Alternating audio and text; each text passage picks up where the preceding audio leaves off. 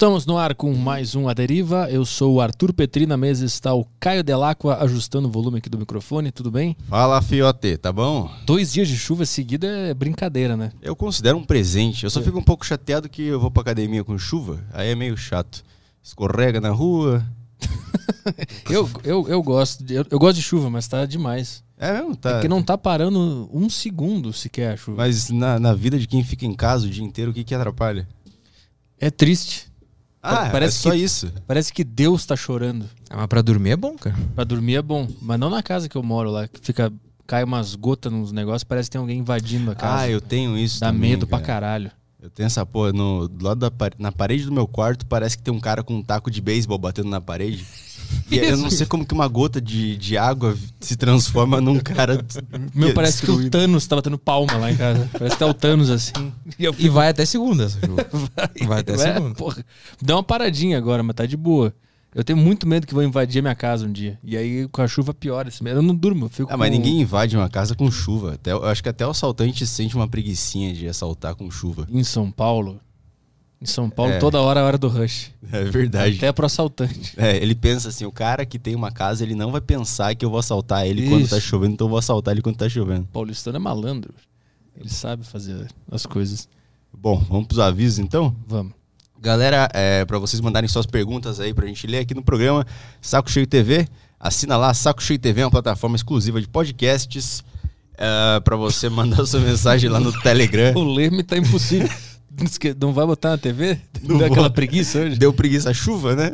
eu, vou usar, eu vou usar a sua desculpa hoje. É, por causa da chuva, a imagem não tá aparecendo pra vocês, mas acessa aí o link que tá na descrição. Saco Cheio TV, você entra na plataforma, podcasts exclusivos. Você também pode entrar no Telegram e mandar perguntas pra gente, que a gente sempre prioriza o Telegram. É, você vai entrar lá no grupo principal da Saco Cheio TV, na descrição dele vai estar o da Deriva, é só mandar mensagem lá. Ah, também tem flowpodcast.com.br, compra lá as Sparks e manda mensagem pra gente, texto, áudio, vídeo. Na Saco Cheio TV também pode mandar mensagem de áudio, de, de vídeo pode mandar também. Pode. E, e O Telegram tem a função vídeo lá, dá Tem. pra mandar. dá pra mandar bonitinho lá o vídeo. Então mandem aí. E o Toba vocês podem mandar também, não precisa pagar superchat, não precisa pagar nada. Mas o vídeo não vai para porque hoje tá chovendo. Então se tu mandar a mensagem em vídeo, ela não vai aparecer. Manda um vídeo na chuva. Manda Aí- aí na- entra. Na Se chuva. o cara mandar na chuva. Se mandar na chuva, vai ser o primeiro que a gente vai tocar aqui. Vai ser um inédito. O cara mandou um vídeo na chuva. Bom, ah, também estamos ao vivo na Switch TV e é isso aí. É isso aí. E, a, e o EGLD? Ah, aquela altinha boa, né? Que dá vontade de vender. Dá vontade de vender. Ah, vender é. É, Aham. porque a sub subiu, né? Dá vontade de vender. Na verdade, pra mim que sou iniciante, dá vontade de vender tudo e colocar em GLD. Ah, é? é quando sobe, dá vontade de vender, só que tu fica com medo que suba mais. Aí tu segura, aí desce, aí tu fale, e é isso aí. Esse é o mundo das criptos, mano. É, eu tô vivendo a minha primeira altinha. Tá sendo maravilhosa. Comprou mais Bitcoin com essa queda? Não, não comprei. Não cheguei a comprar. Eu comprei. Vamos trabalhar então? O convidado Bora. de hoje é o Maurício Trilha, produtor de shows, e eu botei ex-jornalista, porque tu não é mais jornalista, né? Não sou, cara, não sou. Decidi não ser depois que que a conta bancária, é, sendo jornalista e sendo produtor, porque eu, eu por um tempo fui as duas coisas ao mesmo tempo. Elas eram muito diferentes, aí eu falei, puxa, não dá pra. Tu era jornalista de quê? De, de rádio, de jornal, de TV? Cara, eu trabalhei no esporte interativo, que não existe mais, não sei se tu tá ligado. Tu lembra dessa TV? Eu lembro que tinha um narrador com a voz aguda. Era esse? É, tinha o André Henning. Não sei se era esse. Apanhar de cinta! Ele falava. é esse cara. Eu trabalhei no esporte interativo, trabalhei na, na Rádio Gaúcha, lá em, lá em Porto Alegre. E neste momento o Caio ajusta o microfone. Que setor da, da, da Rádio Gaúcha? Cara, eu na realidade entrei na, na Gaúcha é, na técnica. E aí depois eu, eu fui, enfim, fazendo bico na produção, aí faltava um na transmissão, me, me, me botavam. Enfim, fui fazendo de tudo. Trabalhei um pouco na- nas redes sociais lá. Produção de Mas- rádio é, é difícil pra caralho. Não acho. Eu trabalhei É. na produção também. Tinha que preencher. trabalhou onde? Na Guaíba. Ah, na Eu trabalhei na Guaíba. Tinha que preencher um, todos os dias com alguma coisa. Eu, É, o o, que que eu rádio, o rádio não pode ter silêncio, né, Não, cara? mas fala aí. Eu, eu sempre fiquei olhando pro cara, fala alguma coisa, improvisa. Vai, fala alguma coisa que tu acha legal. É, eu, eu tive a oportunidade de trabalhar com, com o cara que é o maior de todos nesse sentido, na minha opinião, que é o Cláudio Brito. Cláudio Brito. Cláudio Brito, ele falava assim, ó, não tem roteiro, o roteiro sou eu. Puta, é isso que eu queria. Caralho, porra, era muito bom, cara. Cara, e aí ele isso ficava seis horas no ar falando sem parar, cara. E, e as coisas iam acontecendo, tipo Faustão, assim, do rádio. Maravilhoso. Esse que É, eu mas queria. é um a cada 50 apresentadores, né? Que conseguem ser, ser assim, né? A galera do esporte é muito boa nisso, porque tem que falar o tempo inteiro e rápido, né? É. Então a galera do esporte desenvolve uma, uma técnica maior pra. Eu trabalhei no esporte lá. Ah, trabalho no esporte. É, com o REC. Com o REC. É. O REC. O REC que mandava uma mensagem, né, pra, pra rádio que eu chamava de pálida. Sim. A pálida, não sei quem já entrou no ar, a pálida. Isso. e aí eu, eu era produtor dele. E eu, eu lembro que eu tinha que preencher com conteúdo todos os dias o programa e chegou uma hora que eu pensei, não tem mais o que falar. O maior desafio, na minha opinião, é pra quem trabalha na Rádio Grenal. Tá ligado? A Rádio Nova lá da, da Pampa. Sim. Porque aí, assim, é, antes era uma rádio de esportes. Era, era Rádio Sul, se não me engano, de esportes. Aí fizeram Rádio Grenal. Então, assim, só tem dois assuntos pra tu tratar 24 horas por dia: Grêmio Sim. Internacional. Mas é ilimitado esse assunto. É, não, mas, mas tudo bem. Mas, tipo, cara, chega um momento, um, um dia não tem treino, não tem nada acontecendo. E ele tem que ficar cagando tese, cara. 24 horas sobre isso. E o mais engraçado lá é o seguinte: que, que quem dirige a rádio lá tem um pensamento de que, ah, não importa se o Pelé estiver no ar, é um puto entrevistado, ele tem que falar de Grêmio Inter. Então, Ah, tipo assim, é o cara. É. O Pelé tem que falar alguma coisa. Exato, exato. Então, assim, ó, qualquer jogador que entra no ar, não importa quem seja. Tipo, porra, entra o David Beckham. Beckham, tu conhece o Grêmio ou o Inter? Que, que, que recordações você tem de jogar contra? Cara, é, é assim, tipo. Eu- Aí é um desafio, pô. Eu acho que é a única, único, uma única cidade no mundo, eu acho, no Brasil, com certeza, que leva o nome de um, de um clássico, de dois times. Acho que sim, né? existe algum outro rádio Fla-Flu?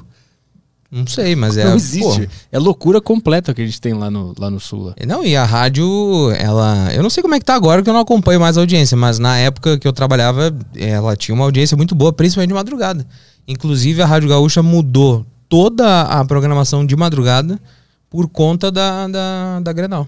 Ah, começou a ter um programa de esportes. Esporte é, e companhia. Isso! Eu ouvi muito em depressão essa, essa, essa, essa- esse programa aí. Eu trabalhava de madrugada né, É? na, na Gaúcha, da meia-noite às seis. Então provavelmente eu ouvi algum programa que tu produziu lá. sozinho no quarto. Era um marasmo, cara. Às vezes é, tu ficava, "Pô, podiam roubar um banco, né? Podiam explodir alguma coisa, sei lá, cara. Só pra alguma coisa acontecer, cara. Tinha um. Tinha um que, que ano tu trabalhou lá? Putz, eu sou péssimo em anos, tá? Eu não, não lembro, mas eu acho que 2012, 11, por aí. 2000, por aí. Não tinha um programa de madrugada também com uma, com uma mulher? Ela era minha professora na Famecos lá. Era um programa de madrugada. Brasil na madrugada. Isso, acho que era. E às vezes ligavam uns, uns doentes mental pra falar do- da voz dela. Brasil na madrugada, ele, se dividia em, em, em dois. No, a primeira parte era a Sara Bodovski, que apresentava. Isso, caralho. A Sara era a tua professora? Não, era a outra. A outra eu não lembro o nome, mas tinha uma voz rouca, né? É. De, de, de cigarro, assim, né? É, cabelinho curto, né? Isso. Cara, não lembro o nome. Isso. Putz, caralho. E aí eu lembro que ela contava umas histórias na, na aula do que os caras ligavam lá de madrugada pra falar do- da voz dela que tava apaixonado. E era, trabalhar de madrugada na rádio era. era Ela era tem punk. uma voz radiofônica total, né? Sim. E, putz, agora, caralho, até o final da, da- da- A do lembra, a papo a lembra. gente vai lembrar o nome dela. Não, mas eu quero, eu quero falar sobre os doentes mentais que escutam rádio de madrugada. Sim, ah, tu sabe que a Rádio Gaúcha, eu não sei se outras rádios do Brasil fazem isso, mas a Rádio Gaúcha, ela, ela de madrugada, ela ligava o delay. Ah, Era um- caso deu um problema. É, era um, era um sistema assim na, na mesa, tipo, meia-noite soltava uma trilha e aí o operador de áudio ativava o delay. E o, e o ao vivo passava a ser um ao vivo com 7 segundos, se não me Aham. engano, de atraso. Como tinha essa transição na trilha, as pessoas não percebiam. Então, assim, por isso que a- a- lá a gente falava, ah, desliga o rádio quando tu ligava. Né? Porque senão tu escutava com atraso. Sim, aham, aham. E, cara, já, já aconteceram algumas vezes de, de, de derrubar a pessoa. Que- Aí ela, ela falava alguma bobagem, alguma, alguma besteira, aí tu ia lá, derrubava. E aí no ar, tipo, ah, caiu a ligação. Porque tu tinha sete segundos pra. pra tu tentar lembra de alguma coisa que alguém falou que tiveram que derrubar? Ou era só Ah, já, já, já tiveram coisas pesadas. Teve, teve um cara uma vez que começou a falar putaria. É, quero, quero chupar tua buceta. Eu te escuto todo dia. Se eu, se eu te pego. é, cara, eram, eram, coisas assim. Que horas era isso? Porra, sei lá, três, Três da manhã. da manhã, o cara Três ligando pra rádio. Os técnicos tudo já aqui, ó. Opa, o delay, pô. Porque, cara, o delay tu acionava a cada 30 dias, tá ligado? Não era uma coisa comum, assim. É. Sei lá, 30 dias exagerei, de 15 Sim, em não, 15, sim, sim, tá é. ligado? Mas ninguém ficava ali com o dedo em cima, então tu tinha que estar atento. E às vezes, pô, levanta pra tomar um café, pra Que nem o, o Caio acabou de sair aqui da sala, né? Isso era normal, vai no banheiro, vai fazer outra coisa. Aí se o cara fala uma merda nesse momento, fudeu. Maravilhoso. Ficou quanto tempo trabalhando em jornalismo é, tradicional? Ah, dois anos e, e meio, mais ou menos. E no meio disso tu começou a produ- produzir shows, é isso? É, cara, foi uma casualidade, assim, caiu, caiu no colo. E aí eu comecei a produzir shows. E aí eu vi que, que não ia ter como equiparar financeiramente o que, o que o show business dava em relação ao jornalismo. Porque, cara, o jornalista ganha muito mal. Sim. Muito mal. É, Quanto que é? Quanto que tá hoje? Existem os pisos, né?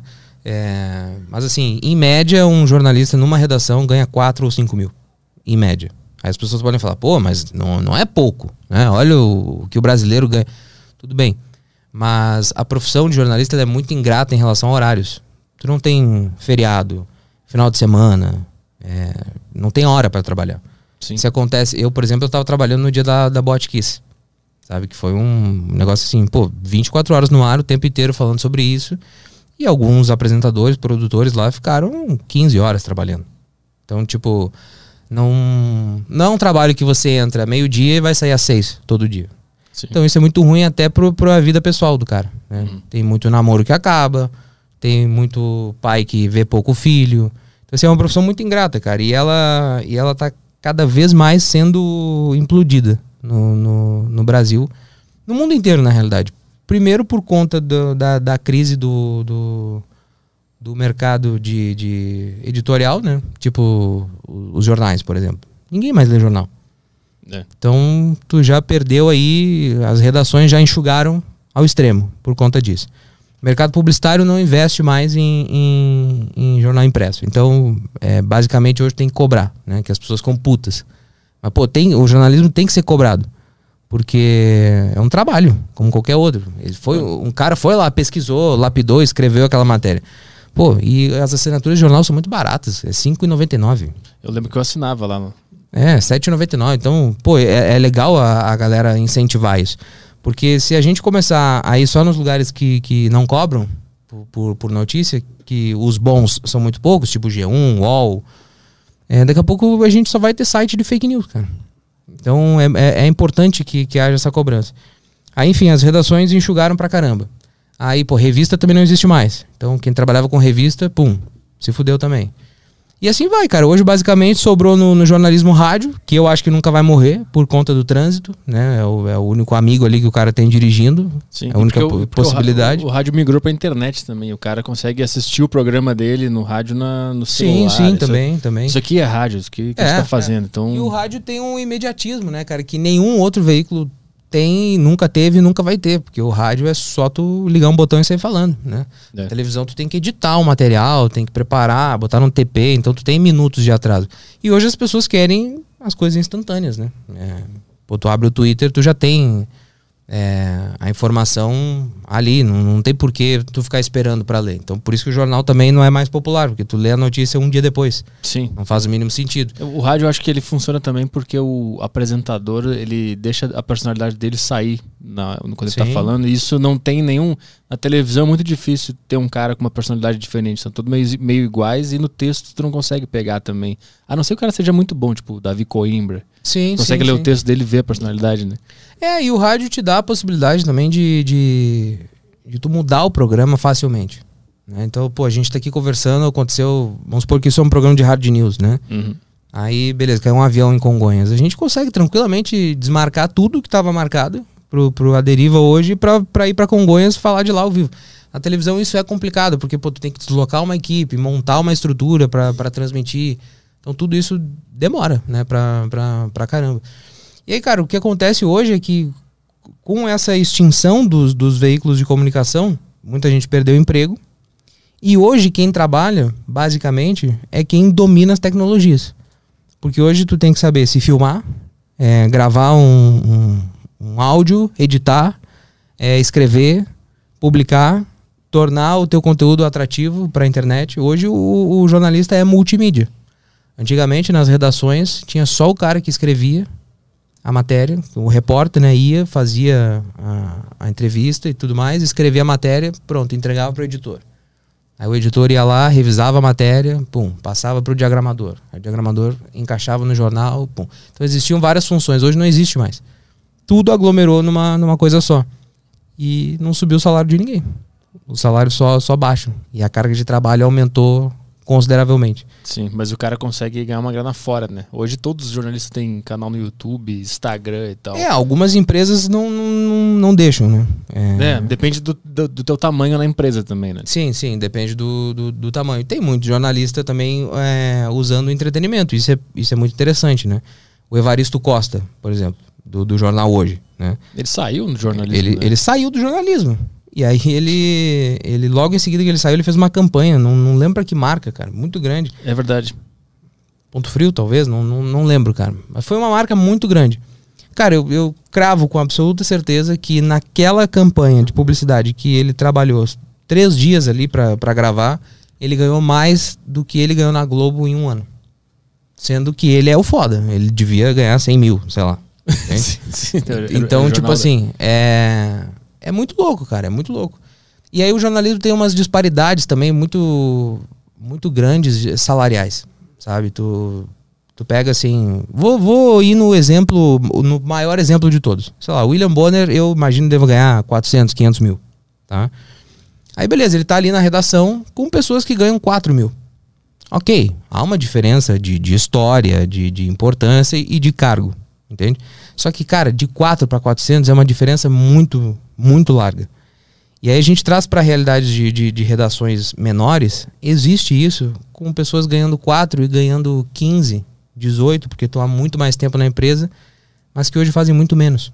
Uhum. Então o psicológico para um jornalista recém-formado, ele, ele é muito importante para tu entender que, cara, tu vai roer osso e vai ser um bosta por 15 anos. Sim, numa Pra- profissão que não serve pra nada mais. Não, não ela serve. ela não, tem- ninguém cara, ela- vê mais. Não, ela- o jornalista tem um papel fundamental na, na sociedade, na minha opinião. Mas é, é uma profissão que, que por conta da, da- de fake news, ela está cada vez mais sendo é, desabastecida. Tipo, a- a- atirando pedra na, na profissão. E eu, sinceramente, não sei o que, que vai ser o futuro dela. Porque é, é isso que tu fala, ninguém mais consome. Cara, a galera lê manchete. né? Ela quer se informar com, com o tweet lá, com, com 120 caracteres. Tipo, Eu acho que ninguém quer se informar mais. O cara que só quer viver a vida. é, pode ser não também. quer ler muito Pode o ser. que, que tá acontecendo, o que, que tá. E tem outra coisa também, eu não sei se essas grandes empresas também não são fake news. Se elas também não são mentirosas. Assim como a- o blogzinho do Zezinho lá. Sabe? Só porque tá dentro Não, de um eu- eu prédio, acho que, assim, tem um nome. é, Mentirosas não, mas as empresas têm linhas editoriais. Elas têm alinhamentos políticos. Né? É, é besteira falar de neutralidade no jornalismo. Ninguém é neutro, cara. Ninguém é neutro. O que tu pode ser é um cara muito bem preparado para não deixar isso transpor e fazer coisas de leve. Por exemplo, de novo citando William Bonner, sei lá, ele vai ler uma notícia sobre o Lula. Não sei a orientação política do, do William Bonner. Ele lê de, de uma forma mais amena e tudo mais. Vai ler sobre o Bolsonaro, que ele seja contra o Bolsonaro, enfim. Ele vai ler de uma forma ma- com um tom um pouco mais irônico ou vai ressaltar uma palavra ou outra. Isso já é já é você ter opinião. Você tá dando a sua opinião no ar de uma forma muito, né, é, escondida. Agora você pega a Jovem Pan, por exemplo. A Jovem Pan é uma, é uma empresa abertamente de direita Jovem Clã, como. É. abertamente de direita. Aí, aí eu acho tosco a Jovem Pan dar voz a algumas pessoas é, que claramente assim falam bobagens que, que é para gerar visualização. Isso é um grande problema também no, no- no- nos meios de comunicação. É, a- a história do clickbait, que a gente explora muito em canais de corte de, de, de podcast, e que você tem que ter uma responsabilidade com isso, porque, tipo, é o tempo da pessoa, tá ligado? Não vai fazer, não vai fazer a pessoa clicar num negócio que é uma mentira. Cara, eu acho que a Jovem Pan faz isso o tempo inteiro. Sabe? Tipo, com. com é, o Rodrigo Constantino não tem a, a mínima condição de, de estar no ar numa empresa. O Caio Coppola também não tinha. Você pode ser de direita, de esquerda, não há nenhum problema. Só que, cara, tu tem que ter uma opinião é, baseada na, na verdade. Sabe? Mas eu- mas qual é. Qual, que, que é a verdade? Eu nem sei o que, que eles falam, qual é a posição deles, mas eu, eu, eu não sei o que, que é a verdade. Não, por exemplo, ficam. Ah, a história da vacina, né? É, Popularizou-se muito que a vacina não funcionava, que, pô, aí os humanos vão ser cobaias de um negócio e tudo mais. Cara, eu até aceito esse discurso lá no início, lá em janeiro, quando a vacinação começou. Cara, agora comprovadamente as mortes estão diminuindo consideravelmente, né? É, as internações praticamente é, estão estabilizadas. No Rio de Janeiro, inclusive, essa semana o hospital é, referência de, de Covid ficou vazio. Hum. Não tinha mais pacientes sendo tratados. Aí os médicos comemorando e tal. Aí os caras vêm ainda assim botar em xeque a efetividade da vacina. Ah, porque lá na não sei quem, blá blá, aconteceu tal coisa. Pô, cara, mas tem números, tem um país inteiro é, te mostrando que, que, que a vacina tá dando certo. Por que, que, tu vai levantar uma possibilidade? Aí entra a responsabilidade do, do jornalista, cara. De tipo, tu é formador de opinião. Tá ligado? Tu não pode é, aventar a possibilidade de uma vacina não funcionar no meio de uma pandemia. Aí tu é um grande filho da puta. Hum. Então isso que eu não, não concordo, assim. E, cara, pô, tu quer falar que o Bolsonaro é um grande presidente, tudo, mas pode falar, não tem problema. Quer falar que o Lula foi o melhor presidente do Brasil, não tem problema. Desde que tu traga fatos e argumentos que sejam verdade, não fica falando bobagem. Entende? É, um, é isso que, que, que me irrita no, no, no, jornalismo. Mas eu não sei por que, que isso aconteceu. Eu lembro, eu lembro que na, antigamente o jornalismo ele era muito neutro, entre aspas, assim. Ele era bem... Tu não sabia direito o que cada um pensava. Era só um, a notícia, estava tudo meio. Ninguém estava enlouquecido em volta de, de, lados, de eu defendo isso, eu defendo aquilo. E que opinião dá dinheiro. Mas isso aconteceu um pouco depois, né? É recente esse negócio da opinião, de todo mundo ter uma opinião, de ficar brigando. Eu gosto da Jovem Pan, eu gosto da Globo News. Antigamente sim. não era assim, é muito louco isso. Não, na realidade, sim, as empresas sempre tiveram um alinhamento político, né? A Globo apoiou a ditadura, por exemplo. É, a Globo vai se moldando o que tá legal é, na hora. É, o, o, Silvio Santos, por exemplo, ele. ele o SBT foi fundado durante a, a ditadura e ele era um grande puxa-saco lá dos, dos, dos presidentes da, da, ditadura. Mas depois ele começou a receber todos os presidentes. A, até o Lula ele recebeu em programa. É, o Temer ele recebeu, o, Bolsonaro. E, e, tipo assim, ele, ele tá conforme a, a banda toca. Né? Então todas as empresas sempre tiveram posicionamento político. O que aconteceu recentemente, na minha opinião, é que a opinião passou a render dinheiro.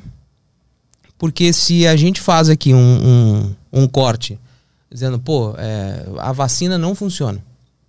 Esse, esse, esse, esse é o título da thumb. Só que isso é uma opinião minha. Não é um. Eu não, eu não vou te trazer nenhum dado, nenhum embasamento porque eu tô falando. Só vou dar uma opinião. Tá? Esse corte vai, vai bombar, provavelmente. Porque as pessoas vão ficar revoltadas no primeiro momento, vão clicar, né? Quem, quem acha que eu tô errado vai, vai clicar e vai, putz, vamos ver o que, esse retardado vai falar. E provavelmente vai assistir tudo pra, pra xingar nos comentários, enfim. E quem concorda vai, pô, vamos, vamos, vamos assistir esse cara. E vai, inclusive, compartilhar o vídeo. Então, assim, a, a opinião dá dinheiro, dá view, dá AdSense. Então, esse é o grande problema hoje. Só que, cara, a gente vive, assim, é... eu acho que tu não precisa ter opinião para tudo. E é muito salutar é, fazer o que tu acabou de fazer. Tipo, ah, não sei o que eles falam. Cara, se tu não sabe, não dá opinião, tá ligado? Não, não fala. Se alguém te perguntar, pô, o que, que tu acha do, do, do, do triplé, do, do, do, tripé macroeconômico, da flutuação do dólar? Cara, não sei. Gosto. É, gosto. Gosto. O Defante foi num podcast e aí perguntaram pra ele, ah, o que tu acha da flutuação cambial? Aí ele falou assim, tem que acabar. Cara, se tu não sabe, não fala, entendeu? Não dá opinião um, por um negócio que tu, não, que tu não tá ligado. E é, o problema é esse, todo mundo quer ter opinião. Só que, cara, as pessoas sabem é, é, pouco sobre muito. Quando na verdade tu deveria saber muito sobre pouco. Entendeu? Escolhe as áreas que tu gosta de, de, de saber. Isso é um problema no jornalismo também, cara. As é. faculdades de jornalismo são uma bosta. Uma Sim, bosta. é uma bosta. Tu fez jornalismo? Fiz. Não sabia, cara. Famecos. Porra. Tu fez qual lá? Eu fiz a Unicinos. Ah, tá. Cara, é, as faculdades de jornalismo são uma bosta. Porque elas ficam é, dois anos e meio, basicamente, três anos, com teoria. Punhetando nada. Punhetando teorias que, assim, é, respeito à agulha hipodérmica de não sei o que. Ele fez também. Ele fez ah, também. fez pô. Então, Vamos falar mal, juntou. Vamos os três aqui, porra. Bora lá. Cara, é. Pô, tu fica três anos estudando teoria de comunicação. Beleza, é legal, mas pode ser um semestre só, cara. Pode ser um dia. É, não, não precisa. O resto é prática, cara. E a gente faz muita pouca prática. O laboratório é lá no fim, lá no é, sexto é no semestre. fim, lá. cara. É no fim. As, as aulas de TV, que é o que eu mais. TV e rádio, que era o que eu mais queria, estavam tá lá no sétimo semestre. É isso, cara. E era um dia por semana, um É, negócio uma aula por semana. Tinha, rolava com vocês da matéria se repetir, só que com um nome diferente Sim, na grade. Sim, sim, pra caralho. Teoria pra de mídia, teoria da comunicação. É, exatamente. Cara, o escopo da, da faculdade de jornalismo precisa ser revisto, cara, porque é muito errado. E aí ele falou uma, uma coisa agora, tipo, ah, a que eu mais queria, que era TV e rádio. Cara, geralmente um jovem entra na, na faculdade com, com esse sonho. De trabalhar num veículo de comunicação. E aí tu mexe com o sonho da pessoa, porque tu fica três anos punheteando uma bosta. E aí, pô, o cara tem seis meses só de, de, de TV, onde ele vai pro estúdio duas, três vezes. Eu era o único cara da minha turma que sabia editar vídeo. A galera não sabia editar. Eles, tipo, eles.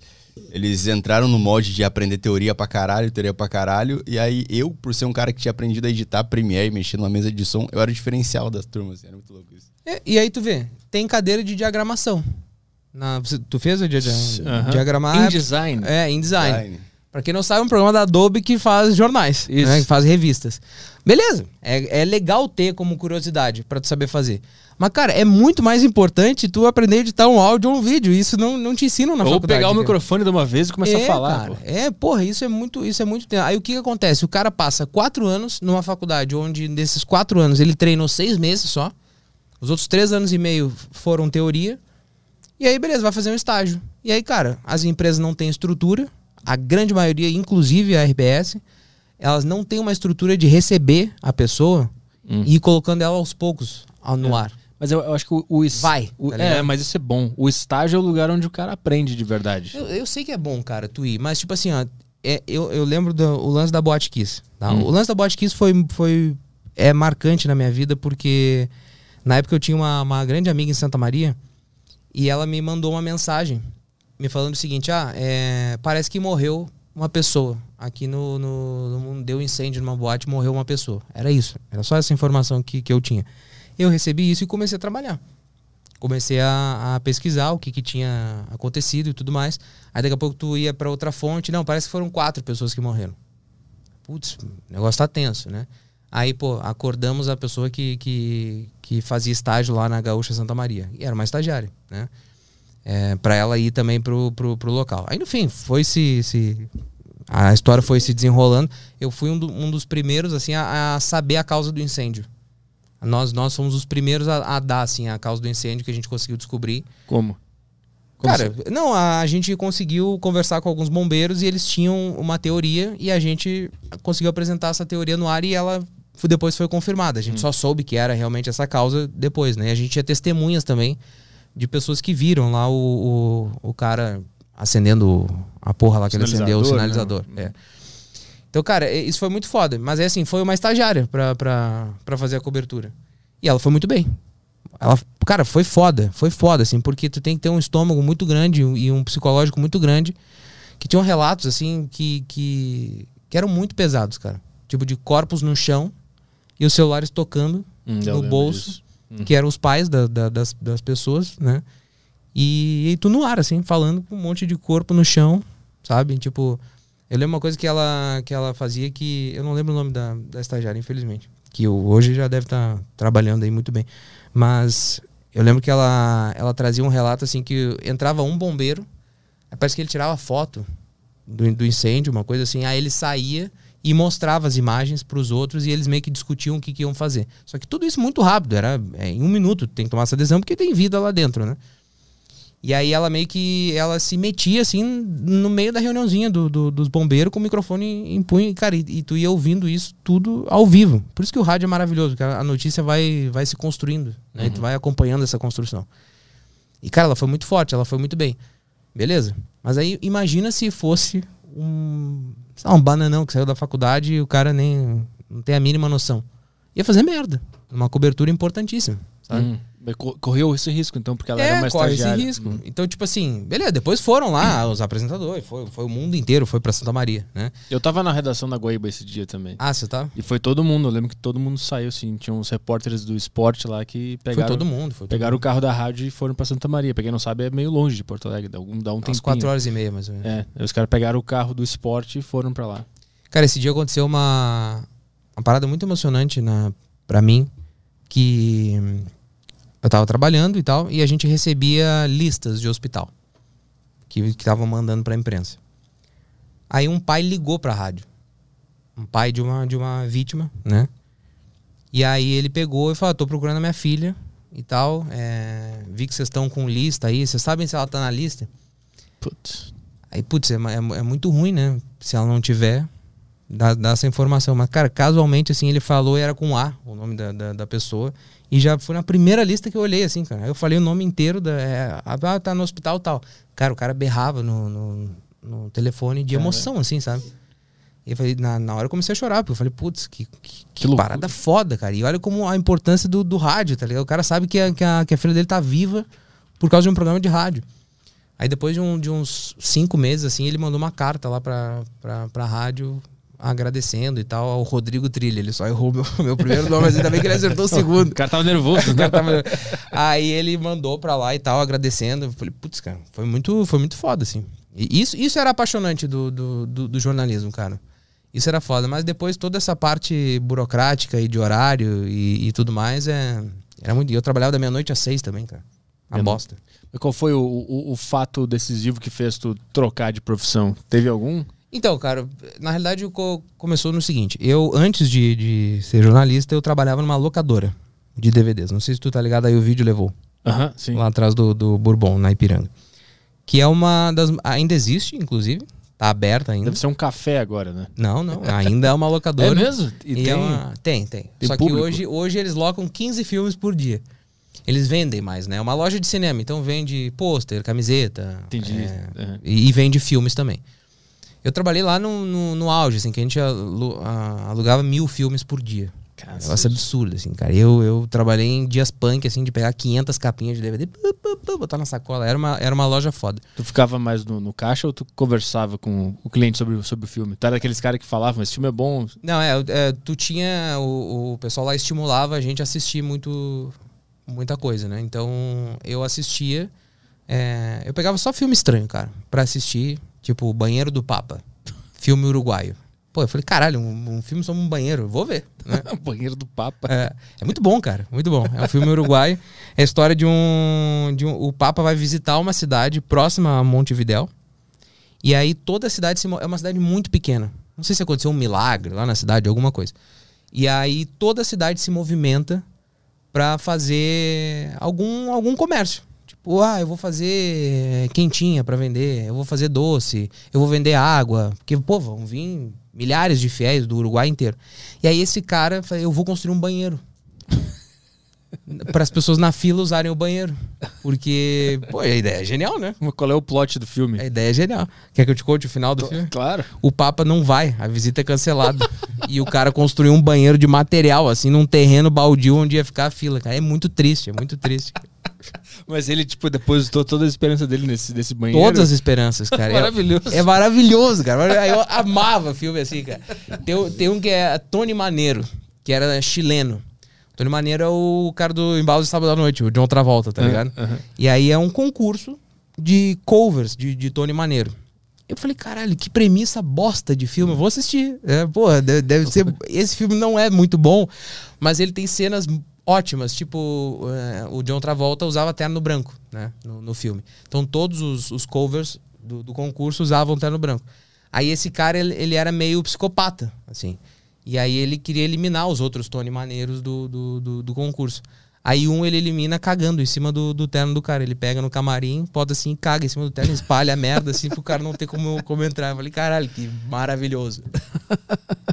Tu, tu tinha que ver, tu vi, mas tu via essas bostas porque tu queria ver. Não, porque que- era livre, tu podia ver o que tu quisesse. E tu conseguiu fazer alguém alugar um desses filmes aí? Claro, cara, claro. Eu, eu, era um orgulho, assim, quando, quando um desses filmes saía. Porque tinha clientes que entravam lá e. Ah, o que, que tem de lançamento? Aí, porra, eu, eu não gosto dos blockbusters, sabe? Eu odeio filme de super-herói, por exemplo. Eu acho chato pra caralho. Aí, beleza, a pessoa quer levar Avengers, ela leva, né? Mas, ah, não, não, não sei o que eu quero assistir. Aí, pô, já é uma coisa legal. O que, que tu gosta? Aí o cara fala, ah, gosto de tal coisa, tal coisa. Pô, temos. Eu gostava muito de ficção científica, gostava de filme policial e desses filmes estranhos, assim. Então, às vezes, o cara já, eu gosto de terror. Aí, terror eu já chamava outro funcionário. Entendeu? A gente tinha os, os, os setores, Ah, assim, de, de- do que cada um entendia. Aí, pô, cara, eu, eu indicava várias coisas. Pra mim, a melhor comédia que, que existe chama O Monstro. Ah, Não sei se tu tá ligado, o Roberto Benini, do, do David De Bello, ah, o ator italiano. aham. Que é um puta ator do, do caralho, o cara é muito foda. Aí ele tem uma comédia que se chama O Monstro, onde ele é acusado de, de ser um estuprador, de, de molestar mulheres na rua. Isso é uma comédia, tá? Só que ele não é o, o estuprador, ele não é um molestador. Ele só está no lugar errado, na hora errada, o tempo inteiro. Hum. Então, tipo assim, o filme te revela isso, mas o filme te convence, cara, caralho, realmente parece ele. Uhum. É, um, é um roteiro genial, assim. Uhum, Então eu via essas Caralho. coisas, assim, cara, tem. Enfim, aí eu trabalhava na- lá nessa loja e a loja bombava. é, Era uma loja com uma puta estrutura, ainda é. E eu ia em shows de, de- do- dos atores do Chaves, quando eles iam pro Brasil. Eu ia, assim e tal, só que era sempre em São Paulo. Uhum. Sempre em São Paulo. Sempre no, no- no Pinheiros, lá no Carioca Clube. É, pra quem não sabe, tu morava em Porto Alegre. Eu né? morava em Porto Alegre, morava em Porto Alegre. E aí vinha pra São Paulo pra assistir, porque eu gostava muito do, do, do seriado e tal. Beleza. Aí eu pensava assim, caralho, por que, que só em São Paulo isso, cara? Tipo, se tem fã em todo lugar. Porque às vezes tinha evento de anime em Porto Alegre, aí tinha um standzinho lá do, do Chaves, pô, lotava pra, pra tirar foto e tal. Sabe? Aí eu, eu, pô, vamos, vamos levar isso pra Porto Alegre. Aí consegui contato com, com, com ele e tudo mais, conversei. Aí, pô, na próxima turnê, então vamos tentar viabilizar. Vamos, E com ele quem? com o seu barriga. Ah, tá. Só que, obviamente, você fazer um show custa, né? Tem, tem um custo muito grande. Aí eu fui pro meu chefe e falei pra ele, cara, eu tô com a ideia de, de fazer um show do seu barriga, tu não quer entrar como investidor? Aí ele falou, ah, vamos, né? Tem a ver com a, com a loja, tipo, audiovisual e tal, vamos, né? Aí a gente levou lá o seu barriga pra Porto Alegre, pagamos, né, o, o, o custo do show, só que a gente não tinha experiência em produção. A gente, pô, vamos, vamos contratar uma produtora. Então, pra, a gente tem a ideia, vamos contratar alguém pra executar. Aí, casualmente, a gente tinha um cliente que tinha lá uma produtora de metal em Porto Alegre, só fazia show de, de rock pesadão, assim. E aí ele, pô, eu entro como sócio. Eu, tá, beleza. Só que aí o show aconteceu, foi um sucesso e o cara desapareceu com, com a grana. Putz. A gente tomou um puta calote. Aí, pô, ficou aquele sentimento triste, assim, porque o evento deu certo, foi um sucesso, Porto Alegre mostrou que tinha potencial. É, cara, a gente botou mil pessoas pra assistir o seu barriga. O- onde Porto foi? No opinião. Ah. Lugar errado também. Hoje eu jamais faria esse, esse show lá, tá O ligado? Pini. É, o mas seu assim, barriga no Pini. É, nada a ver. Hoje eu faria na rig, sei O lá. pessoal mas- tudo em pé é, não, horrível, horrível. Aí, beleza. Né? Ficou esse sentimento, aí surgiu a possibilidade de fazer a mesma coisa com o Kiko. Eu falei, pô, vai ser um sucesso, o Kiko é mais popular, né? E aí a gente é, formatou de novo o negócio, fez o, o investimento, só que daí eu falei pro, pro meu chefe, deixa que agora eu faço. Que eu já vi mais ou menos como é, vou cometer alguns erros, mas deixa que agora eu faço, porque eu não vou te roubar. Aí ele topou, né? Aí beleza, aí fiz. Só que eu já. O meu primeiro show, cara, foi, no, foi num furacão. Porque o, o Carlos Villagrán, não sei se tu lembra na época, o, o Kiko ele foi nomeado embaixador da Copa do Mundo de Porto Alegre. Lembra dessa porra? Ah, não. Putz, eu não lembro disso. É. Cara. Cara, alguém lá da prefeitura, o Fortunati lá, é, teve a ideia, vamos nomear o Kiko, que é um grande fã de futebol, embaixador da Copa do Mundo de Porto Alegre. Tá. E eu era o assessor dele, eu tava trazendo ele pro, pro Brasil, né? Aí eu que intermediava essas coisas, só que eu tinha 20 anos de idade. Tipo, muito inexperiente. Mas foi do nada isso. Tava trabalhando na locadora e daqui É, a pouco cara. tava produzindo Chaves. É isso. Foi, foi, foi do nada, assim. E, foi, e se o cara não tivesse nos roubado na primeira, ele faria a segunda. Talvez eu nem seria produtor de show. Sim. por uma necessidade. Aí, cara, fui. Esse show foi muito louco, porque durante 10 dias, basicamente, o Kiko foi capa da Zero Hora, do- dos jornais lá da cidade, todos os dias. Todos os dias, porque era o assunto. Porque o Rio Grande do Sul é muito bairrista e não aceitavam que um. que nem um brasileiro, né? O cara nem brasileiro era, ia representar a cidade. E aí a prefeitura defendia, dizendo, não, pô, o cara é, é conhecido internacionalmente e tudo mais. tal. Aí, cara, eu do nada, eu trabalhava num balcão de locadora e no, no dia seguinte tava na prefeitura de Porto Alegre, no salão nobre do Paço Municipal, cumprimentando o prefeito com o Kiko do meu lado para ele receber uma placa lá e a indicação da FIFA e não sei o quê. Sabe? E eu, e eu fazendo tudo isso muito inexperiente, assim, sabe? Mas rolou. Tipo, isso prejudicou o show? Não, isso aumentou as vendas consideravelmente. Ah, tá. A gente botou 2.500 pessoas, na opinião, em dois horários, sabe? Também lugar errado de novo, né? Mas o lugar eu consegui mudar depois. é, Os erros foram se corrigindo, né? E, cara, foi um estouro. Foi um estouro, assim. Eu lembro que, que esse show, ele, ele custou, acho que uns 50 mil reais, mais ou menos, pra ser feito. Aí o meu chefe, cagado de medo, né? Falou, ah, só... Cara, volta com 50, pelo menos. Porque na pior das hipóteses, Dá a gente- zero. dá zero. né? Cara, a gente... Eu acho que eu voltei com 110. Tipo, foi um, um lucro tremendo, assim, cara. Vendi ingresso pra caramba. Na época não tinha meia entrada em Porto Alegre, então, tipo, é, é, o ingresso era, era um 100%. valor cheio. Então, cara, era, foi, foi muito foda. E aí, Mas- depois disso, Esse 50 mil, ele já tava. O cachê do artista, tudo tá dentro dele? já tava, era o custo total. É porque Ah, o sim. dólar tava muito barato, cara. O dólar tava dois reais. Dois e, e 18. Uhum. Então, tipo, não importa. O cara vinha cobrando 5 mil dólares, era 10 mil reais. Era, era nada, sabe? E lá pra eles valia muito o dólar no, no México, né? Uhum. Por isso que, que, inclusive, os atores de Chaves viraram meio que arroz de festa no Brasil. Eles vinham todos os anos, duas, três vezes. Que pagavam em dólar. Pagava em dólar. Uhum. E qualquer coisinha que, que fazia aqui já, já garantia ali um, um bom ganho, né? Por, por muito tempo. E, cara, aí beleza, deu certo também o show do Kiko e aí a gente começou a fazer outras coisas, assim, vamos, vamos explorar outras coisas. A gente fez o Carioca do Pânico, é, que tinha na época turnê. Mas vocês produziram o show dele? Isso, isso. A gente, a gente sempre a mesma coisa. Meu chefe dava o dinheiro, eu fazia o show e ficava com uma porcentagem do lucro. Mas como é que tu começou a chegar nesses caras? Foi porque o teu nome começou a circular como um bom produtor? Não, na realidade tu vai ligando e, e vai e contrata, cara. Tu, tu pode fazer isso com qualquer artista. Ah, Se tu quiser contratar o Roberto Carlos, tu pode. Claro que se tu não tem nome no mercado, provavelmente nem vão te responder, entendi. sabe? Mas, pô, pra, pra ali pro, pros artistas que a gente tava fazendo, tinha resposta, a gente conseguia negociar e tudo mais. E aí fui fazendo alguns shows pontuais, e aí nesse momento, quando eu via que os 10% lá de comissão que eu ganhava do lucro já era cinco meses do meu salário na RBS, quatro meses, falei, cara, não, não dá, não tem, não, não, não vou. Tem sentido, assim. É, não, não vou. Porque o que aconteceu? Eu pedi demissão da locadora, e aí eu entrei na faculdade e eu já comecei a trabalhar como jornalista. Mas eu continuei fazendo show com o cara, entende? Eu continuava fazendo negócio com ele. Eu falei, ah, não, não dá mais, não, não, não, tem por que eu fazer isso. Tu, tu produziu o, o- ele, o cara do Chavo Seu Barriga e o Kiko é, só lá no Sul ou no Brasil inteiro? Não, foi, foi lá, fi- fiz um, cheguei a fazer um show em São Paulo, a gente fez um no, no- em Londrina, no, no Paraná. Teve, teve alguns shows pontuais, Novo Hamburgo também, a gente fez na Fevale. Ah, tá, mas o teu lance era no Sul. É, assim, mais lá, né? Eu- porque saquei. eu também não sabia que um produtor de Porto Alegre podia fazer show no Brasil inteiro. Também não tinha essa noção. Sim, a gente tem a cabeça muito É, fechada gente lá, tem- né? É, porque, pô, Porto Alegre é uma província, né? A gente costuma falar, né? Que a gente acha que é só lá que, que existe. Sim. E se- eu lembro que quando eu pensava que eu queria trabalhar com comunicação, é, entretenimento, a única coisa que tinha era RBS. É. Não tinha mais nada pra E não, fazer. hoje tem, pô. Hoje tu sai, vai, vai É. pra São Paulo e faz o teu Ou, ou tu faz bagulho. teu próprio canal, né? É, cara? exatamente. Pô, olha o Duda Garbi, tá bombando pra Estão caralho. aqui, Eles estão aqui em cima. aqui. O Potter e o Duda Garbi. É, pô, o Duda tá bombando. Pra mim, o melhor canal do Rio Grande do Sul hoje é, é o dele, assim. Tá, tá muito bem. E, cara, aí... Basicamente, eu também fiz as contas e falei, pô, eu já tenho dinheiro pra fazer sozinho. Não preciso mais do cara. Né? Não preciso mais de um investidor. Aham. Aí eu, aí eu entrei nisso e foi, cara. É, inclusive, aquele show do Maurício Meirelles, que, que, que foi quando a gente se conheceu, Aham. que tu abriu o show. É, aquele lá, acho que foi um, um... Eu tava no primeiro ano que eu tava fazendo show sozinho, Hum.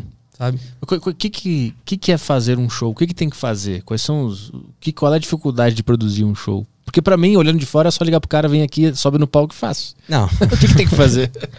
Cara, primeiro tu tem que ter a ideia, né? De, de ter o show. É muito fácil. Pô, se, se o Aderiva estiver bombando com 10 milhões de views por episódio, todo mundo vai querer fazer show com, com o Petri. Né? Uhum. É, tu tem que sair do óbvio. Porque o óbvio todo mundo já, já, já tem.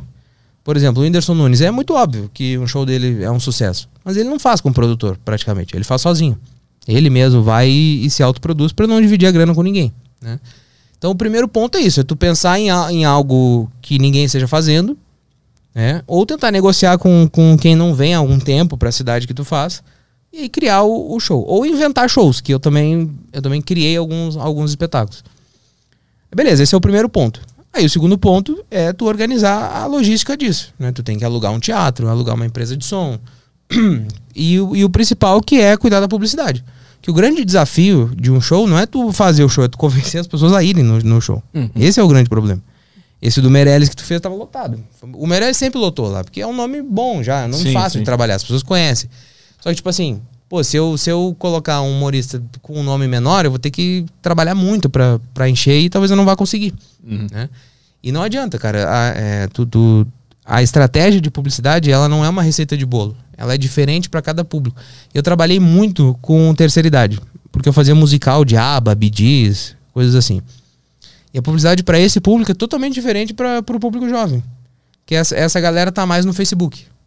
Cara, que loucura. É, a galera de mais idade tá mais no Facebook. E aí, então, tipo, a, a publicidade é toda direcionada pra lá. Ah, por que, que tu não faz RBS? Pô, porque custa 50 mil reais fazer. Ah, um- você botar um veículo tradicional. É, é, os foda. veículos tradicionais são muito caros. Então, tu tem que. Esse é outro desafio, tu buscar alternativas.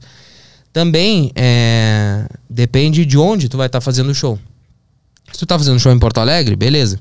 É uma coisa. Agora, se tu vai fazer um show em, em sei lá, Lajeado, tá? Que é uma cidade de 100 mil habitantes do Rio Grande do Sul.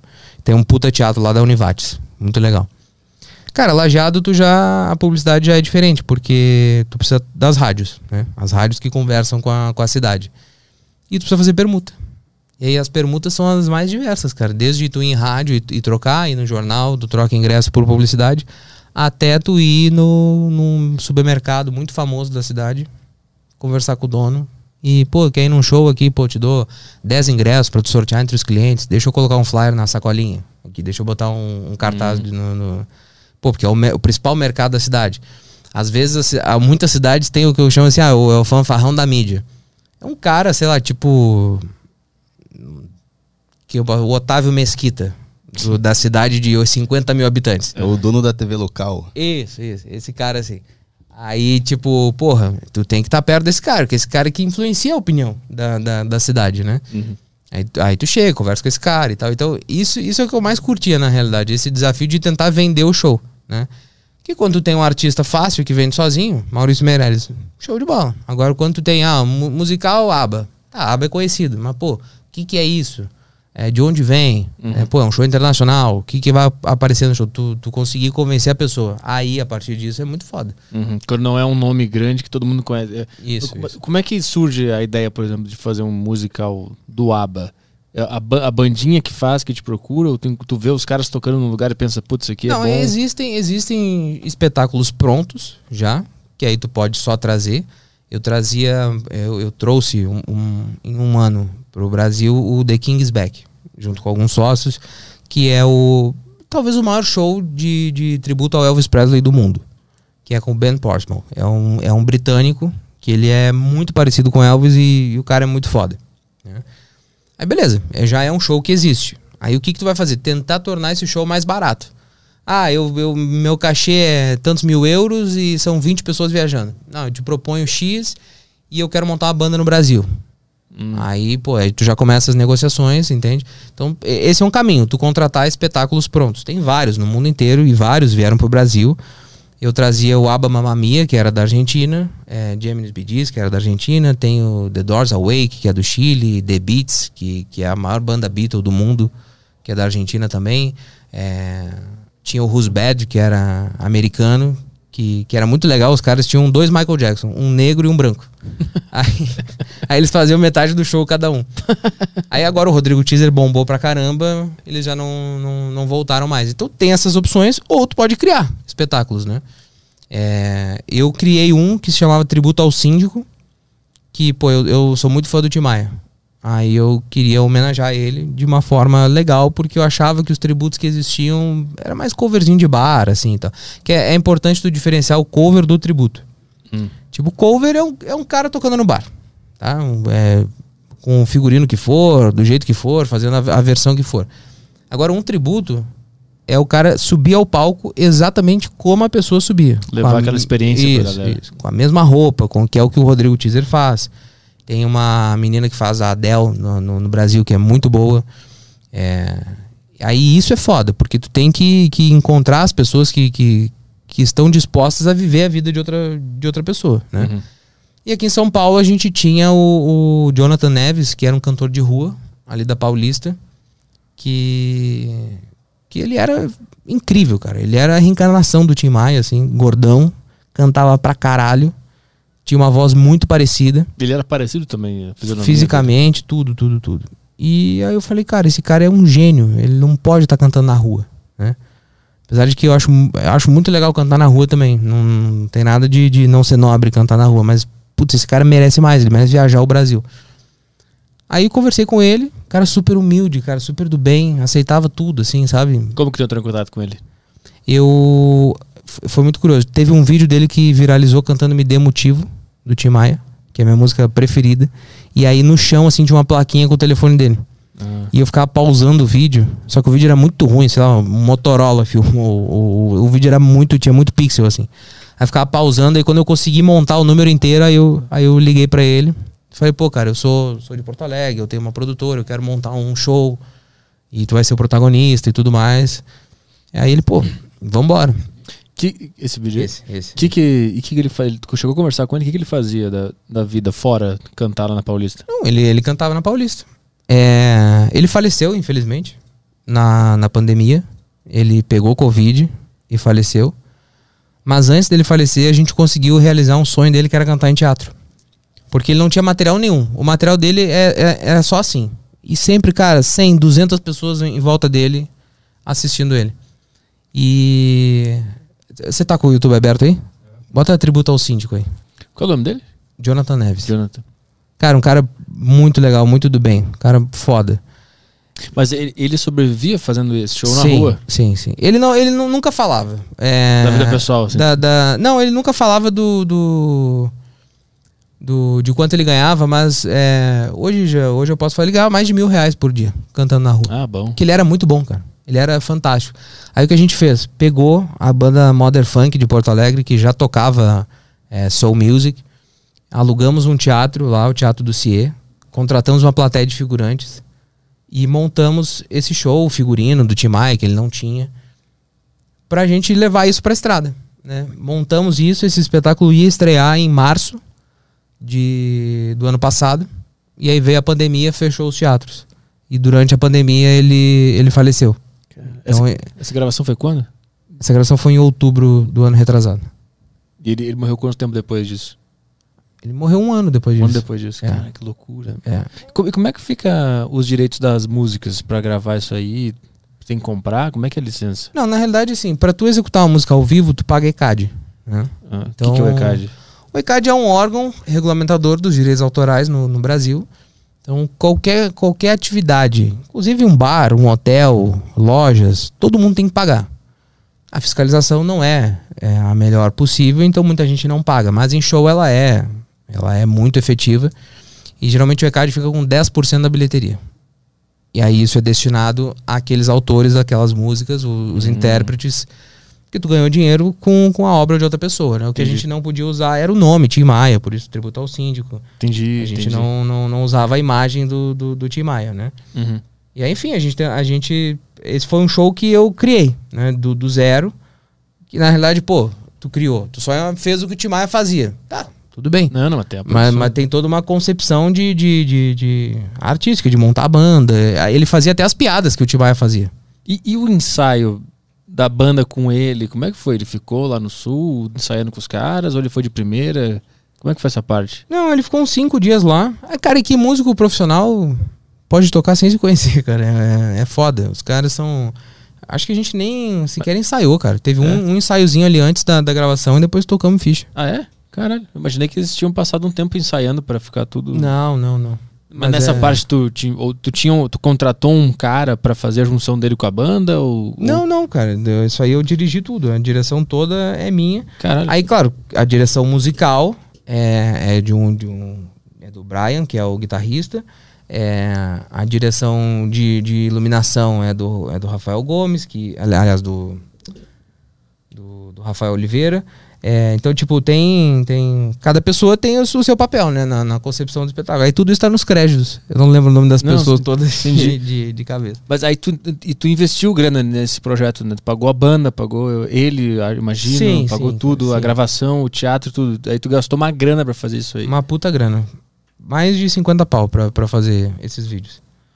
E, é, e aí a gente ia buscar essa grana na estrada, né? Sim, isso, tentar... era, isso era divulgação do show pra sair em turnê.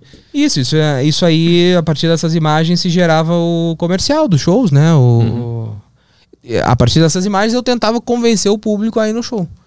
Porque isso é muito difícil. Ele era conhecido em São Paulo, isso sim. Né? Então em São Paulo era mais fácil. Agora no restante do Brasil ninguém sabia quem ele era. Uhum. E aí, pô, isso passa por um trabalho de, de levar o cara na televisão, é, hoje, né, passaria por levar o cara em podcasts e tudo mais. Sim. Então, é, é difícil, cara. É, é, foi, foi foda. E, e como ele, é que tu recebeu? ele, felizmente... Como é que tu recebeu a notícia de que ele tinha morrido? Cara, o... Ele era... Ele tava namorando uma... Uma mulher que tinha um filho. Aí, como é que é? Enteado? É isso? É isso, né? É. Ah, sim. Eu... Aí o enteado dele me ligou e me, e me falou: ah, o Jonathan faleceu e tudo mais. Foi muito rápido, cara. Foi muito rápido. Ele, ele começou a passar mal de Covid, ele era obeso mórbido, assim, então isso foi um fator complicador também. Mas ele ele passou mal e em seis dias ele estava morto. Caralho.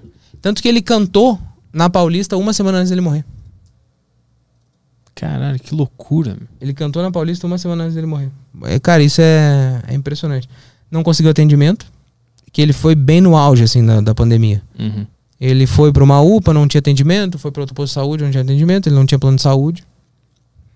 Não conseguiu ser atendido. Ele morreu sem atendimento, na realidade. Cara, tu, chegou a trocar ideia com ele sobre a vida, assim? Ele, ele tava. Ele tinha realizado esse sonho de ter subido no palco ali, ele tava satisfeito com isso? Sim, ele. ele o sonho dele é cantar em teatro. Ele sempre falava isso. Ah. Pô, que, quero cantar em teatro. Então a gente conseguiu parcialmente realizar esse sonho. Né? Não foi com um público de verdade, mas foi o que a gente conseguiu, conseguiu fazer. Ele era um cara bem, bem fechado, assim, bem. E um cara até depressivo também, mas eu não, não, eu não tive tanta proximidade com ele que a gente não chegou a viajar, né? Uhum. É, e aí, enfim, cara, tentei ajudar ele da, de todas as formas possíveis, assim, com, com, com tudo, técnica vocal, com figurino, com. Inclusive, o, todos os figurinos eu, eu dei para ele. Tipo, geralmente a gente fica com os figurinos, né? Falei, não, cara, dê, usa na rua também, porque daí, pô, tu vai ficar mais atrativo. Tu cantando uhum. de azul, com, com todo brilhando assim e tal. Uhum. Mas é. Foi, foi foda, cara. O... Segundo artista que, que morreu meu na pandemia. O, o Caio chamou ele pra deriva. Sim, é. Minha história é um pouco. Essa história é boa. É um pouco. mostra minha falta de profissionalismo. Ah, e então chamou eu... ele quando já. É. Uma semana depois. O cara... Não, porque quando eu cheguei em São Paulo, eu morava perto da Paulista. E aí, pra mim, São Paulo era do caralho, Paulista era do caralho. Eu, eu sempre tava ali caminhando, assim, conhecendo é as onde? coisas. Eu sou de São Miguel Arcanjo. Aí morei uma época em Sorocaba e vim pra São Paulo. Aí eu passava pela Paulista, ele sempre tava lá. Eu sempre, cara, eu, eu, sempre gostava de passar pelo show, o show dele, achava da hora. Parecia ser um cara interessante para trazer no programa. Sim, sim. Aí na ele época... cantava Legião também. Tu chegou a ver ele cantando Legião? Não, Legião não. E ele imitava o Renato Russo também. Tem isso no, no YouTube, é muito foda. Muito foda. Eu, aí eu via, gosto pra caralho de Tim Maia, aí, pô, vou chamar ele pra deriva. Eu mandei aquela, aquele, aquele, aquela mensagem no contato que tava no perfil dele lá. Aí chegou a mensagem do enteado dele, me dando a notícia, tipo, ah, então, no começo do ano ele. Não lembro a, a, data, né? Mas ele falou, ah, então ele veio a falecer, vítima de Covid e tal. Eu fiquei tão mal com isso, cara, que eu não consegui responder o cara de volta. Poxa vida. mas, pô, foda. Ah, foi uma pena, cara. E onde ele cantava lá na Paulista, botaram uma plaquinha. É mesmo? Tipo, cara, do caralho. Em, em, homenagem, assim. Porra, do caralho. É, é, foda. A Paulista tem muita coisa boa, né? De, de artista de rua, assim. Tem muita banda foda, muita muita coisa legal para ver. Quem vem para São Paulo, assim, que nunca veio e me pergunta, ah, o que, que tu recomenda fazer em São Paulo? Ah, vai caminhar na Paulista domingo. É, tem, é a melhor coisa. tem coisa pra caralho lá. Pô, tem coisa pra caralho. É muito legal de ver, de, de, de, de interagir. E e, cara, quando, quando você vê um artista de rua cantando, dá uma grana pro cara. Se for bom, né? É. Se for, se for, ruim, não dá nada. Não, se for bom, dá 10 reais. Se for ruim, dá 2, tá ligado? É porque é o trabalho do cara. É que às é, vezes é tem umas pecinhas de teatro lá que não dá, né? Já, é. já viu aquelas, Caio? Tem umas que não dá lá. Cara, mas, mas se o cara é bom, compra o CD, cara. Não, não- eu sei que você não tem mais onde ouvir CD, mas compra lá. Porque o cara tá, tá com 10 mil CDs lá empacado em casa. Compra umzinho, cara. 20 reais, pô. Quer falar alguma coisa aí? Ah, não, é que eu. Deixa eu pra amanhã no eu le- tarde?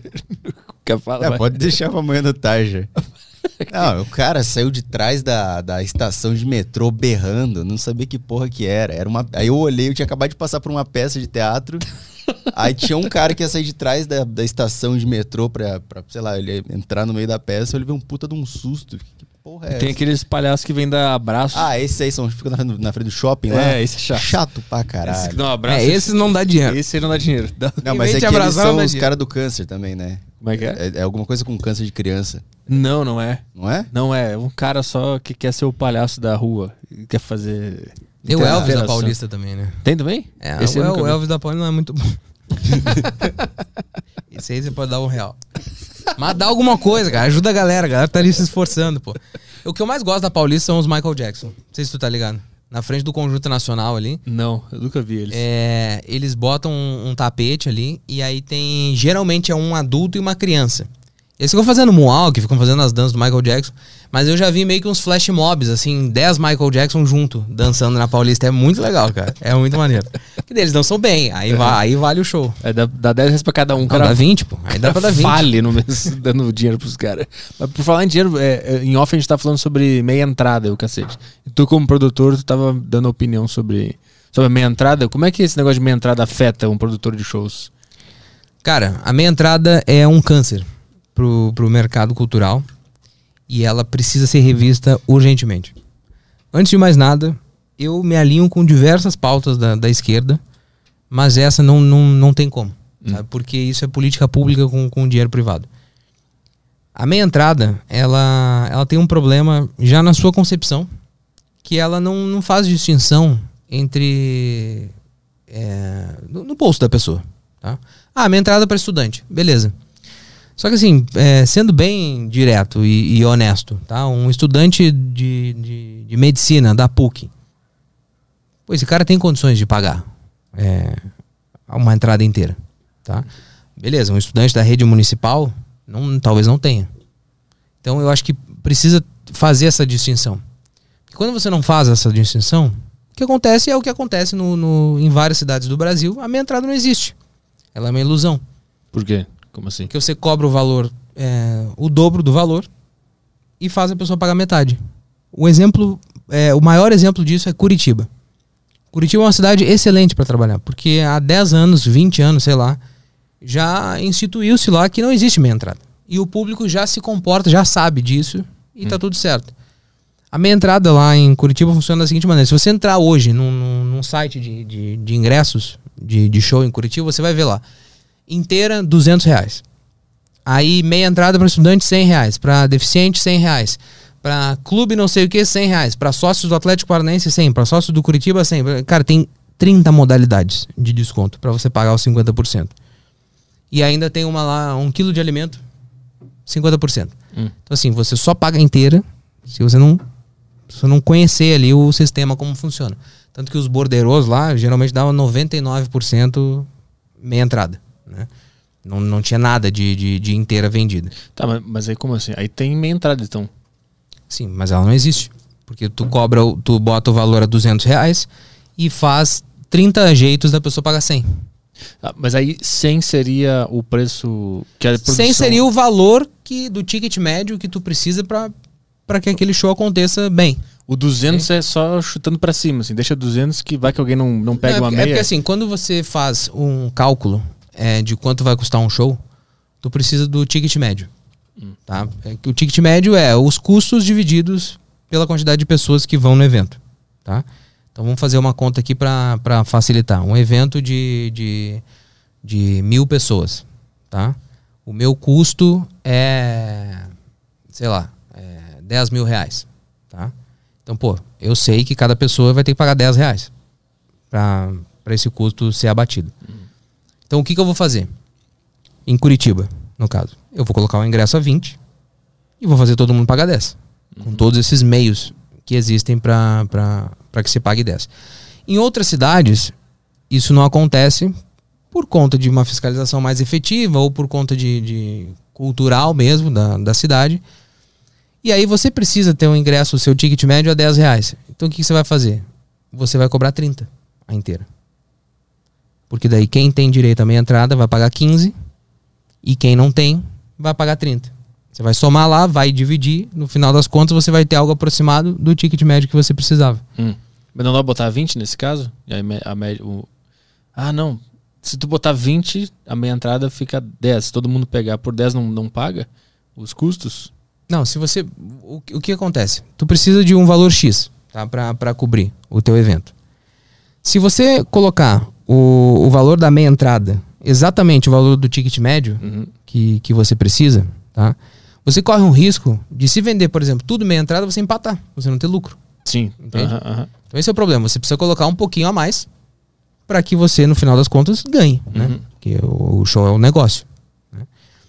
Então isso é um grande problema, cara. Porque recentemente, inclusive, uma, uma, uma deputada, não sei o nome dela, ela, ela sugeriu que no Dia Internacional da Mulher, mulher pague meia entrada no, no, no teatro. Tá? É uma iniciativa, ok, mas juridicamente, é, por quê? Sabe? Só que o mais é, engraçado disso é que isso já é feito. Geralmente, no- em março inteiro, em várias cidades, várias produtoras dão desconto para o público feminino. E no Dia Internacional da Mulher tem vários shows que, que você não paga, levando um quilo de alimento. Estádio de futebol também, é liberada a entrada do público feminino. Então, basicamente, ela está se, se apossando de uma ideia e transformando em lei, Hum. sabe? E esse é o grande problema da meia entrada, porque ela é uma lei que ela mexe com o dinheiro da iniciativa privada e ela não dá nenhuma contrapartida. Por exemplo, você em diversas cidades, além da, da meia entrada tradicional, que é portador de, de necessidade especial, estudante, jovem de baixa renda e tudo mais, você tem infinitas leis municipais e estaduais. É, desconto para bombeiro, desconto para professor, desconto para funcionário público. Em Curitiba tem desconto para portador de câncer. Sabe? Tipo, é uma infinidade de, de, de descontos. Todos esses descontos são, são criados e o empresário do, do, do- que está fazendo o evento não tem nenhuma contrapartida com isso. Nenhuma. Uhum. Tipo, nenhuma isenção de imposto. Porque, pô, se existisse assim, beleza, na- na- aqui tá a meia entrada e a gente vai te isentar o ISS, que é o imposto municipal, de qualquer natureza, que tu precisa pagar para qualquer movimentação. Geralmente é 5%, em algumas cidades é 7%, enfim. Pô, legal. Já tive 5% de, de, de desconto. né? Tive uma contrapartida pro, pro, pro que eu tava fazendo. Mas não tem, nenhuma. Uhum. E isso é muito engraçado no Brasil, cara, porque as pessoas, o- o- os políticos, eles criam essa- essas coisas, o, o idoso, por exemplo, né? Cara, a função do Estado é garantir a aposentadoria do idoso. Ele não consegue. né? É sempre um, um- um problema. Tem que reformar a Previdência, beleza. Aí, enquanto isso, tu não consegue cumprir o teu papel como Estado, e aí tu vai lá e cria desconto na farmácia, é, desconto obrigatório em show, é, idoso não paga passagem de ônibus, um monte de, de, de coisa. Pô, o que, acontece hoje em empresa de ônibus? A maioria não consegue cobrir as contas, né? A maioria das empresas de ônibus tem prejuízo por, por conta da, de, das inúmeras gratuidades que, que existem. Aí, beleza, o cara da farmácia tem que dar desconto. O cara do show tem que dar desconto. E, o- e o Estado tá fazendo o quê? Uhum. Tá É a iniciativa privada que tá bancando a. a- É, a iniciativa privada. E é tudo um placebo. Cara, o, o idoso tem que receber aposentadoria. Boa. Pô, o cara se fudeu a vida inteira pra trabalhar. Não é, não é ficar dando descontinho aqui, descontinho ali, sabe? Uhum. E tipo, cara, é com, é com o teu dinheiro. E aí, pô, toda vez que, que esse assunto surge, é. Ah, os empresários de show são os filhos da puta, não sei o quê, os caras milionários. blá, blá. Realmente, tem muito milionário no mercado. Mas a grande maioria, 90%, não é, cara. É cara que rala ali, rala pra, pra tirar 10 mil no final do mês, 8 mil, 7. E quando um show dá errado, o cara toma um tufo e ele não ganha nada. Aí ele perde seis meses de trabalho. Então, tipo, essa grana faz muita diferença pro mercado cultural. E não são esses 10% que são milionários que movimentam a cultura do, do, do Brasil. Quem movimenta é o pequeno médio produtor, que leva show pro interior, que, que, que faz show de stand-up, que faz show pequeno. Entende? Então, cara, isso, isso é um grande problema. Ai, pô, os caras são filha da puta, não sei o quê, blá, blá. Mas aí eu pergunto, pô, tu é dono de um restaurante, tá? Tu acharia legal a, a prefeitura baixar um decreto lá dizendo que, que ah, no teu restaurante é, estudante paga metade do prato. Ele pesa lá na balança, deu 20, ah, o estudante vai pagar 10. Ah, o, o, o professor no teu restaurante é, tem, tem desconto. Cara, por que isso?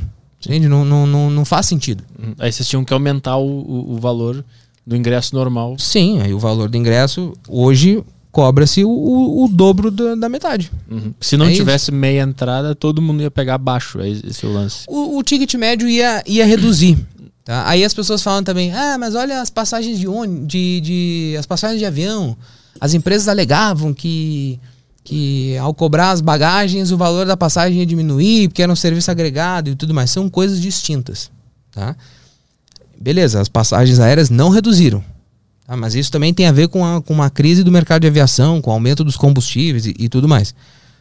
Em show, por exemplo, em Porto Alegre, há 10 anos atrás, não existia meia entrada. Existia uma lei municipal onde tu dava desconto de segunda a sexta ou de segunda a quinta, não lembro, de 20% para estudante e no final de semana 10%.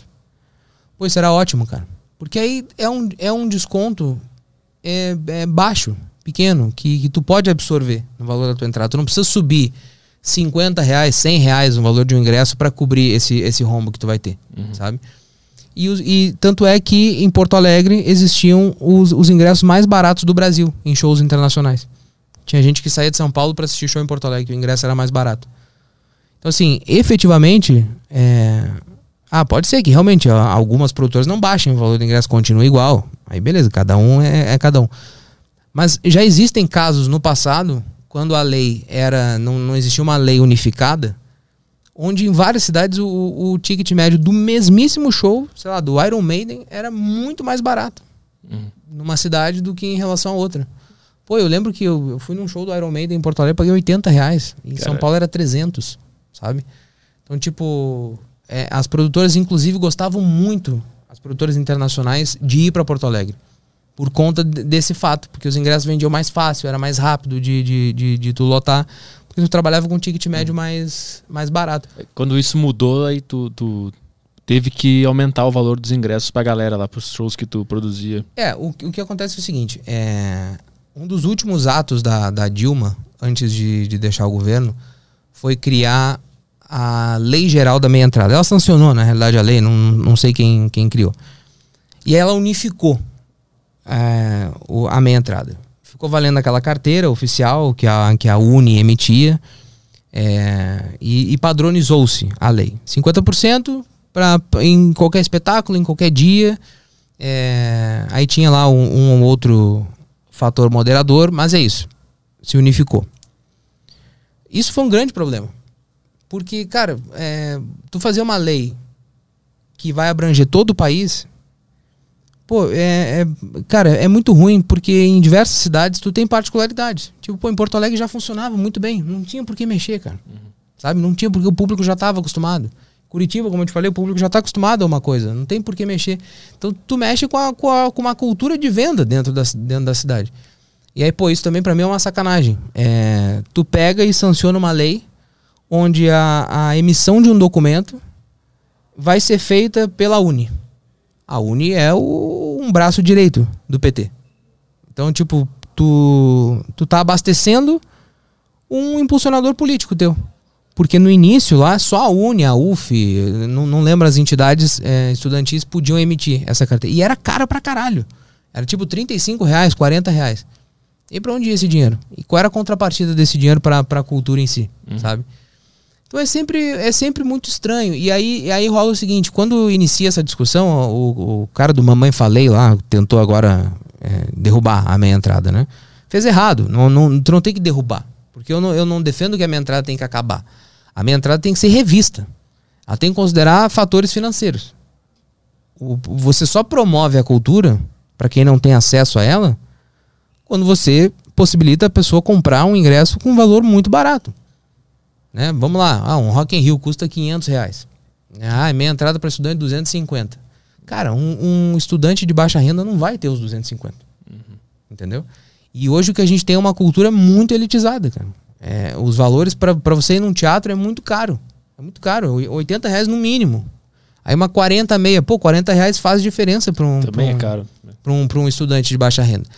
Então, assim, é, eu acho que tem que existir um- um- uma renegociação da- dessa lei para que ela considere o, o fator financeiro e não a, a tua condição. Ah, eu sou um estudante. Tá bom. Tu lembra de quanto pra quanto foram os ingressos dos shows que tu produzia depois que baixou essa, Não, eu, essa lei? eu, eu, na época, ainda não, não fazia muito evento com, Ah. com isso, tá? Mas eu acompanhava muito o mercado. Eu, eu ia em show todo final de semana, continuo indo. né? Eu gosto muito disso. Mas, cara, houve um aumento, pelo menos, assim, pelo menos no valor dos ingressos, 50%. Já de imediato, assim, sabe? Uhum. Porque é, aí também a lei, ela mexia em questões assim, é, ah, não pode ah, desconto para curso de inglês. Sabe, tipo, porque ela, Ah, ela, sim, ela, sim. ela descrevia lá na lei o que que era Estudante. o que Estudante, que- né? Ah, ah. universidade, pós-graduação, ensino fundamental, ensino médio, blá blá. Ah, não, não, não podia. Pô, aí, sabe, aí, por que, que o cara que tá num curso de inglês não, não é estudante? Sabe, aí Sim, já, sim. já se inicia uma, uma discussão. Aí, pô, o Rio Grande do Sul tinha uma, uma lei muito legal que era assim, é, menores de 15 anos de idade pagavam meia entrada. Por que, que eles fizeram isso? Porque era muito difícil tu comprovar é, que uma criança estudava. Ah, levava o boletim, a carteirinha da biblioteca. Na época não tinha uma padronização. É verdade, carteirinha da biblioteca. É, não tinha uma padronização pra comprovar que, ah, o meu filho tá estudando. Mas, cara, menor de 15 anos de idade geralmente está estudando. Então aí, muito espertamente, os caras dizem, ah, menor de 15 anos já paga meia. Sabe? Pô, e funcionava bem, né? Aí, pô, veio a lei geral da meia entrada, aí, inclusive, o, o, o adolescente, a criança, tem que ter a porra da carteira, Uhum. sabe? Ah, sim, aham. Aí, pô, eu não consigo me convencer que isso foi feito é, para não dar dinheiro pra, pra sabe, para não gerar dinheiro com a, com a fabricação das carteiras, sabe? Sim. Pro, Não tem outro sentido. pro sindicato ali ganhar uma grana. É foda. Aí, beleza. Aí o Mamãe Falei tentou lá de, de acabar com ele. Não tem que acabar. Tem eu que... sei o que ele, que ele fez. Ele quis acabar? Essa... Cara, eu- ele, ele quis é, suspender a, a minha entrada, né? O texto dele tinha um embasamento e tudo mais. Só que tu não. Eu acho que assim, é ruim tu suspender também, porque isso já pertence à cultura do, do brasileiro, a meia entrada. Tu só tem que, que readequar ela a, a- a padrões melhores para que tu consiga reduzir o, o, o valor do ingresso. Uhum. Né? Então, e, e é muito ruim, cara, isso, porque é uma pauta que nenhum político quer pegar, cara. Eu costumo dizer assim, ah, ninguém quer um coquetel molotov no, no- dentro do, do, do seu gabinete. Mas ela é tão pesada assim? Ela é pesada porque ela envolve os movimentos estudantis, Ah, entendi. entende? E ela envolve dinheiro, os movimentos estudantis ganham dinheiro com, com, com esse documento. Entendi. O Bolsonaro, quando, quando entrou, é, depois de uns meses, ele, ele, ele fez um sistema lá que você não precisa fazer através das entidades. Então isso eu já achei positivo. Tá? Porque daí, beleza, não monopolizou a fabricação de um documento.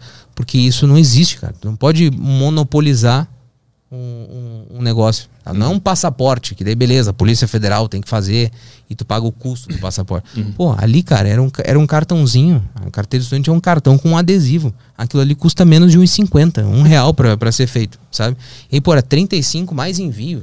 Não É, Eu, eu, eu lembro que pra fazer a carteirinha de estudante tinha que ir lá no DCE, lá no meio dos caras com, com as faixas do Che Guevara, os caras de chinelo. Não, hoje tem, tem. Cara, nada contra o DCE, tá? Nada contra o movimento estudantil. Tudo contra. Tô brincando. tô Não, não, cara, absolutamente nada contra. Não, Nada mas é contra. que eu, eu lembrei Só que. é né, estranho os caras terem o monopólio do- da fabricação um documento. é cara. que eu lembro que pra tirar tinha que entrar num lugarzinho cheio de pôster do Che Guevara, uns caras de chinelo, do- fazendo umas dancinhas. Tinha que Lembra disso, cara? Tu, tu, tu já pegou. Tu foi pegar a tua carteirinha de estudante na faculdade alguma vez? Não, mas eu peguei na, na coordenação da faculdade mesmo. Ah, tu pegou na coordenação lá. Eu lembro que na minha faculdade tinha que ir lá no, no negócio lá do NCE, dos estudantes lá. Então o negócio disso, quando teve a votação disso aí, quem ganhou foi a galera do chinelo, do. Sempre. Sempre, a galera do tambor, Sempre. do teatro. Aí tinha que, tinha que ir lá falar com uma pessoa com a camisa do PT, sei lá, e ela te dava uma ficha, tu preenchia, pagava uma taxa. e Parecia uma tocando- coisa meio ilegal, né? Enquanto tava tocando Chico Buarque no fundo. Mas, cara, não tem nenhum problema. Tem. Isso. Não, não, O cara cara. tentando não ser cancelado pelos Não, movimentos não, estudantil. não, não é, não Ninguém é, tá não vendo. é medo do cancelamento. Eles não estão vendo, eles estão lendo. Não tem Marx. problema. Não tem problema. A, a Uni emitir carteira, só que tu tem que ter outros meios pra fazer essa emissão, não só através deles, né? Aí, pô, o cara acabou de falar que o Bolsonaro fez algo bom. Ué, Tá Isso foi bom. Te fudeu, tá cancelado. ah, isso já. foi bom. Mas agora, o Bolsonaro é um imbecil. Entendeu? Eu, eu também devo dizer que o Bolsonaro está num, num trabalho ferrenho pra destruir a cultura do Brasil, cara. Pouco ele sai já. Vem, É, tomara. vem tomara. Lula. Lula lá. Cara, o Bolsonaro foi um. Lula lá. Não, eu não vou falar porque eu tenho medo de ser cancelado. Não, tamo junto ano que vem, Lula lá. Não, mas ó, se, se, se, for, se for Bolsonaro e Lula no segundo turno, Ah. quem votar no Bolsonaro pra mim tem que apanhar, cara. E no Lula. No O Lula. Lula vota, porra, dos males o menor. Se É. essa é a condição que a gente vai ter que escolher. Eu vou votar no Daciolo se ele for de novo. Não, mas o primeiro turno é uma coisa, cara. Segundo turno é, segundo faço turno. assim na... Se isso acontecer, não, tu não pode se, se isentar. Eu me isento sempre. Mas daí vai acontecer a mesma merda que aconteceu agora. Foda-se. Porra. Se virem aí, cara. Eu acho que assim, cara, se for Lula e Bolsonaro no segundo turno, tu tem que escolher entre um tiro no pé e um tiro na mão.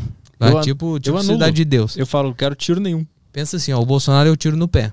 Tá? Tu vai ter dificuldade pra, pra caminhar, talvez tu fique até paraplégico. Uhum. O Lula é o tiro na mão. Cara, a mão, tu, tu Eu- consegue é- conviver sem uma Eu mão. não consigo comprar Bitcoin com, com, com um tiro na mão. Ah, mas, mas enfim, política à parte, cara, o, o, o Bolsonaro é um filho da puta e, e, e ele, é um, ele é um cara que, que, além de ter. Bom, acabou com o Ministério da Cultura, né? É, fez uma distopia completa da Lei Rouanet. Tipo, lá pro, pro, pro gado, né? Mentindo pra caralho sobre isso. O que, que era isso? Tu tá envolvido nessas coisas de lei Rouanet quando tu produzia show? Tu usava não, essa não, lei? eu, eu cheguei a fazer um, um show com Lei Rouanet, mas contratado. A minha empresa foi contratada para executar um, um negócio. Ah. Cara, a Lei Rouanet é muito legal. É muito legal. Só que ela também precisa ser revista. Porque o que acontece no Brasil? Não tem fiscalização. As coisas não são fiscalizadas. Aí realmente, eu acho um absurdo. é, eu não lembro se foi Maria Bethânia, mas era al- alguém muito foda que, que pô, conseguiu aprovar, né? Que isso é uma coisa importante, as pessoas não entendem. Ah, o cara tem 500 milhões para fazer um show. Calma. Ele foi aprovado para captar 500 milhões. Hum, mas Não, não que ele tenha esses 500 milhões. como é que funcionava isso? Porque eu não entendo porque o cara tem que ser aprovado pelo Estado pra captar dinheiro da ini- iniciativa privada. Por que, ele não simplesmente não, porque vai? esse dinheiro é isenção de imposto. Ah, isenção de imposto. É, isenção de imposto. Então, Ah. tipo assim, é, uma, é um dinheiro que a empresa já paga. Ela já vai pagar. Entendi. Só que aí o Estado vai direcionar esse imposto pro show do Aderiva. Sacou? Ah, tá. É então ele- então não ele é que ele fazer. não paga imposto, ele paga só que pro artista. É, ele paga e esse dinheiro é direcionado Sim. pra. De qualquer forma, ele pagou um imposto. Isso, o A- que, a o que acontece na Lei Rouanet? Tu, tu faz um projeto, né? É, eu não sei se ela mudou agora recentemente. Né? Eu tô um pouco afastado do mercado desde, desde o início da pandemia. Mas tu, tu cria um, um projeto, né? Tem uma série de regras no edital. E esse projeto tem contrapartidas sociais também. Tu tem que dar ingresso para ONGs, é, para pessoas de baixa renda, enfim. E aí tu bota lá o custo do meu projeto. Ah, o show do Aderiva vai custar é, 15 milhões para ser produzido tu vai receber o feedback dizendo se o teu valor tá, tá acima, tá dentro do, do coisa, ou tu vai simplesmente ser aprovado ou, ou rejeitado o projeto. Se tu for aprovado, aí tu começa uma grande jornada em busca de empresas que queiram investir no show. Aí tu fala, cara, eu já tenho aqui a Rouanet aprovada, né? É, então, pô, conversa aí com o teu contador para ele destinar o, o X do imposto ali para o nosso Ah, projeto. tá. E aí tu coloca lá o logo da empresa. Ah, Santander apresenta, podcast a deriva. Entendi. Tá entendi. ligado? Geralmente é isso, é isso que acontece. Só que daí a- o, o Bolsonaro, os, os imbecis, eles pegam e, e- e distorcem. Ah, caralho, fulano tem o A Deriva, pô, um podcast, 15 milhões pra fazer um show, que isso? Que absurdo. Não, cara.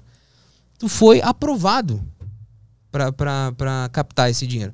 Se, uma, se o Santander quis ser burro e botar o dinheiro num, num- num negócio, porra, aí é o problema do, do Santander. Uhum. Mas esse imposto iria pra onde no estado? Cara, isso eu não sei dizer. E aí eu não vou, ah, não vou aqui levantar possibilidades porque eu precisaria ler, ler mais. tá? Aham, aham. Mas assim, é, tem imposto que vai para o esporte, tem imposto que vai para a cultura. Então assim, isso já está previsto no, no- num, num plano orçamentário, entendeu? Então assim, ah, esse dinheiro iria para onde? Para lugar nenhum, em teoria, porque ele já está previsto no orçamento. Ele tem que ser destinado à cultura. Entendi. Aí tu pode dizer, não, mas tá, se ele não for destinado, ele vai para onde? Bom, aí eles têm que refazer o orçamento e destinar o dinheiro para outro lugar. Entendi. Uhum. É isso, basicamente. Uhum. Mas o, o, o Bolsonaro tentou dar um golpe na, na, na cultura muito forte, é, retirando a possibilidade de artista ser MEI. Isso ia acabar com, com, com muitos pequenos artistas. Galera de circo, de, de, de, de teatro. Me explica pra quem não faz a menor ideia do que, do que seja isso e como que isso impactaria. Bom, o MEI é, é o para ser microempreendedor individual, né? Muita gente tem MEI, é muito simples. Tu abre uma empresa no, no site do, do governo e tu pode faturar até 82 mil por ano, uma coisa assim. E aí, beleza, tu, tu pode emitir nota, tu pode prestar serviços de uma forma oficial para outras empresas. Muitos artistas, a grande maioria, esmagadora, sei lá, 95%, é, emite nota, não é contratado com, com CLT. É o famoso PJ. espetáculo. É, o PJ, isso. Ele quis tirar a categoria de artista da- de, de MEI, entende? Então essa galera que, que prestava serviço pra, pra, como artista, até mesmo como técnico, como é, Técnico de som. técnico de som, técnico de luz, enfim. Ele queria retirar essa possibilidade. Houve um grande é, alvoroço da classe artística, inclusive artistas do alto escalão foram, foram ajudar. E aí, enfim, isso não, não, não foi levado adiante. Mas baseado no que? Em corrente do Zap que ele fez isso? Baseado que ele é um filho da puta e que ele não gosta da classe artística. Ah, foi, não tinha nenhum embasamento que ele entendeu errado, assim, né? Ah, eu não sei o que, que ele entendeu. Não dá pra entender o que, que passa na cabeça dele. Mas, tipo, é, basicamente, ele tava ali, agora, pensando é, estrategicamente, tá? Ele tava atirando no inimigo. né? Assim como a Dilma deu dinheiro pra Uni no momento que ela formaliza a Lei Geral da Meia Entrada, Uhum. abastece o- os braços dos movimentos estudantis, que são o pilar do, do- do PT, o Bolsonaro quis derrubar o inimigo. Hum. Então são, são, Mas o, o são inimigo. jogadas políticas. Né? Isso aqui é uma loucura porque é o inimigo que nem chega nele, é o cara que tá fazendo show numa cidade. Não são os grandes artistas que falam dele na mídia e combatem ele, né? Ele nem ia afetar esses caras, esses caras iam dar um jeito de. Porque é um covarde, né? Ele quer atacar o pequeno. Pois e é. aí é Mas- foda. E não ia acontecer nada, porque o cara só ia, não ia Não, declarar ia, nota. ia acontecer, cara. Ia acontecer. Ele ia fuder o, mais ainda o Brasil. O Bolsonaro é tão burro que por uma pauta pessoal, totalmente ideológica, ele ia fuder um pouquinho mais a economia. Porque, o cara Porque- não ia declarar Não isso. ia declarar. Ia fazer As na... pessoas iam fazer na informalidade. O que tá certo, tem que fazer mesmo. É, eu também acho. se, se, se tu tem um, um estado que não. Isso foi uma jogada dele, ninguém entendeu. Ele é liberal, ele quis, Ah, ele, ele quis tirar o. Ele a- quis fazer a revolução artística e Isso. nós não entendemos. Exatamente. Ah, boa. Então, vote 17. Não, tô zoando. Eu sou o gado do Bolsonaro. Tu dá qualquer coisa que ele fez. Olha só. que eu, que eu inverto aqui de que ele, que ele Ah, fez o bem. é isso, cara. Se tu parar pra conversar, dá pra entender o Bolsonaro. entendeu? Exatamente. Porra. Ele queria fortalecer a galera. Galera, para de pagar imposto pra mim. Eu acho que o Bolsonaro nunca vai vir num podcast. Nunca. Ele quase. Eu posso falar isso? Agora fala, né? Ele quase foi num aí. No daqui de cima? Não, não, num outro lá. É. Um Cara- outro lá de boné. Ah, é público? Qual é o Público podcast? aí. É público? Quase veio. Ah, quase No. Flow. No Flow. No Flow? Aham. Então, eu acho que ele não vai vir. Porque ele vai ser confrontado com coisas que não tem explicação. Tá ligado? E ah, o- ele vai dar. Ele enrola, porra. Não, mas não Político vai, cara. enrola. O Igão e o, e o Monark vão, vão, vão perguntar paradas assim, tipo, não, mas isso não tem nada a ver. Tá ligado? Não tem um compromisso jornalístico ali de manter uma formalidade. O Monark vai falar, tu é burro. Pra caralho. Ele falou pro. pro É, falou pro filho, né? Imagina, não vai falar pro pai. Caralho, te acho idiota. O Monark vai falar isso. Ele vai vir pra passar por essa A cagada dele foi constrangimento. foi ter se metido em política, porque ele era um cara divertido antigamente. Ele podia estar aqui se divertindo. Por que, ele foi se meter em política? É, Eu não, eu não- sei, ele era o tiozão de churrasco e a gente elegeu um tiozão de churrasco. Pois né? é. Mas isso serve como aprendizado pra que ele não seja reeleito e pra que a gente nunca mais vote num, num, vai ficar, panaca vai desse, ficar assim pra sempre. Vai ser esse pêndulo pra sempre. Não tem salvação, cara. É, Eu acho que a esquerda e a direita vão sempre, É, vão Lula, sempre se alternar no. E vai ser sempre pro poder. extremo, nunca vai ser pro mais moderado. Vai ser sempre extremo. É que o Lula não é extremo, na minha opinião. Ele. não acho que ele seja um extremo, cara. Porra. O Lula só, só conseguiu governar o Brasil quando ele se aliou ao centro. O grande problema do Brasil, cara, é que o, o- a gente tem muita gente, e eu diria que sei lá, 70% da, da população não sabe em quem votar e não se interessa por política. Eu, Então, culpado. Não, o lance de para tu ganhar uma eleição é tu saber influenciar essas pessoas. E aí pode ser o Lula, o Bolsonaro, ou o Ciro Gomes, ou o Luciano Huck, quem conseguir vai, vai chegar. Então esse papo de ah, pô, lá no Rio Grande do Sul, né? É, tu disse que não curte muito política, né? Não. Sempre anula meu voto. É, o, o Bolsonaro foi recordista de votação lá no Rio Grande do Sul. Aí todo mundo, oh, os gaúchos nazistas, não sei o que, blá, blá, blá. PT ganhou lá direto. PT ganhava Se o cara abrir a Wikipédia tá, e olhar o resultado das eleições presidenciais, todas, dos, dos antes, eu acho que até do Aécio, a Dilma ganhou até do Aécio no, no Rio Grande do Sul. Cara, todas as outras, o Lula nos anos 90, o mapa inteiro do Brasil era azul, Sim. tucano, e só o Rio Grande do Sul era vermelho. E governador PT ganhou É, várias pô, lá. não, Várias. o, o Rio Grande do Sul tem grandes nomes da, É. da, da esquerda. Tarso, Olívio, eu lembro desses caras. aí. Manuela, Maria do Rosário, mu muitos Mas que nomes. ganharam, que eram que foram governadores. Eu lembro do Tarso, do, eu lembro do Olívio por causa do bigode. O dele. Colares, Isso, Colares. Colares que, que, que negro, um governador negro também. Então, tipo, porra, é, aí o que aconteceu? O gaúcho do nada é, virou fascista? Não. O que aconteceu é que essas 70% dessas pessoas que, que não se interessam por política foram influenciadas pra votar no, no, no Bolsonaro. Eu acho também que o Sul tem um negócio meio de se revoltar com a coisa que tá no poder no momento. Por isso que a esquerda ganhava lá direto. Por isso que a gente quase foi um país, pô.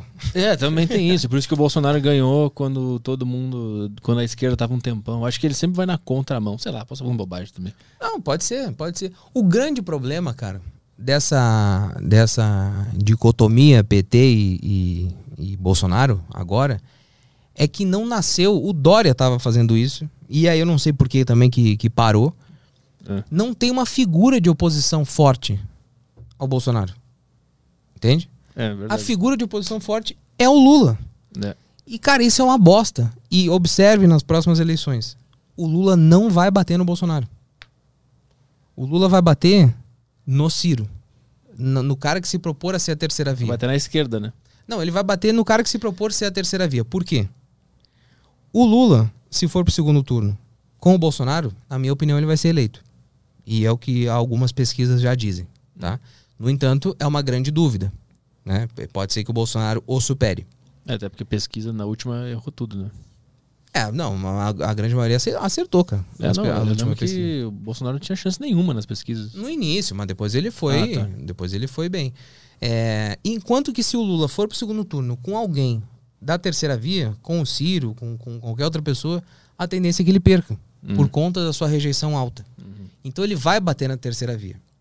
O Bolsonaro vai fazer a mesma coisa. O Bolsonaro vai bater na terceira via. Porque se ele for contra o Lula, existe uma chance dele ganhar. Pela rejeição alta do Lula. Aí ele, pô, errei, mas foi a pandemia, não sei o quê, agora vamos, o Brasil vai pra frente, blá, blá, blá, ele é eleito, de novo. Se for ele e o Ciro Gomes, já era. O Bolsonaro não, não, não é eleito de jeito nenhum. Tu acha que Bolsonaro e Ciro, Ciro ganha? Ciro ganha. O, o que, que acontece? O, o- o Lula e o Bolsonaro. A próxima eleição vai ser ótima no ponto de vista estratégico. O Lula e o Bolsonaro precisam um do outro. Porque a única chance deles serem eleitos é enfrentando um ao outro. Uhum. Se eles enfrentarem alguém da, da terceira via, eles perdem. Hum. Entende? Porque o, o- é- essa massa de 70% da população que é influenciável, ela vai, putz, não quero o Bolsonaro, não- nem muito menos o Lula. Hum. Entendeu? Mas ele vai se candidatar de novo? Eu lembro que ele falava que ele não ia. Quem? O, o, o Bolsonaro? Não tinha, ele não dizia que ele não ia se recandidatar? Ah, ele fez lá uma, uma bobagem por causa da, da urna eletrônica, né? Que ele não confiava na urna e tudo mais. Eu acho que a estratégia, a melhor que o Bolsonaro deveria adotar, se ele quer continuar mamando dinheiro público e quer continuar sendo político, é não concorrer à presidência. Ele inventa um factoide, inventa uma fake news, não confio nas urnas, blá blá, não sei o quê, e, e é isso. Tô Não- fora. Tô fora, não vou, não, não quero, não confio nas urnas. E volta a ser deputado. Vai ser o mais votado lá do Rio de Janeiro. É verdade. E isso, e ele continua, porque existe uma grande chance dele ficar agora quatro anos sem mandato. Né? Então, se ele quer continuar mamando, na, na- ele deveria fazer um favor e não, não concorrer. Porque daí dos males o menor, pelo menos ele, ele, é, ele é só deputado. Ma- Mas, é, voltando ao assunto de produção, é, burocraticamente falando, quais, quais são as maiores dificuldades de produzir show e cultura no Brasil? É o negócio da minha entrada? É imposto? O que, que é o, o, o problema? Se é que tem um problema. É, não, o, o Brasil, cara, é o, a população brasileira vai muito em evento. Isso, isso, é, isso é legal. O Brasil consome cultura pra caramba. É, eu acho que talvez depois dos Estados Unidos pode ser o, o país que mais consome cultura. Então a gente tem público. Né? A grande dificuldade são justamente essas questões relacionadas a, a, a, a fatores, tipo, é, pessoas de fora interferindo no teu negócio, sabe? Seja o Estado, É, seja a concorrência, porque às vezes tu vai fazer um show, tem outros iguais no mesmo dia na, na cidade. Então, tipo assim, a, a maioria dos problemas são, são esses fatores externos, mas se tivesse que cravar um, hoje eu diria que é o Estado. E não é só o Bolsonaro, porque, repetindo, a Dilma fudeu lá muita gente quando sancionou a lei geral da meia entrada, né? E aí o Bolsonaro também fudeu muita gente quando quis a- acabar com o MEI. Então é uma desconstrução da, da, da cultura que já vem há muito tempo, cara. Muito tempo. E aí não dá pra entender, cara. Pô, o governo de esquerda e de direita fa- fa- fazem a mesma coisa. Qual foi o, o show mais difícil que tu já produziu? Teve alguma, alguma encrenca, alguma furada, alguma coisa que aconteceu? Ah, tem, tem crencas técnicas, né? De tipo. Não. Pô, vai começar o show e a mesa de som para de funcionar. Né? Mas e, Mesa de luz trava, essas coisas assim. e esse negócio de concorrência, já teve alguma que tu pegou? Teve, o- mercado é muito filho da puta, cara. Tem muito produtor que, tipo, pô, o fulano tá fazendo o show do Aderiva lá na. Tô usando só o exemplo que é o mais, mais perto aqui. Mas teve, mas teve um É. específico que aconteceu contigo? Teve, teve. Tipo, ah, o musical do, do ABBA, vamos fazer em Curitiba. Aí um mês antes o cara pega uma, Um outro aba. um outro aba do Brasil e bota antes. O que, que eu vou fazer? Ah, não vou fazer nada, além de achar o cara um filho da puta. E lidar com, com um artista foda? É complicado, cara. É complicado porque, é, primeiro, tem muito artista legal, a grande maioria. Gente muito bacana. Tem outras pessoas que têm suas particularidades. E aí é saber tu conviver com elas e se sujeitar a isso pra algum, trabalhar. algum pau no cu, assim? Já, mas eu não, não vou citar nomes, né? Que eu- Só, só a história, pô. Não precisa falar. Não, eu, eu trabalhei com, com um cara que. que é, ele tinha muito sucesso entre o público infantil. Tá? E aí ele não gostava de atender as crianças.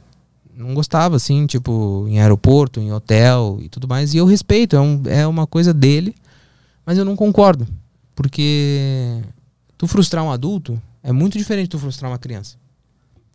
Ah, pô, quero muito conhecer o Petri pessoalmente, eu venho aqui, tu é um pau no cu comigo, passa por mim ali na calçada e não e não falou comigo. Ah, poxa, que pena, o cara é...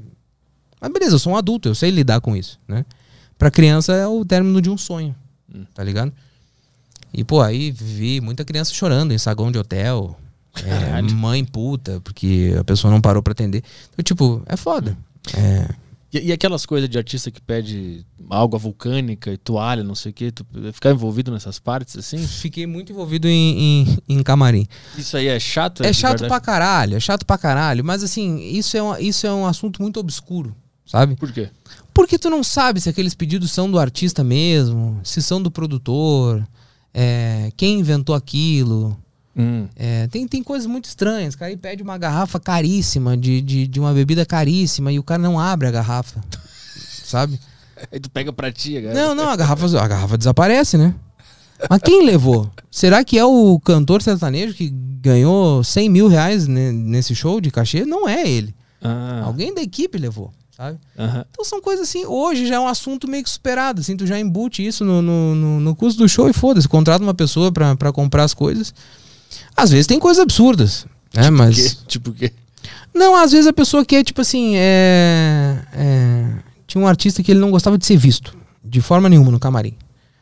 Então, se o camarim tinha janelas, tu tinha que é, fechar as janelas com papel pardo, sabe? Uhum. Tipo de caixa de correio. Pô, meio, meio estranho, né? Cara, tu, é uma janela, fecha a janela veneziana. Não, mas tem o buraquinho da veneziana, sabe? Umas coisas assim, mas aí são é, dodói, lelé da cuca que tu vai lidando, assim, sabe? É, é, tem, tem, tem uma artista muito famosa no, no, no Brasil que ela é a Maria Bethânia. Ela, ela faz show de pé descalço, né? Eu já ouvi colegas e tudo mais dizendo que, pô, tem que tomar um cuidado no palco. Mas aí, pô, tem um sentido Sim, sim. né? É Porque ela está de pé descalço, né? A higienização do, do, do, do, do solo ali, enfim. É, aí alguém pode dizer, pô, mas que frescura, tem que limpar o chão pra mulher pisar. Tá, mas tem um propósito Sim, né, no sim. que tá acontecendo. Algumas outras coisas não, não tem propósito. E algumas outras tu descobre com o tempo.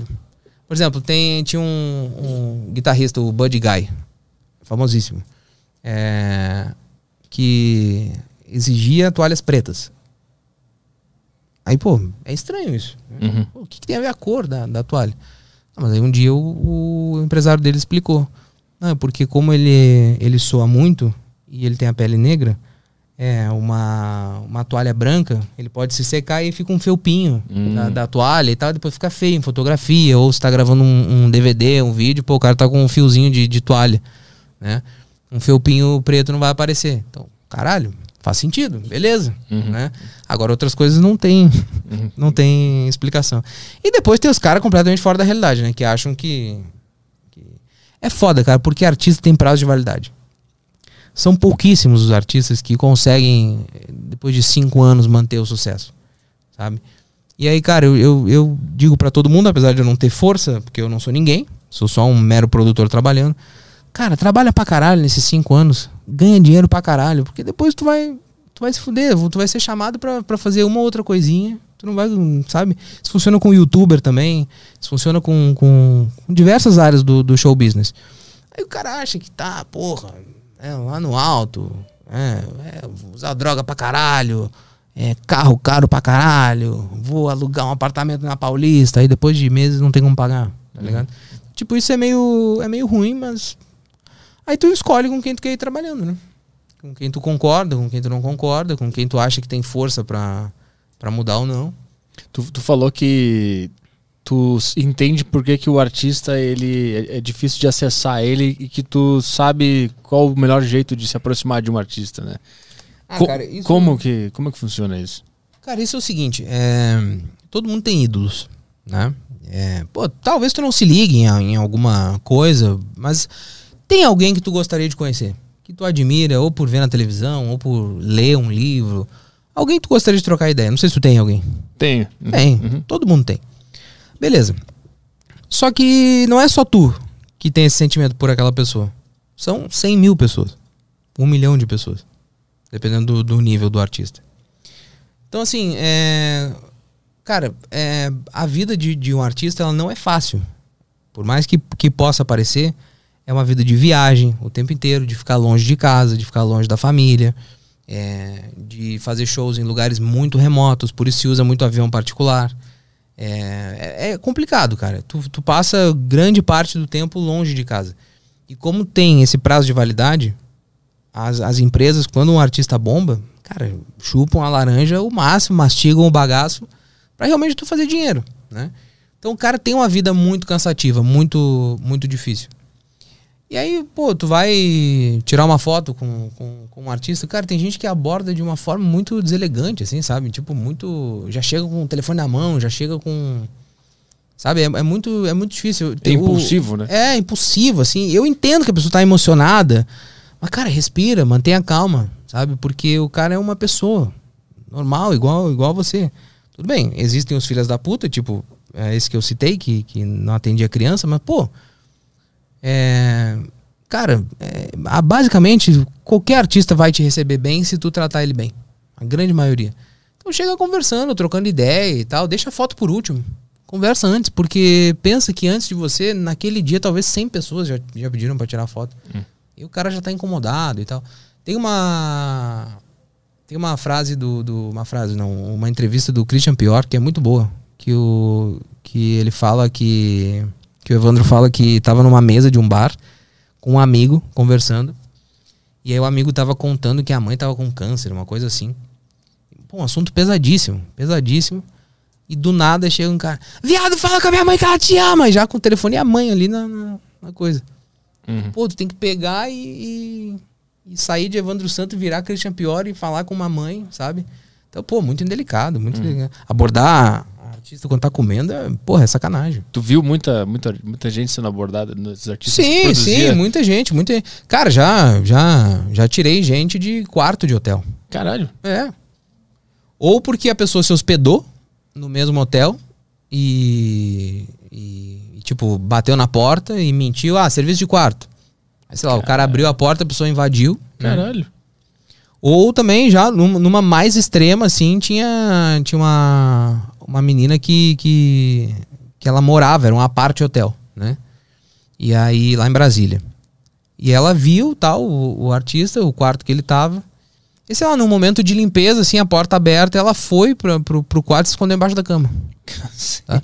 Pô, todos os artistas têm história assim, cara, de tirar gente debaixo da cama. Mas tu ajudou a, a tirar? Não, é quando, quando eu tava né, nessa ocasião, sim. Mas como é que tu soube? Tu tava Ah, me lá? ligou, né? O cara te ligou. Tem uma pessoa no meu quarto. Aí vai lá eu resolver o BO, né? Quem é tu? Como é que tu entrou aqui? O que aconteceu? Caralho. Aí é foda. Aí depende do artista ser é, também consciente de entender que aquele problema não é da produção. Tem artista que fica puto e fala: caralho, quero ir embora desse hotel de merda, não sei o que, blá blá. E bom, tá, vambora. Fazer o quê? E normalmente é mulher que faz isso com artistas homens? Ou o contrário, é equilibrado? Ah, não, não posso avaliar, cara, mas os episódios que eu vivi foram com, com, com mulher.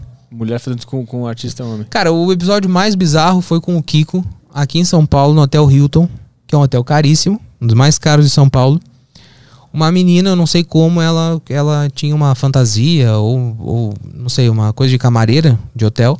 Ela se vestiu de camareira e chegou até o quarto dele como camareira de hotel, entendeu? Cara, E bateu na porta e tal. Ah, sou muito sua fã. Eu botei essa roupa só pra conseguir entrar aqui no hotel. Tipo, burlou a segurança. Aí, tipo, ah, tá bom. Vamos tirar uma foto aqui. Ele até, ele até fala que ficou meio constrangido porque a roupa era meio de sexy shop, assim, então era meio curta, tá ligado? mas qual é o objetivo dessas pessoas? É só tirar foto? Realizar um sonho, cara. Mas- É realizar um sonho de conhecer o, o artista, só que Mas pô, em tem- algum tudo de- tem limite. Em algum desses não tem um interesse sexual também? Ah, pode ser que tenha, né? Mas aí. aí não sai. Aí vai do artista ser responsável também e não, não se aproveitar dessa situação, né? Na minha opinião. Sim. A cada um, cada um, né? Aí eu não posso responder pelos outros. Não, não sei se alguma vez eu já, já não aconteceu invasões de quarto e meu telefone não O cara tocou. não te ligou. pra, pra resolver, entendeu? O cara pensou em ligar. Não, pode deixar, deixa. É, tá. Deixa. É, não sei, eu não, não tenho como avaliar, né? Mas é isso, cara. Pô, eu tive a oportunidade de conhecer o meu grande ídolo, que foi o Roberto Bolanhos, o Chaves. Eu fui duas vezes na casa dele, no México, em Cancún. Então, tipo, pô, isso. Isso mudou, assim, muito a minha visão sobre como lidar com, com, com o artista. Porque, cara, eu, eu fui lá inicialmente é, para gravar um material. Porque na época, 2012, 2013, eu, eu. Um amigo meu tinha um canal chamado Anos Incríveis, que ele continua, um canal legal, 400 mil inscritos, assim, que fala sobre séries, sobre coisas nerd.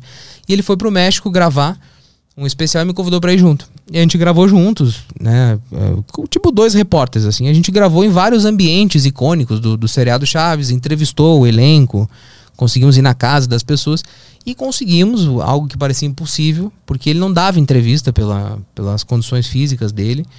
Conseguimos ir até a casa do, do, do Bolanhos. E a gente ficou o primeiro dia lá como, como profissionais, assim, cara. 30 minutinhos pra fazer uma gravação e ele nos convidou pra voltar. Mas vocês abordaram ele, ele no dia mesmo ou já estava combinado de entrevistar ele? Não, não, tava mega Tava combinado, combinado. tá, tá. Essa história é longa. É, Toca, mas, não tem problema. Cara, a história basicamente é o seguinte, cara. O Fábio Ribeiro, esse, esse meu colega, ele fez um desenho. do- ele é desenhista, ele fez um desenho do Chaves e marcou ele no Twitter. Isso 2012, sei lá. Ah, gostaria muito de te entregar pessoalmente e tudo mais. E o Roberto respondeu. É, Tudo bem, aceito o presente. Pô, bacana, legal. É, e aí ele tentou ir pro México e tudo mais, mas sempre foi muito confuso, não dava certo, não- porque só tinha um tweet do cara te dizendo que te recebia, mas, mas efetivamente mais nada além disso. E eu é, teve um evento que a Televisa fez em homenagem ao, ao Bolanhos, que se chamava América Celebra a X-Período, que eles escolheram fãs de todos os países da América Latina para participar de um evento lá no México. E aí eu fui um dos escolhidos no Brasil. E um desses, desses prêmios era conhecer o, o Roberto, só que ele passou mal nesse dia no evento, ele não atendeu ninguém e a gente acabou não, não conhecendo. Então éramos dois amigos com frustrações distintas Uhum. do, do mesmo motivo. Pô, chegamos muito perto, eu cheguei a estar no México, eu cheguei a estar do lado dele e não consegui conversar com ele e tudo mais. A gente começou a apurrinhar as pessoas que a gente conhecia. E aí entra um fato interessante, quando você quer conhecer um artista, né? estuda o contexto, quem tá perto dele, para você tentar chegar nele de alguma maneira. Pô, eu fui recebido por uma pessoa lá da produção, quando eu ganhei esse concurso. Então já pô, trocava e-mail com essa pessoa. É, o Fábio tinha falado com a filha dele na- nessa época do desenho. Então a gente ia apurrinhando, pô, gostaríamos muito, vamos pro México gravar. Começamos um ano antes. Aí, pô, uma intensa negociação tal. Até que veio a fatídica resposta: tá bom, topamos. Ele nunca tinha conversado com um canal no, no YouTube, com, com, com nada assim, fora da imprensa tradicional. Vocês podem ir dia tal, ele vai receber vocês meio-dia na casa deles em, em Cancún. Caralho, vamos, vamos, bora, show de bola. Aí ele ia nos receber numa terça-feira. A gente chegou lá segunda. Não, perdão, ele ia nos receber no sábado. A gente chegou segunda. Pô, uma semana antes, praticamente. Pra chegar com antecedência, dar tudo certo, não tem nenhum problema. A gente chegou no hotel na segunda-feira, o, o telefone tocou e falou: o, o, o Roberto não vai poder receber vocês amanhã. Aí os dois, puta merda, já. A história tá se repetindo. Não vai poder receber vocês no sábado. Só vai poder receber vocês amanhã. Hum. Aí, putz, só que a gente tava na cidade do México, ele morava em Cancún. É a nossa única chance. Já descartaram o sábado, que era o previamente marcado, só pode ser amanhã, vamos.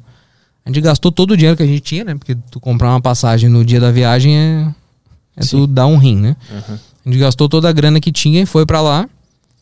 E aí gravamos, cara. Nos receberam, foi. Foi, pô, foi emocionante demais, cara. Porque eu vi ali realmente meu ídolo de infância, quem eu acompanhava desde criança. Totalmente diferente da TV, né? Obviamente. Mas, pô, foi, foi muito foda. E cara, a gente foi com uma vibe tão legal, tão respeitosa, que no final da, da, da conversa, eu por muito tempo não falei isso pra não prejudicar quem trabalhava lá. Mas no final da conversa, é, a empregada nos, nos chamou e falou: Olha, ele tá convidando vocês pra voltar aqui no sábado, Caralho. no dia que tava previamente marcado.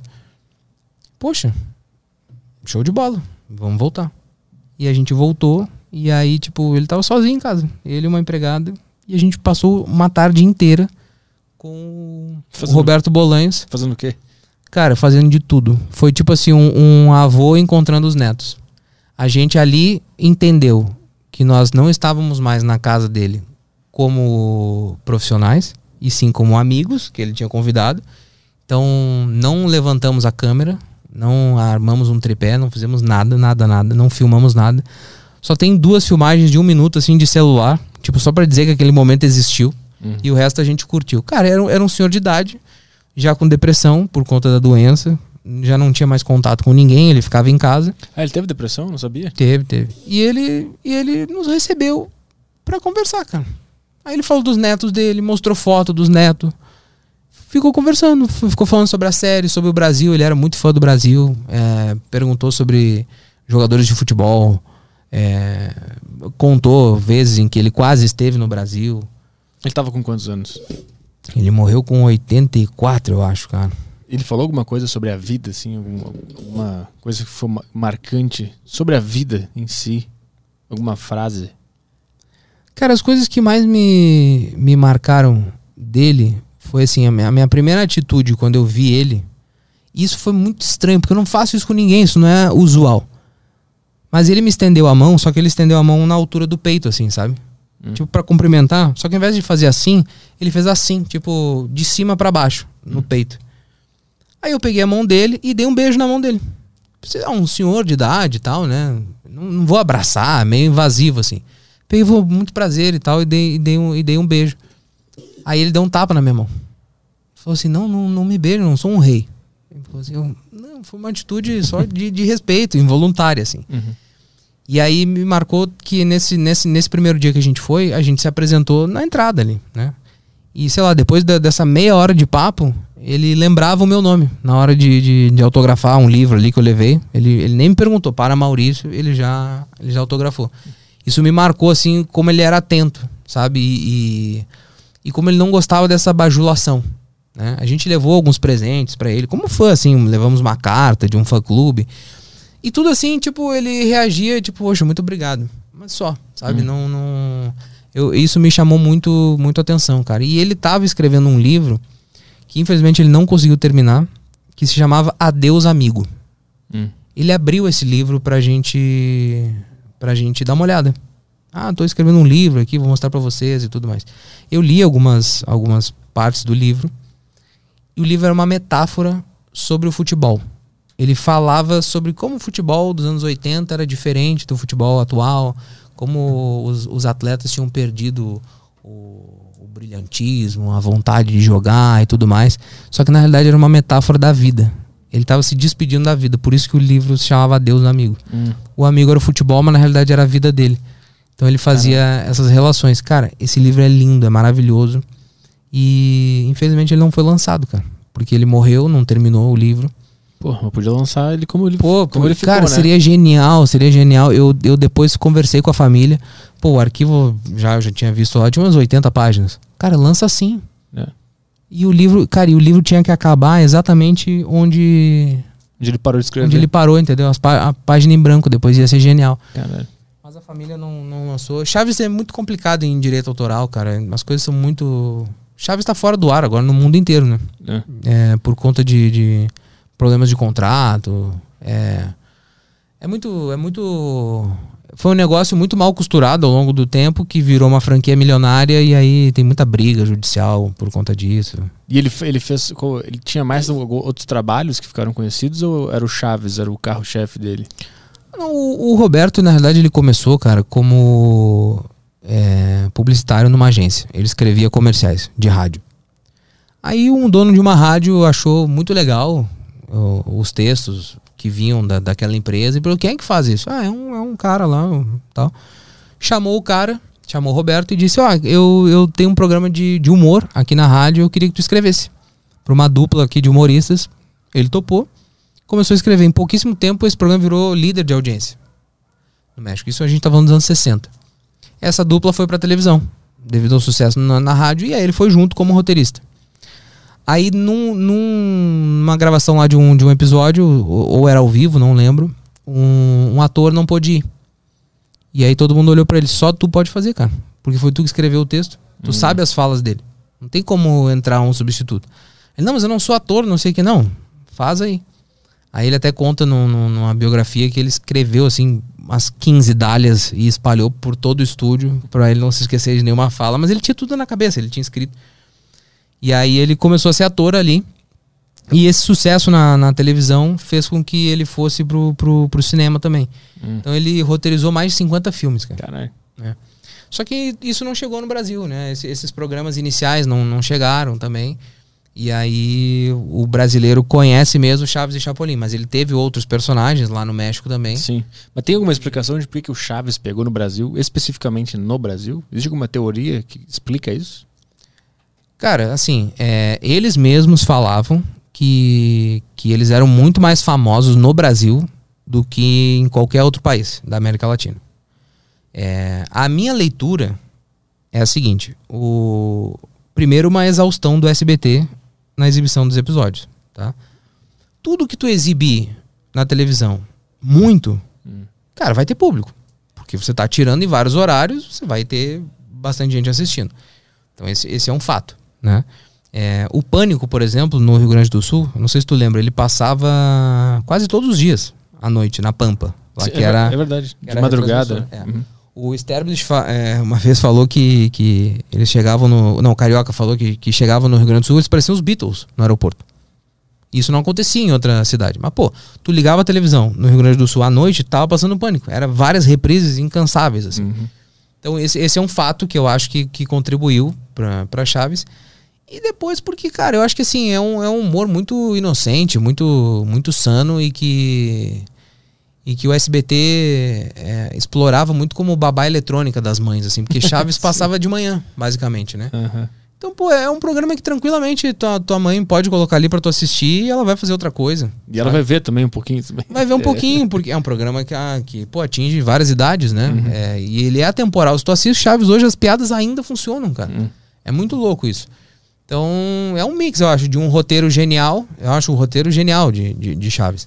E essas particularidades do Brasil, do horário que, que o SBT explorava mais e das incansáveis repetições. Assim, teve, teve em, em alguns períodos da, da, da história de Chaves no Brasil, ele passou de manhã à tarde e à noite. Tu era muito fã do, do Chaves quando era criança? E Ah, As primeiras memórias que eu tenho da vida são eu mexendo no VHS, assim, tentando gravar Chaves, botando Chaves pra assistir. E depois tu conheceu todo mundo que tu pôde conhecer. É, depois, cara, não não é assim, oh, o cara é fanático. Não, parei de assistir depois.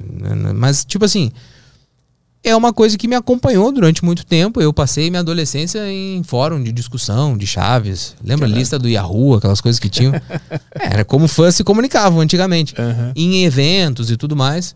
Mas normal, assim. E aí depois acabou virando profissão. Caralho. Foi, foi, foi isso. Mas são pessoas que, que, que eu acompanho desde de criança. É, cara, muito legal. É, é, viajar com os caras que tu, tu assiste desde criança, passar por situações diversas, enfim, isso é muito. Mas Pra onde, pra onde tu foi com, com eles? Que É, viagem? várias cidades do Brasil, cara. Ah, foi aqui mesmo. É, foi aqui, foi aqui, várias cidades do Brasil. Quando eu estive no México, encontrei, encontrei vários deles também, né? É, pô, no, no México eu, eu, eu fui de carro, não lembro. Ah, sim. Eu fui de carro com o seu barriga pro cemitério onde estava enterrado o seu Madruga. Caralho. Aí a gente parou para abastecer num, num posto de gasolina. E aí eu, eu- isso é muito fresco na, na memória, assim. O frentista olhou assim, olá, senhor Barriga. Pronto. tipo, uma pessoa, sei lá, cara, se- é porque lá eles são tipo os trapalhões, assim, sabe? Se tu vê o Dedé Santana na rua, tu não vai fazer um escândalo. Sim, sim. Cara, o Dedé Santana. É isso. Mas Vocês foram faz- fazer o quê no, no cemitério? Prestar homenagem? Ver qual é que era? Então, a gen- eu fui duas vezes lá no, no- no cemitério. A primeira, é, o seu Barriga nos acompanhou para mostrar onde estava a, a tumba, né? Mas isso também sem filmar, sem nada. né? A gente foi como amigo mesmo. E um grupo de fãs que foi nesse evento, né? nesse mesmo dia do evento. E aí foi muito emocionante, porque a gente chegou lá e tal, prestou homenagem. A gente filmou uma, um- uma homenagem que a gente fez, tem, tem o vídeo. E, e ele não aparece no vídeo, a gente não, não, não quis expor ele, né? Mas ele tá atrás da, da câmera. E aí é muito legal, cara, porque esse vídeo ele viralizou e ele iniciou uma peregrinação, assim, de fãs pra, pra ir no cemitério. Tem no YouTube esse vídeo? Tem, tem no YouTube. Cata aí. É, cemitério do Seu Madruga. A gente tá falando dos primórdios do YouTube, então câmerazinha ruim, imagem ruim. É, Já tem uma galera que já fez. uma galera, uma galera. Bota o meu nome junto ali, cara, que vai ser mais fácil de, de achar.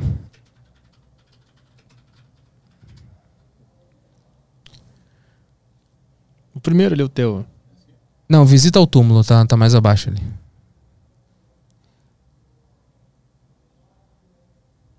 Ah, cadê? Então põe eh, visita ao túmulo. É, deve- clica ali no meu canal ali. É. Aí. Abre os vídeos aí.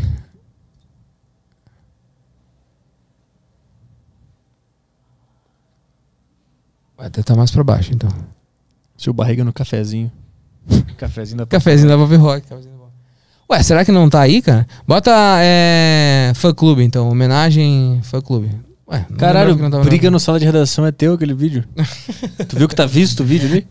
É, tá visto, tá visto. Esse Esse, vídeo é vídeo é esse vídeo maravilhoso. Já vi umas Esse vídeo- 70 mil vezes. Ah, tem a gente cantando com, com o Bolanhos ali, ó, tocando piano. Isso aí foi no segundo dia, é o, é o vídeo do lado ali. É onde que é? Aqui? Esse aí, esse aí. Ah, legal. Ah, isso aí é na tarde que a gente passou juntos. A gente conversou, ah, podemos tocar piano pra, pra você? Claro. Aí o Fábio começou a tocar e eu comecei a cantar as músicas do Cheyenne, ele cantando junto. Isso, isso é muito foda, cara. Caralho, é uma oportunidade, assim, de, de, de, de vida, cara. De vida. Pô, tô bolado agora que não achei. Bota a homenagem. Será que o vídeo saiu do ar por causa de- de Será que o tem YouTube- imagens o do- YouTube derrubou? Homenagem cemitério. Seu Madruga.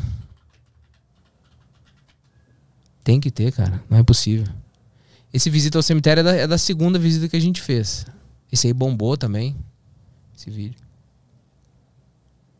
Porra, será que o YouTube derrubou? Cara, o YouTube pode ser derrubado então. Porque isso entra naquela parada dos direitos autorais que eu falei. É, o YouTube derrubou todos os vídeos que tinham imagens do, do, do seriado. Mas bota no, no segundo lá, senão a galera vai achar que eu tô mentindo. Esse aí com a thumbzinha. O primeiro, o primeiro, o primeiro. Com a thumbzinha.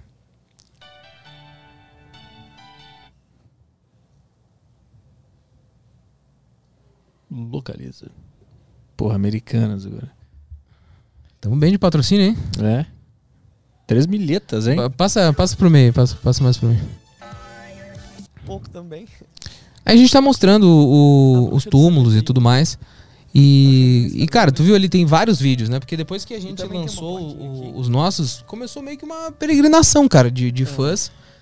É, Mas ninguém e- sabia onde tava? Não, ninguém sabia. E a família da. Essa aí é a Angelines Fernandes, é a bruxa do 71. Ah. Eles estão muito perto um do outro no, no cemitério. É, a família, ela não. ela- as famílias já estão dispersas, assim, muitos já faleceram, porque eles, eles eram bem idosos já, né? Então os túmulos estavam muito mal cuidados, assim. Tipo, tinha letra faltando, tava sujo. E o cemitério meio que não. é, Foda-se. É, foda-se, não, não, não tinha nenhum reconhecimento. Aí a gente chegou na frente, eu imaginava, caralho, o túmulo do seu Madruga vai ter uma, uma, uma plaquinha, uma, uma foto e tudo mais. Não tinha nada, não tinha nada, cara. Aí a gente, caralho. E aí depois, à medida que os fãs foram indo, hoje, se tu olhar fotos atuais dos túmulos, tem muita coisa legal, cara. Tem figurinha de desenho animado, rosto deles, é, é, placa com homenagem, bandeirinha do Brasil, do Peru, da Argentina. Foda. Tipo, muito foda, cara. É, é, quem disse pra vocês onde é que tava foi o seu barriga. Aí vocês foram lá. Exatamente, ele, ele, ele mostrou pra, pra gente onde tava. é, e aí a gente fez essa, essas, essas gravações. Entendi. Cara, é, é muito legal. Aí- a gente tá mostrando, a gente tá colando fotos dos dois no, no túmulo. Porque eu penso assim, cara, tem, tem vários famosos enterrados aí nesse, nesse cemitério, nessas lápides. E aí, vários deles têm tem uma fotinha, uma coisinha assim, aí eles não tinham. Eu falei, pô, isso não é possível, cara. E aí a gente, a gente começou a, a fazer isso. E aí, pô, é, depois vários fãs. Hoje os túmulos são lindos, cara, são maravilhosos. A galera que vai no, no túmulo do seu Madruga deixa cigarro pra ele. Quanto É do muito- aluguel ali? É muito legal. Deixar um muito legal. boleto do aluguel pra pagar. É muito legal, cara. Caralho, que foda. Isso é em qual cidade lá? Isso é na cidade do México. Cidade do México. É um cemitério Mausoléus de L'Angel. Se um dia você que tá ouvindo for pra cidade do México, você pode ir visitar e levar cigarros para o seu Madruga. Tem, tem alguma pergunta aí, Caio? Sobre Chaves, alguma coisa do que a gente falou? Ah, na- no Telegram? Qualquer lugar. Vamos lá, tem aqui no Telegram. Vamos ver. Então, é, tem aí que eu vou no banheiro rapidão. Ah, tá. É, tem uma pergunta. Vou começar Tá. aqui com uma Então, pergunta eu vou ali e já do, volto. do Rob. Vamos começar com a clássica já. Ah, na descrição dele eu coloquei diretor, produtor e jornalista. Então, o Rob mandou uma pergunta aqui relacionada a isso.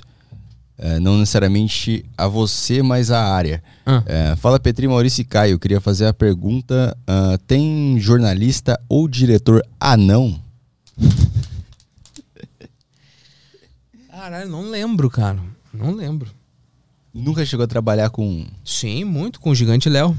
gente legal. Que é um fenômeno, um amigaço. É um cara talentosíssimo.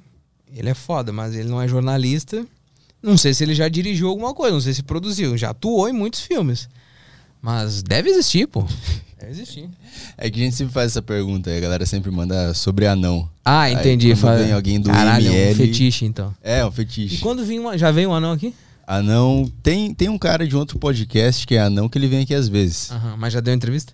Hum, Pô, já, já foi no Flow. Foi no Flow. Mas Só que, tem que vir aqui, aí eu quero ver que, É, tem que vir vão fazer essa pergunta. Cara, é incrível porque já veio um coveiro aqui, uma auxiliar de necrópsia, o, do ML, né? Veio Uhum. uma, uma fotógrafa de, é, de perícia.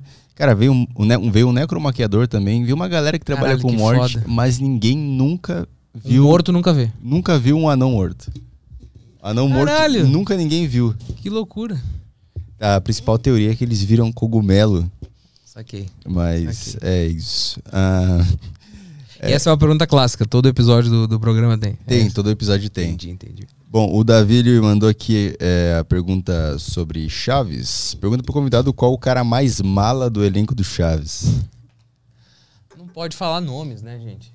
Mas assim, o elenco só tem sete, então vou dar algumas pistas e aí você vai fechando. Não, não, não tem ninguém mala, tá? É, é- cada um tem a sua particularidade, cada um tem as suas manias e, e cabe a ti ser um bom negociador, um, um bom produtor que, que negocia. É, por exemplo, o, o Kiko, ele, ele tem uma particularidade que ele acorda meio-dia e ele quer almoçar tipo três da tarde. Em algumas cidades, três horas da tarde, tu já não encontra almoço né, em restaurantes bons, assim. A gente tinha que encontrar. Então é uma, é uma, uma particularidade, né? É, ah, Dona Florinda não, não gostava que, que falassem com, com Roberto Bolanes. Ela sempre era acusada de, de ser é, uma pau no cu, de não deixar ninguém da imprensa chegar perto dele e tudo mais. Mas tinha um propósito, porque ele estava muito mal de saúde, debilitado, então ela ajudava a cuidar da, da saúde dele. Tem- enfim, tem várias, várias nuances assim que, que Mas nenhum é mala, mala, mala, mala. Se fosse mala, a gente não trabalharia. E a história de que tu conheceu o, o Silvio Santos? Como é que tu conheceu o Silvio Santos? O Silvio Santos foi o seguinte, cara, inspirado no lance do Chaves. Falei assim, cara, eu tenho, eu tenho é, dois ídolos na, na televisão, que é o Chaves e o, e o Silvio Santos. Pô, consegui conhecer o Chaves, toquei piano com- na casa do Chaves. Conhecer o Silvio Santos vai ser fichinha, né? O cara mora aqui, vai ser muito mais fácil. Aí, cara, comecei a pesquisar alguma forma de, de chegar perto dele. E no programa era impossível, porque só vai mulher no auditório, né? É, E aí, pô, o que, que eu vou fazer? Aí ele deu uma entrevista pra Veja, uma raríssima entrevista, porque ele não dá entrevista, não sei se tá ligado nisso. Não, tô ligado. É, ah, e tem uma lenda que uma vez uma cigana disse pra ele que se ele desse entrevista ele ia morrer. Cara, Aí ele acredita muito nisso. Então não sei se é migué dele ou, ou é verdade, mas o fato é que, cara, já tipo assim, Jô Soares já tentou, Xuxa já tentou, tipo... Caralho, ele pode ir no flow, porque não é uma entrevista, é uma conversa. É. exato, exato. É, qualquer podcast ele pode ir. Aí ele deu uma raríssima entrevista pra Veja. Sei lá. Ele, ele gosta muito da revista Veja, ele sempre fala. Aí a revista Veja foi até a casa dele em Orlando. Que ele mora num. Ele mora seis meses no Brasil e seis meses em Orlando, basicamente. Aí foram lá, deram a entrevista e, e essa entrevista tem fotos na frente da casa. Eu falei, olha que interessante. Vi o bairro recitado, eu falei, ah, vou, vou ser um stalker e tentar descobrir onde é. Aí eu entrei pra ver no, no Google Street View, era um bairro muito pequeno. É tipo uma, uma vilinha, assim, um bairro fechado. Cara, tem oito ruas aqui, vai ser muito fácil achar a casa. né? Aí achei a casa. Falei, caralho, e casualmente eu tinha viagem marcada pra, pra ir pros Estados Unidos. Eu falei, vou tocar a campainha do Silvio Santos. O máximo que vai acontecer é sai pra lá, né? O cara sei lá, porra. O máximo segurança te dá uma tela leão, Não, tá não, acordado. nem tem segurança lá. Aí, beleza. É, o curioso é que não foi, não foi só eu que tive essa ideia, né? Várias pessoas tiveram também. Mas aí que tá, pô, o cara é um psicopata, vai na casa e não, gente, calma. Eu só tracei uma estratégia pra tentar me aproximar de alguém, eu não, não vou invadir a casa do cara, né? Cheguei lá, beleza, olhei assim, uma casa aberta, sem muro, sem nada, né? Estados Unidos, outra realidade. Eu falei, putz, vou tocar na campainha, vamos ver o que acontece. Toquei na campainha, abriu a porta a Iris Abravanel, a esposa do, do, do Silvio Santos. Só que eu, por trabalhar com produção e tudo mais, eu tenho alguns amigos no SBT, né? De, de, de programas, de, de- da produção, da direção e tudo mais. Ela abriu a porta e eu falei, Iris, eu sou brasileiro. é, em primeiro lugar, eu não vim encher o saco, eu não vim incomodar, eu não, não quero que você fique chateada comigo. Então sinta-se à vontade para encerrar a conversa a, qualquer momento. Eu vim aqui porque eu gosto muito do Silvio. Aí meti o Miguel lá, é, aluguei uma casa aqui no bairro, vi, vi que vocês estavam aqui e tudo mais. Che deduzi que, que, que vocês moram aqui. Gostaria de, de conversar com ele. Eu trabalho em televisão, eu, tra- eu trabalho trabalhava na RBS na época, tra- trabalho com, com, com televisão, trabalho com produção de, de shows, tudo mais, gosto de, de show business. Queria bater um papo com ele sobre isso.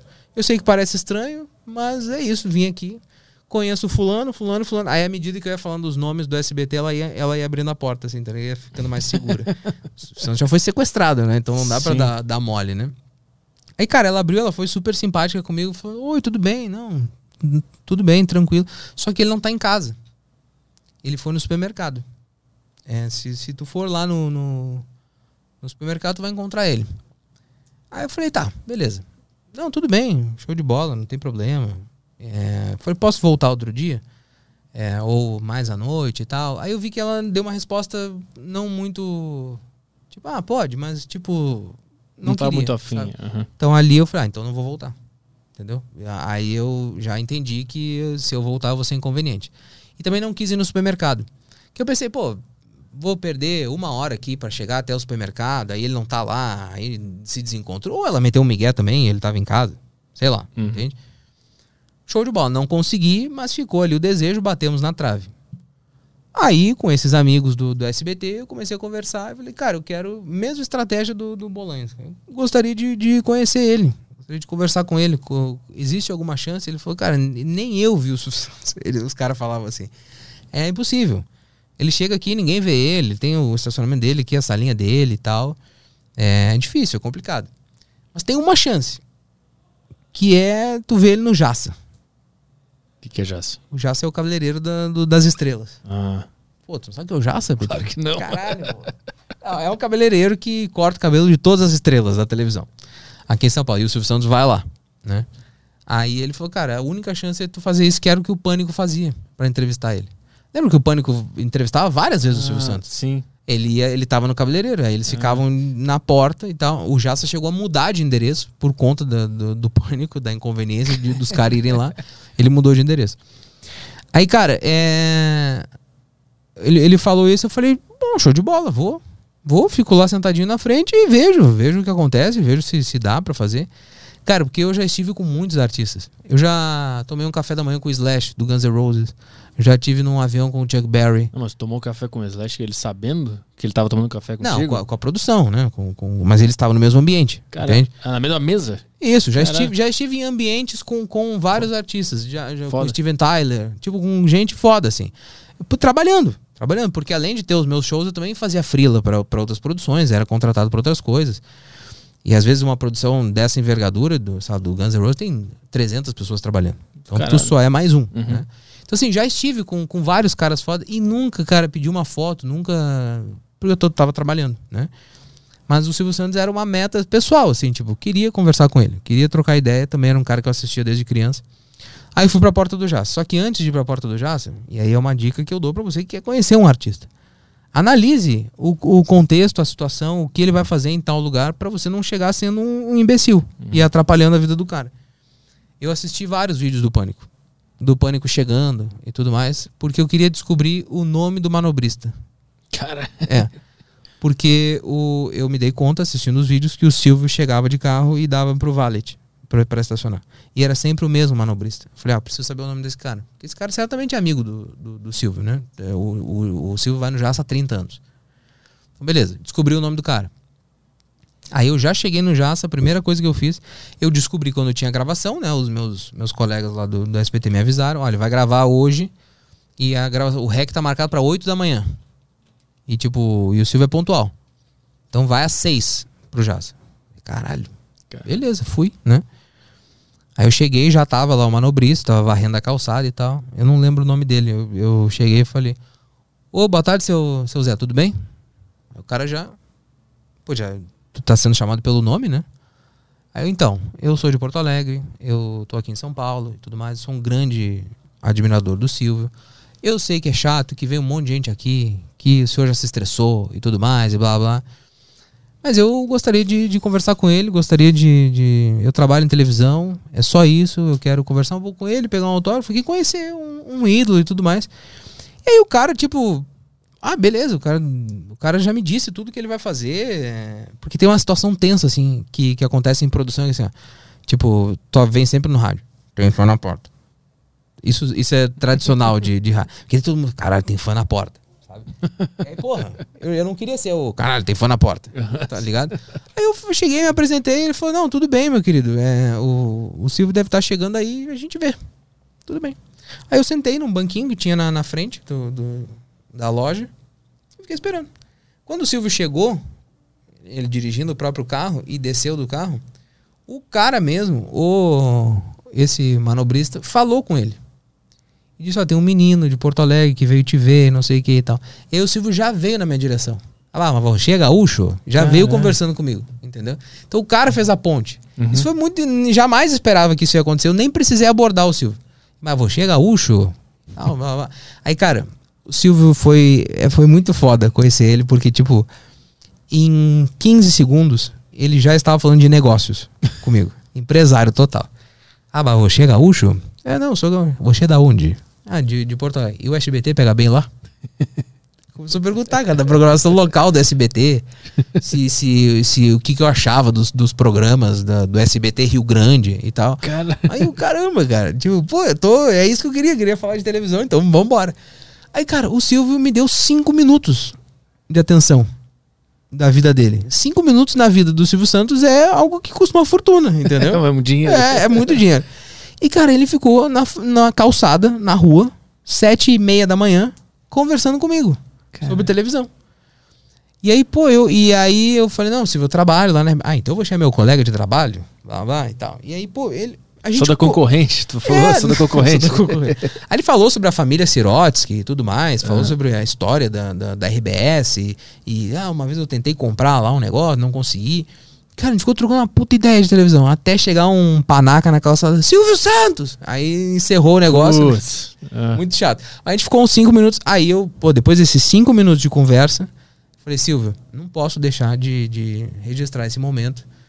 Queria tirar uma foto com você, é, você autografar meu livro aqui e tal. Aí ele, claro, mas deixa primeiro eu arrumar o cabelo. Porque ele chegou assim, ó, tipo, ele tinha acordado, né? Então ele Uhum. tava todo torto, assim, remela e tal.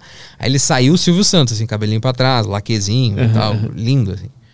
Aí ele mesmo saiu, mas veio pra cá, gaúcho. Aí tiramos a foto, aí ele, mais uma, mais uma. Aí tirei a segunda foto. Aí ele, ele autografou meu livro para o meu colega de trabalho. Maurício, escreveu, achei muito foda. E aí autografou, entregou o livro. Sai pra lá, sai pra lá. Entrou no carro e foi embora. Ele falou, sai pra lá. Falou, sai pra lá. Aí eu falei, caralho, cara. Aí eu sentei de novo no banquinho e eu senti uma sensação assim, tipo, cara, o que aconteceu, cara? Muito foda. Aí eu peguei e liguei pra minha mãe, assim, que eu tava muito emocionado. Aí liguei pra ela e falei, mãe, conheci o Silvio Santos. Aí mãe, ah, que bom. Pe- Pega no Instagram dele a foto, tem essa foto lá, né? Tem, tem lá no Insta. Pra ilustrar pra, pra turma. Caralho, que loucura. Tem mais alguém que, que tu quer conhecer ou, ou já conheceu todo mundo que queria conhecer? Então, cara, eu, eu gosto muito de Gees, tá ligado? A banda dos anos 70. Aham. E, e eu fui eu fui em Miami num, num evento que, que estava o vocalista dos, dos Gees. Cara, aí vai ter foto pra caralho de, Tu vai de- achar aí, vai, vai ver. com um artista. O cara é. Esse é tudo trabalho, Silvio. Ali, ó. Tá a tela aí. Essa foto é sete e meia da manhã, cara. Maravilhoso. Como- do jeito que você foi contando a história, foi do jeito que eu imaginei a foto. É? Só que na minha imaginação você tava magro. Não, é- aí, eu- aí é antes da bariátrica. Eu tinha 40 quilos mais. Pré-bariátrica. Tem, tem, tem a foto aí com bolões também, cara. É, que, é, que é muito. É muito bonito. Tá Não, acho que tá mais pra baixo a foto com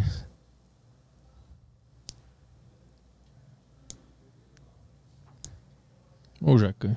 É, o Jacan, eu tô beijando na boca do Jacan. Naquela, naquela foto ali. Puta gremista também. Tamo fudido. É, tamo Aqui. fudido. Aí. Tudo isso é trabalho. Aí, o gigante Léo que a gente falou ali, ó. Em cima do Thiago Ventura ali. Aqui. Ele fez a pergunta clássica do anão. Ah, sim. Murilo Coito ali também. Passou. né? Aí, eu conversando com, com o Bolanhos. Pô, ali, ali em cima tem uma, tem uma foto muito legal, cara. Que, que também são oportunidades foda que, que a produção te dá. Não, mais pra cima. Mais pra cima. Ô, Zico. Aí, essa foto aí. Isso foi um show em homenagem aos, aos 10 anos da morte do Michael Jackson, que a gente fez no Araújo Viana, em Porto Alegre. E esse é o coreógrafo do Michael e essa é a guitarrista icônica dele, aquela que soltava raio laser da, da, da, da guitarra e tudo mais. Hum. E a gente fez um show com a participação dos dois, lotou a casa. É, é um show do Rodrigo Teaser, que é, que é foda, um dos, um dos melhores tributos do, do Brasil. E aí isso é muito foda, porque eu também sou muito fã de, de Michael Jackson e, e, e, pô, tu tá pertinho da história ali, de dois caras que trabalharam com ele. E, cara, sempre depois dos shows tu sai pra jantar, tudo mais, sai pra, pra conversar e troca ideia e, pô, sempre tem alguma história legal e, e tu, tu fica sabendo de coisas muito maneiras, assim, sobre as pessoas. Tipo o quê? Ah, cara, tipo, o Michael, ele era obcecado pelo, pelo perfeccionismo, sabe? Então, tipo, ele filmava todos os shows e ele chegava no hotel podre de cansado e ele assistia o show inteiro. Que ele queria saber se ele tinha errado algum passo, se, os, se, os, se, os, se a galera da coreografia também. Aí se alguém errava, ele ligava, vem pro meu quarto. Aí o cara tinha que ir pro quarto dele, assistir o trecho "Ah, aqui, você, o teu pé foi pro outro lado.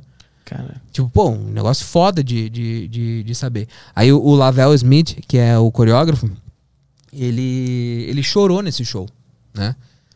E aí eu vi ele chorando, ele tava encostado, assim, no, no- no- ele tava fora de cena, num- numa música, ele tava encostado numa caixa de som, chorando. Eu falei, nossa, que, que intenso isso, né? Que o cara tá assistindo um cover e tá chorando.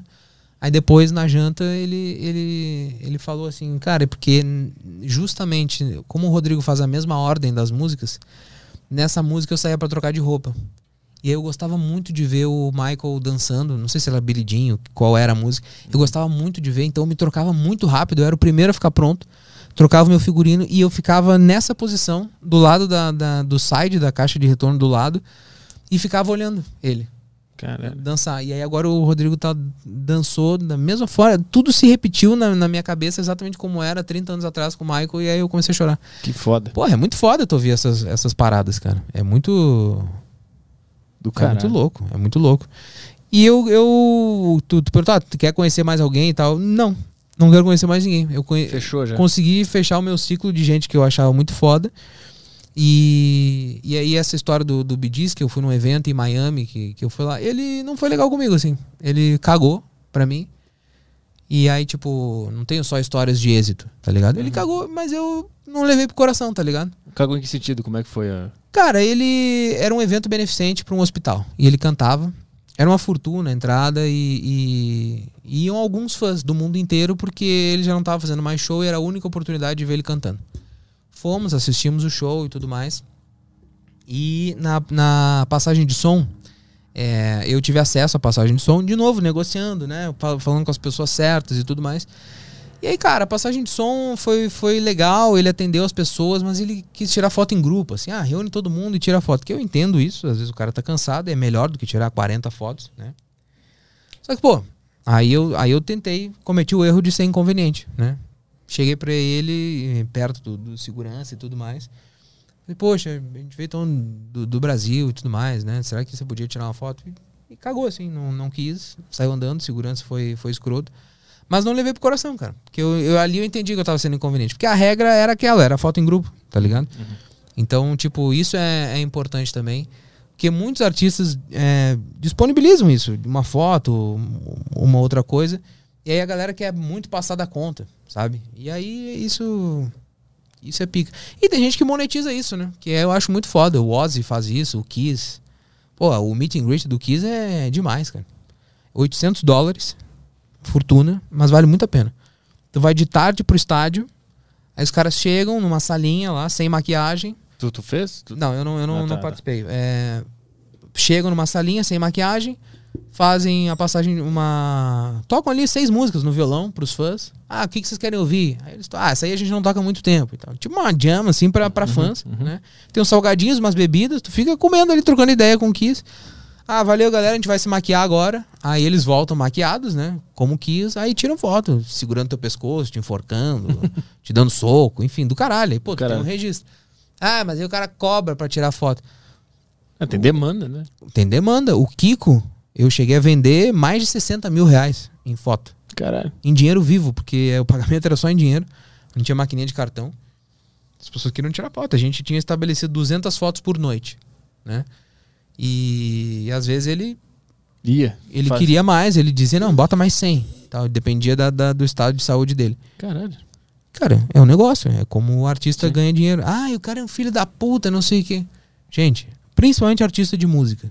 Depois que acabou o CD, os caras perderam uma fonte de renda enorme. Sim. Uhum. Entendeu? É o show, né? A fonte de renda. É, agora é o show. Por isso que show também, as pessoas falam, nossa, mas show antigamente era 20 reais, tu via o Zezé de Camargo. 15 reais, agora é 200. Show do Zezé de Camargo Luciano. Sim, que eles vendiam um disco pra caralho, vendiam CD pra caralho, tinham muita grana. É, pô, é, tem uma história fantástica da, da, da Shakira. Hum. A Shakira nos anos 90, não era conhecida ainda, no início lá dos anos 90, e chegaram pro, pro, pro Tutinha lá da Jovem Pan. Ah, pô, tem essa mulher aqui e tal, que, que vai.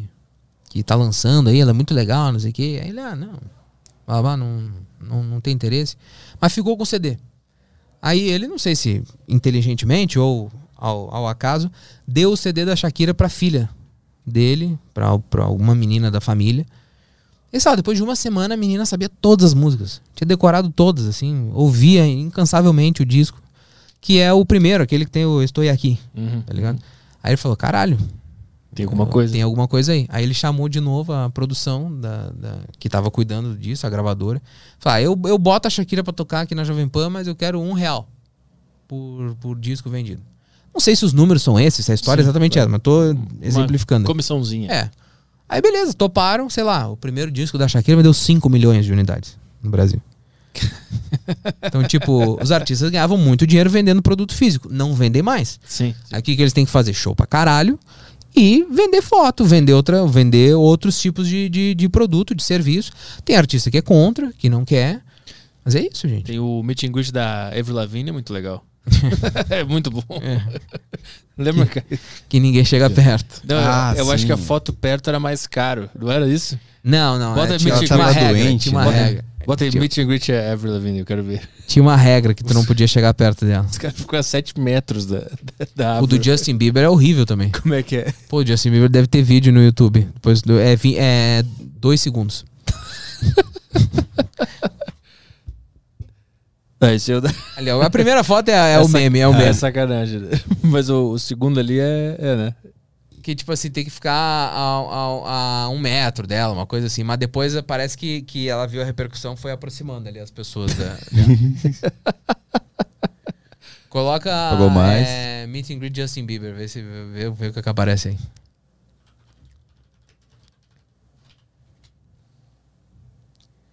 É, tem que ser vídeo. Tem que ser vídeo, né? no Porque é rapidão. Botar no YouTube aqui.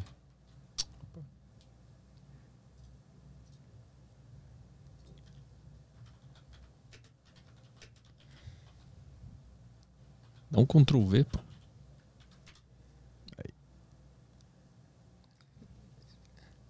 Acho que vai ser um monte Ah, de aí, são, fotos. aí né? são fotos. É, cara, tem, tem um vídeo. Esse aí é um meet greet, não é? My Justin Bieber Meet and Greet. Não. Ah, cara, porra, não.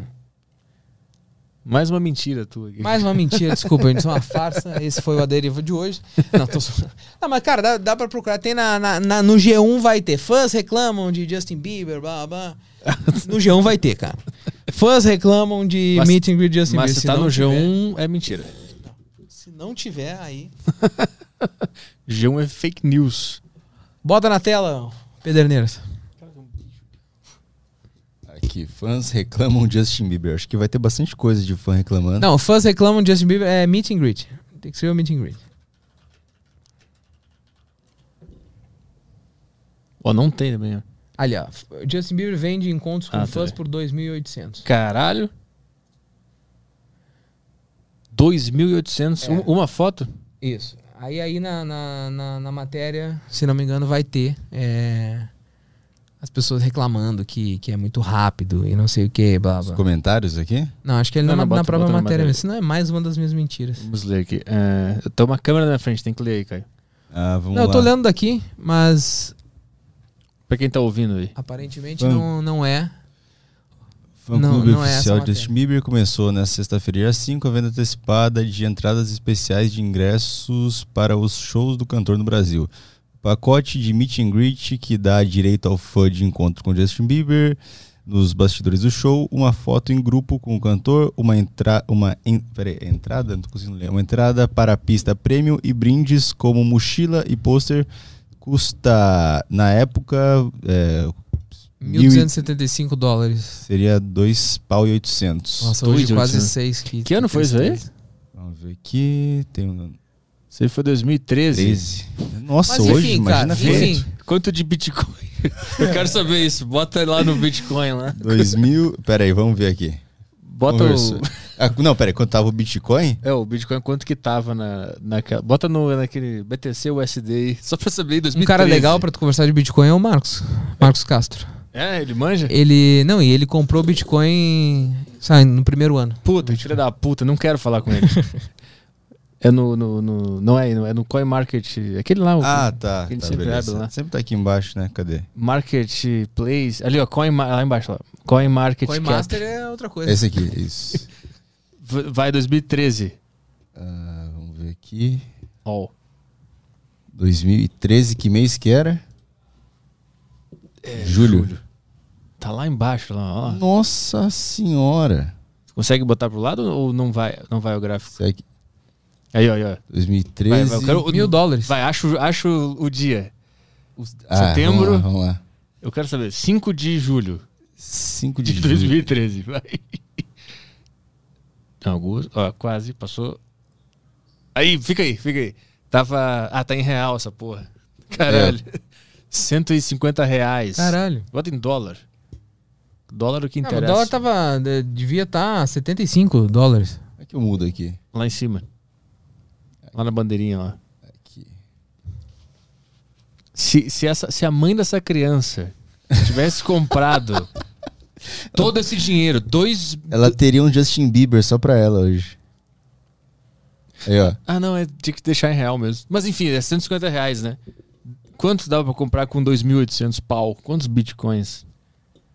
Como é que faz esse cálculo aí? Tu que mexe com dinheiro de de ingresso. Ah, só ver o quanto tá o dólar lá na matéria. Não, não, vai, tava 150 reais o bitcoin nessa época. E, e ela pagou 2.800 pelo meet Não, and mas greet. vai lá na matéria, vê o, vê o quanto que ela pagou o dólar. Olha, ó, o 1.275. Divide 1.275 por. Pelo valor do Bitcoin que tava, que tava no dia. 1275 por. Tem que botar em real aqui, pô. Não, é dólar? Ah, é dólar, dólar. agora, é dólar. agora fica no é dólar. Que tá quanto? Tava 68?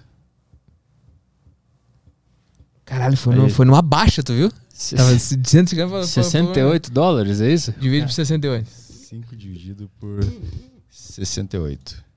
Quantos bitcoins ela Dá teria? 18,17. Tá, ela teria 18 bitcoins. Agora vê quanto, quanto que 18 dá. vezes Vai lá no, no normal agora, lá no. 18 vezes 58 mil dólares. Bitcoin. É, ou, quanto aqui? ou era a calculadora lá do Google mesmo. É só pegar o Bitcoin hoje aqui e fazer vezes, né? É, que o calculador te dá direto já. É, Eu tô com a calculadora aberta aqui. Será que a gente tá fazendo essa conta certa? Tá, vai lá no Google, bota Agora as pessoas estão nos comentários dizendo, seus burros. BTC USD. Aí tem essa calculadora aí no. Aqui embaixo. É, aí põe 18, dola- 18 bitcoins. 18 Bitcoins. E ele vai te dar quantos dólares tu teria hoje. Teria isso aí de dólares. O É. que, que é isso aí? É milhetas ou é bilhetas? Milhão. 100. Não. Um milhão. Um milhão e pouquinho. Um milhão e quebrado. 1 milhão e 44 mil dólares. Ela teria hoje isso aí pra filha dela que comprou um meet and greet do Justin Bieber em 2013. Ficou 12 segundos com, com, com ele. É, tinha várias coisas. Tinha gente que vendia convivência. Convivência? Convivência. As, as cantoras do RBD faziam, vendiam muita con- convivência. E convivência? Ah, Ficava numa muito- sala junto? Não, tinha, tinha várias regras da convivência. Uma era, era. Geralmente era um almoço ou um jantar, né? E aí tu. Ah, o, a Ana aí sentava na ponta da mesa. E tu tinha as outras cadeiras e tudo mais. Aí tu podia pagar só pela janta. Aí tinha jantar mais uma pergunta. Tu podia fazer uma pergunta. Jantar mais pergunta mais Caralho. foto. Tinha várias modalidades, cara. E aí ia subindo. Caralho. 400 reais, 500, 600, 700, 800. Vamos fazer isso no show do Aderiva? Vamos, vamos fazer um meet and greet. O cara, o cara pode sentar com a gente, mas só pode fazer uma pergunta e vai aumentando o valor. Vamos fazer.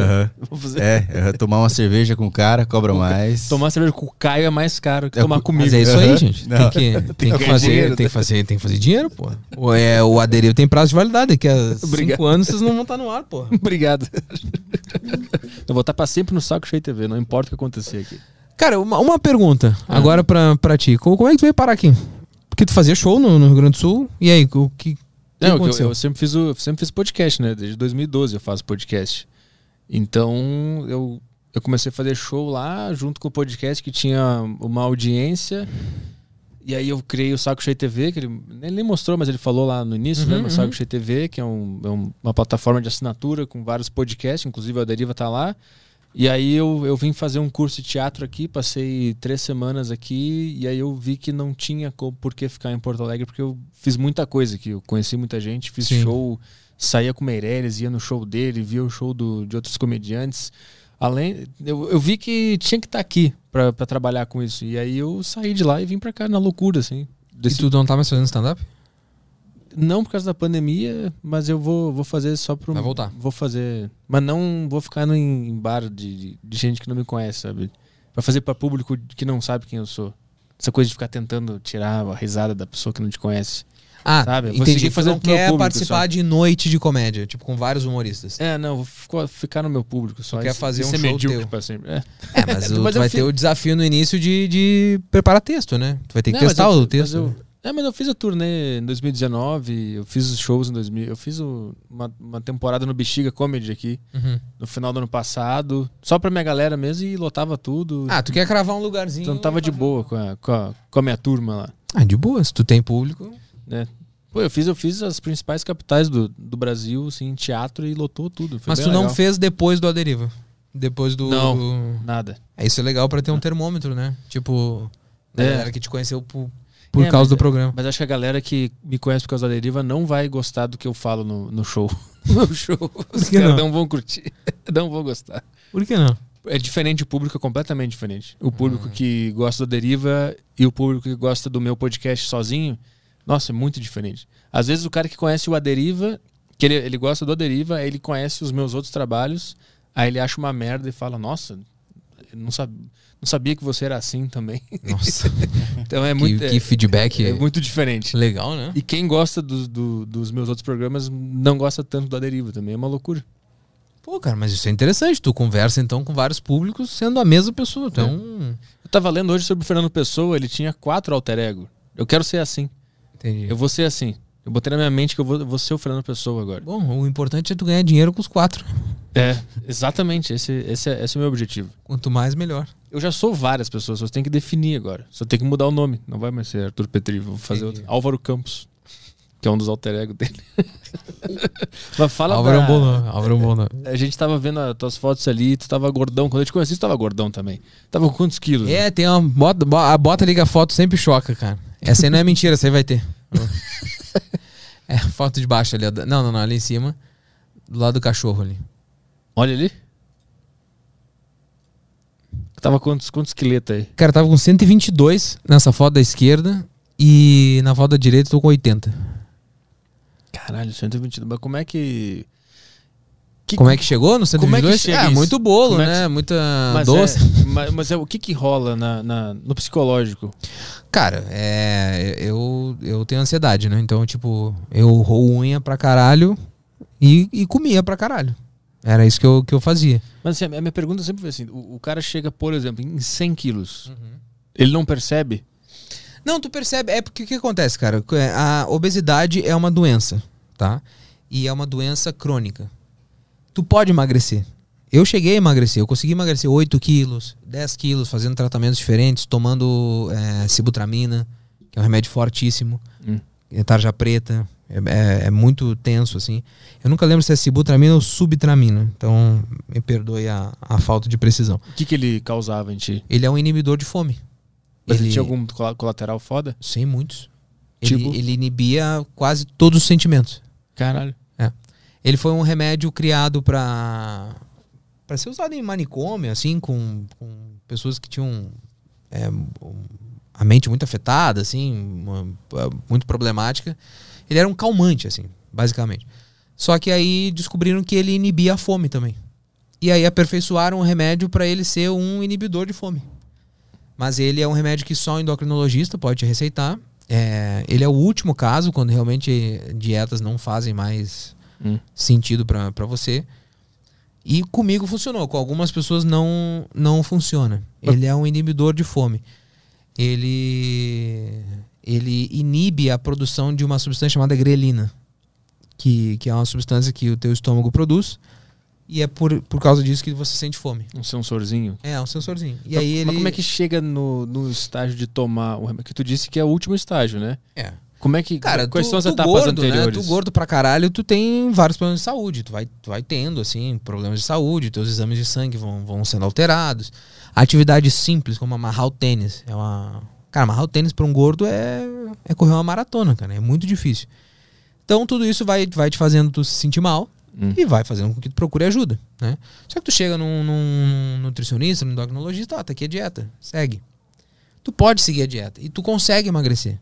Tu, tu consegue perder alguns quilos. É, é impossível você não emagrecer seguindo uma dieta de um profissional e fazendo exercício. O problema é que como você tem uma doença crônica, quando você para, você volta.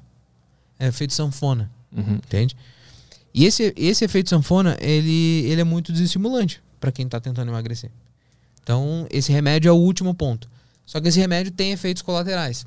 Quando eu tomei esse remédio, o- Comigo ele se manifestou de uma forma que, tipo, eu não ficava feliz, nem triste, nem, nem com fome, não sentia vontade de, de, de transar, mas nem de sair pra rua. Mas se saísse pra rua tava tudo bem, mas se transasse tava tudo bem. Tipo assim, Hum. meio que indiferente a tudo que acontecia. Qual, qual- qualquer coisa que acontecia na minha vida tava legal, tomando o, o remédio. Isso te afetou no, no trabalho? Afetou em tudo, cara. Porque, tipo assim, é... tu perde o- um senso de opinião, assim, sabe? De, de, de- O remédio reagiu comigo desta forma. Pra mim tudo tava bom. Ah, é assim mesmo. Entendi. Foda-se, não quero me, me estressar, sabe? Então, tipo, pô, pra, pra tu sentar aqui, mano, você tem que botar um espinho aqui na, na, na tua bunda. Ah, beleza, vambora. É, é isso. Entendeu? Hum, uhum. Não, não, não- argumentar, pô, mas isso vai doer, sabe? Entendi. Então, tipo, aí eu tomei esse remédio por, por quase um ano. E emagreci bem, uns 10 quilos, assim. Foi de 122 pra 112? não, na época, é sei lá, assim, devia pesar 100, 100 e poucos. Entendi. Aí, aí baixei. É, Foi entre 10 e 12 quilos, assim. Que para um gordo é muito, né? É, aí, beleza. Consegui baixar, mas quando eu parei de tomar o remédio, eu, eu engordei tudo em um mês, cara. Mas tu parou por quê? Eu parei por uma casualidade, eu viajei pro exterior e aí esse é um remédio que tu assina três vias, cara. Tu assina praticamente um contrato dizendo que tu pode morrer tomando ele, Caralho. sabe? É, é bem pesado o remédio. Aí uma fica com a farmácia, outro com o médico e outro contigo. Tipo, para as três partes terem a prova que tu tá de acordo ali, que o médico tá de acordo. Tem as dosagens também, ele- o médico pode aumentar a dosagem do, do, do remédio, aí o comprimido é maior. Aí, enfim. é, eu viajei e não tive como comprar. Eu fiquei um mês no exterior. Uhum. E aí, nesse um mês, eu engordei tudo. Eu falei, não é possível, cara. Eu engordei em um mês o que eu emagreci em um ano. Aí eu falei, ah, então vou, vou procurar a cirurgia. Aí comecei a ler sobre. E. E aí, cara, foi um, foi um negócio transformador, assim. Porque realmente, a- aí efetivamente, tu tem um negócio que, que é rápido, o resultado. E isso te estimula mais a tu se cuidar, a tu, tu, a tu fazer exercício, comer melhor. A bariátrica o quê? É redução do estômago ou não? Não, cara, é, existe, existem duas técnicas famosas, que uma se chama sleeve e a outra se chama bypass. Ah. Eu fiz bypass. Sleeve você, de fato, reduz o estômago. Você corta ele pela metade, tá? É, inclusive, o médico tira a metade do estômago pelo ponto que ele abriu, ele puxa pra fora e descarta essa outra metade. É, o bypass já é mais complexo, que é o que é a mais foda de todas, assim, que é irreversível, que foi a que eu fiz. Eles anulam uma parte do intestino, anulam uma parte do estômago e fazem uma nova conexão entre o intestino e o esôfago. Então, hoje eu não tenho mais o, o estômago de um homem, geralmente tem 1 litro e 200, mais ou menos. Hoje eu tenho 200 ml. É uma conchinha, assim, o estômago. Ele é só uma passagem. E aí a minha absorção de, de, de, de vitaminas, dos nutrientes, dos alimentos, ela ocorre no intestino. Hum. E aí o, o intestino ele é meio deficitário fazendo isso. Por isso tu tem que fazer reposição artificial. Tu toma vitamina até o resto da vida. né? Então assim, cara, é um, é um procedimento que... Isso vira assunto, né? Depois que tu faz a cirurgia, porque todo mundo que te conheceu gordo quer saber, e principalmente quem é gordo quer saber mais ainda, porque, pô, é uma chance ali de, de talvez tu mudar de vida. E eu tinha alguns colegas próximos que fizeram, e eu vi de fato mudando, porque eu via os caras uma vez por mês, uma vez a cada três meses, e era gritante a diferença. Falei, cara, isso realmente funciona. Né? Aí eu comecei a ler, comecei a pesquisar sobre, e, e consumi o, todo o material possível que eu, que eu podia, cara. Só que assim, eu assisti umas 50 pessoas no YouTube falando, conversei com vários amigos, cada um dava um relato diferente, cada um viveu a experiência da cirurgia de uma forma diferente. Eu falei, ah, cara, quer saber? Eu vou, vou fazer a cirurgia e foda-se. Porque daí eu, eu vou ter que viver a minha história. Qual era o, o relato mais, assim, o pior, assim, que te deixava meio. Ah, tu, cara, tu, assim, ó, esquece, tu não vai mais comer as coisas que tu gosta. Ah, uhum. É, a tua vida, assim, ó, aí é água o tempo inteiro, é não sei o que, aí tu fala com outras pessoas, cara, eu como de tudo, é só tu comer pouco. Então, tipo assim, eram relatos muito distintos. Cara, sofri pra caralho, a cirurgia doeu muito. Aí o outro, cara, eu acordei no hospital e fui embora no mesmo dia, senti porra nenhuma. Então, realmente, assim, é, é- cada corpo reage a uma, a um- de uma forma a um Uhum. procedimento, inclusive no resultado, né? Então, é, é, é muito louco, porque eu, eu cheguei agora a um ano de cirurgia bariátrica. Eu perdi 42 quilos.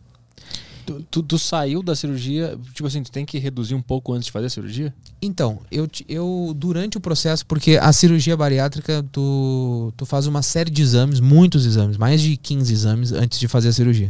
É um check-up geral no teu corpo, até nas pernas eles fazem exames, que tu vai modificar o teu biotipo, né? Então, tu precisa saber se o teu corpo está preparado para aquilo. E durante a, a, a pré o- a pré-cirurgia eu descobri que eu tinha diabetes. E eu não sabia que eu tinha. E já estava num nível bem alto. Hum.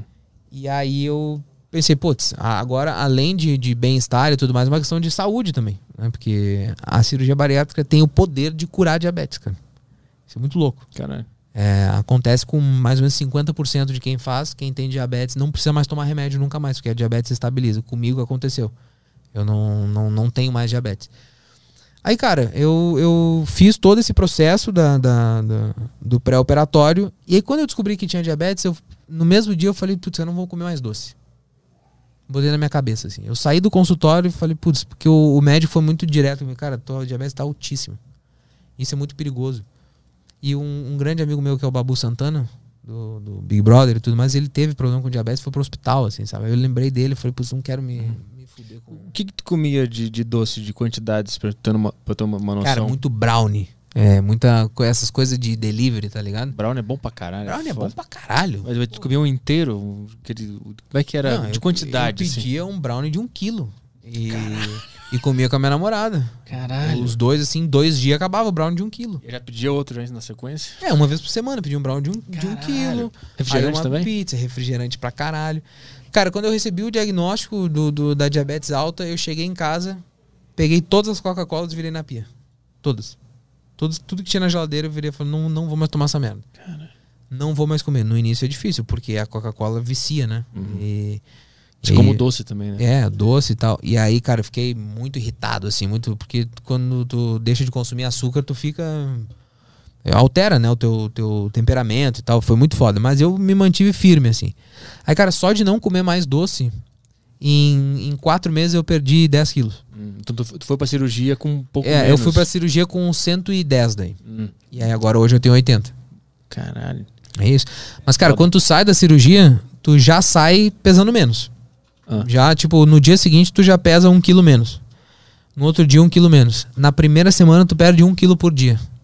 Mas o, que que rola? Tu não sente mais fome? É. A cirurgia bariátrica, ela desativa a grelina, esse, essa substância. Então, a- ela desativa, na realidade, a parte do estômago que produz a grelina. Hum, Então, tu não tem mais... O teu cérebro não tem mais o estímulo que tu tá com fome. Ele não recebe mais isso, porque não existe mais isso no teu corpo. Então, tu pode ficar tranquilamente 8, 10, 12, 16 horas sem comer. cara, mas ele te dá fome em algum momento? Não, ele não dá fome. Eu não sinto mais fome. Não sinto fome. Caralho. O que eu sinto é, se eu ficar 8 horas sem comer, já fiz o, o teste. Se eu ficar 10 horas, 12 horas sem comer, eu vou começar a me sentir fraco. Uhum. Entendeu? Sem energia, um pouco tonto. Então, pô, tá diretamente relacionado ao fato que eu não me alimentei. Aham. Mas eu não, não preciso comer. O que eu tenho ainda é a vontade de comer. Ah, o, o prazer de comer tem ainda. Sim, é reduzido. Muito reduzido. Aham. Porque tu faz uma eterna negociação com a comida depois da cirurgia. É o seguinte, cara, quando tu nasce, quem te ensina a comer é a tua mãe, é teu pai, né? Que tu não, tu não tem discernimento. Eles que, que mol- moldam, né, o teu, a tua alimentação. Quando tu faz a cirurgia, tu fica 45 dias mais ou menos em dieta líquida, só tomando líquido. Muita pessoa tem medo disso. Ah, dá pra aguentar? Dá, porque tu não sente fome. E é copinhos de café a cada 30 minutos, com gelatina, com sopinha, com coisa assim, tu vai tomando. E é aquilo que te sustenta por 45 dias. Por isso que tu emagrece bastante também no, no primeiro mês. Isso dá um estímulo legal. Mas isso é, é sustentável, saudável? Assim, né? Porque tu, tu, tu faz com acompanhamento nu- nutricional. É, essas comidinhas têm nutrientes, proteína, Sim, é sim, tudo tu toma o sopão. O sopão são várias coisas ali, inclusive carne e tal, que só, Saquei, só saquei. toma o, o caldo das coisas, Entendi. entende? Uhum. E, e aí depois desses 45 dias, tu vai no, no médico e ele diz, tá bom, agora tu pode comer o que tu quiser. Ah, mas o que eu quiser? O que tu quiser. E tipo assim, tu renasceu pra comida, entendeu? Uhum. Agora tu que vai comer do jeito que tu quiser, tu vai moldar a- as coisas do, do jeito que tu quer. E isso é assustador, cara, porque tu, tu fez uma cirurgia, tu reduziu teu estômago, tu tá 45 dias sem comer nada, Isso dá um medo, né? Tipo, porra, o que será que vai acontecer se eu mastigar alguma coisa e, e engolir? Tem uma né? caganeira aqui. É, pô, vai abrir o estômago, sei lá. E aí, cara, vai de ti o que tu quer comer. Pô, tu quer ter uma alimentação saudável agora desde o zero? Vai embora, cara. Faz. E é, e é, e é assim que vai, cara. E, e o curioso é o seguinte, tu... pra quem faz cirurgia, a dica que eu dou é... Experimente uma comida pela primeira vez em casa, sempre. Porque diferentes comidas têm reações distintas depois da cirurgia. Ah, Tipo, eu amava arroz, cara. Amava arroz. Comia arroz puro. assim. Era uma paixão minha. Hoje comer arroz é muito desagradável. Fica estufado, assim, não. Puf, sabe? Em churrasco. Pô, adorava comer maionese, pão de alho, as coisas adendas à carne, né?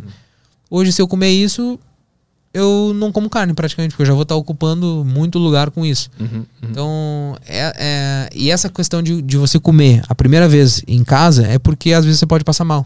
Sim. Um alimento não Cara, cai passar bem. mal no restaurante é foda. É, aí tu passa mal em casa, né? Tem muita gente que tem dumping. Dumping é uma reação do corpo ao açúcar. Como tu não tem mais estômago, tudo que tu come vai direto, o teu estômago de novo vira uma conchinha, né? Vai direto pro intestino. Já já manda. E aí um, um açúcar em excesso, sem passar por uma pela pelos sucos gástricos ali do estômago, ele ele causa um mal-estar no no intestino. O intestino não recebe bem o açúcar. Tem gente que passa muito mal, vomita, caga na hora, tem gente que desmaia. Tem exageros, assim, de relatos que tu olha não, isso não é possível. Eu não tenho dumping.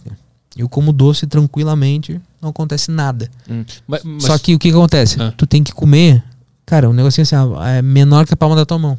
Isso uma fatiazinha. Isso que eu perguntar. Mas tu tem vontade ainda de meter um brownie de um quilo? Não. Isso não surge mais em ti. não. não, porque por mais que surja a vontade, meu corpo não vai deixar. É isso que eu quero entender. A vontade existe, mas é impossível fisicamente? Ou o corpo nem Não, a- joga a, mais? a vontade existe. Por exemplo, é, ir num rodízio de pizza é inútil pra mim. Porque vou comer três fatias, vou estar satisfeito. É realmente, três fatias, é o que dá. Uhum. Aí, pô, vai passar camarão, vai passar outras coisas que eu gosto. É, por que, que eu vou ir num lugar assim? Aham, aham. É, é um, é um suplício desnecessário. Então a vontade existe de comer. Entendi. Mas eu já sei que o corpo não vai aceitar. Então, ao, ao, ao passar do tempo, tu vai se acostumando, tu vai entendendo o- os teus limites, assim. Aham. É, eu, por exemplo, não como mais macarrão, cara. Não tem como. Enche, enche muito rápido. Enche né? muito rápido, assim, sabe? E aí tu deixa de comer outra coisa que tá no prato mais legal. Pô, Uhum. pão de alho eu amo, mas aí eu como umzinho, assim, um- uma... tch, tch, tch. Já era. É, porque eu quero comer costela, Claro. picanha, Aham. entendeu? Tipo, porra. Então é essas negociações que tu, tu vai fazendo. Uhum. É... Pô, vou num buffet. Pô, aí tu tem coisa pra caralho. Cara, eu, eu, eu pego, assim, tipo, um garfinho de cada coisa, assim. O meu prato parece um, um prato de criança, assim. Eu pego tudo, mas muito pouco, que é uma garfada de cada coisa. Se eu tô afim de experimentar tudo aquilo. entende? Batata frita te enche? Não, graças a Deus. A batata frita A vai. batata frita vai de boa.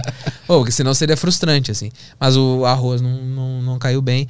É, uma coisa que, que cai muito mal, que as pessoas até brincam é, em grupos no, no Facebook, em WhatsApp, de bariátricos, assim. Uhum. A pessoa posta uma foto com sorvete, uma taça de sorvete, e bota assim, pronto pra encontrar Jesus.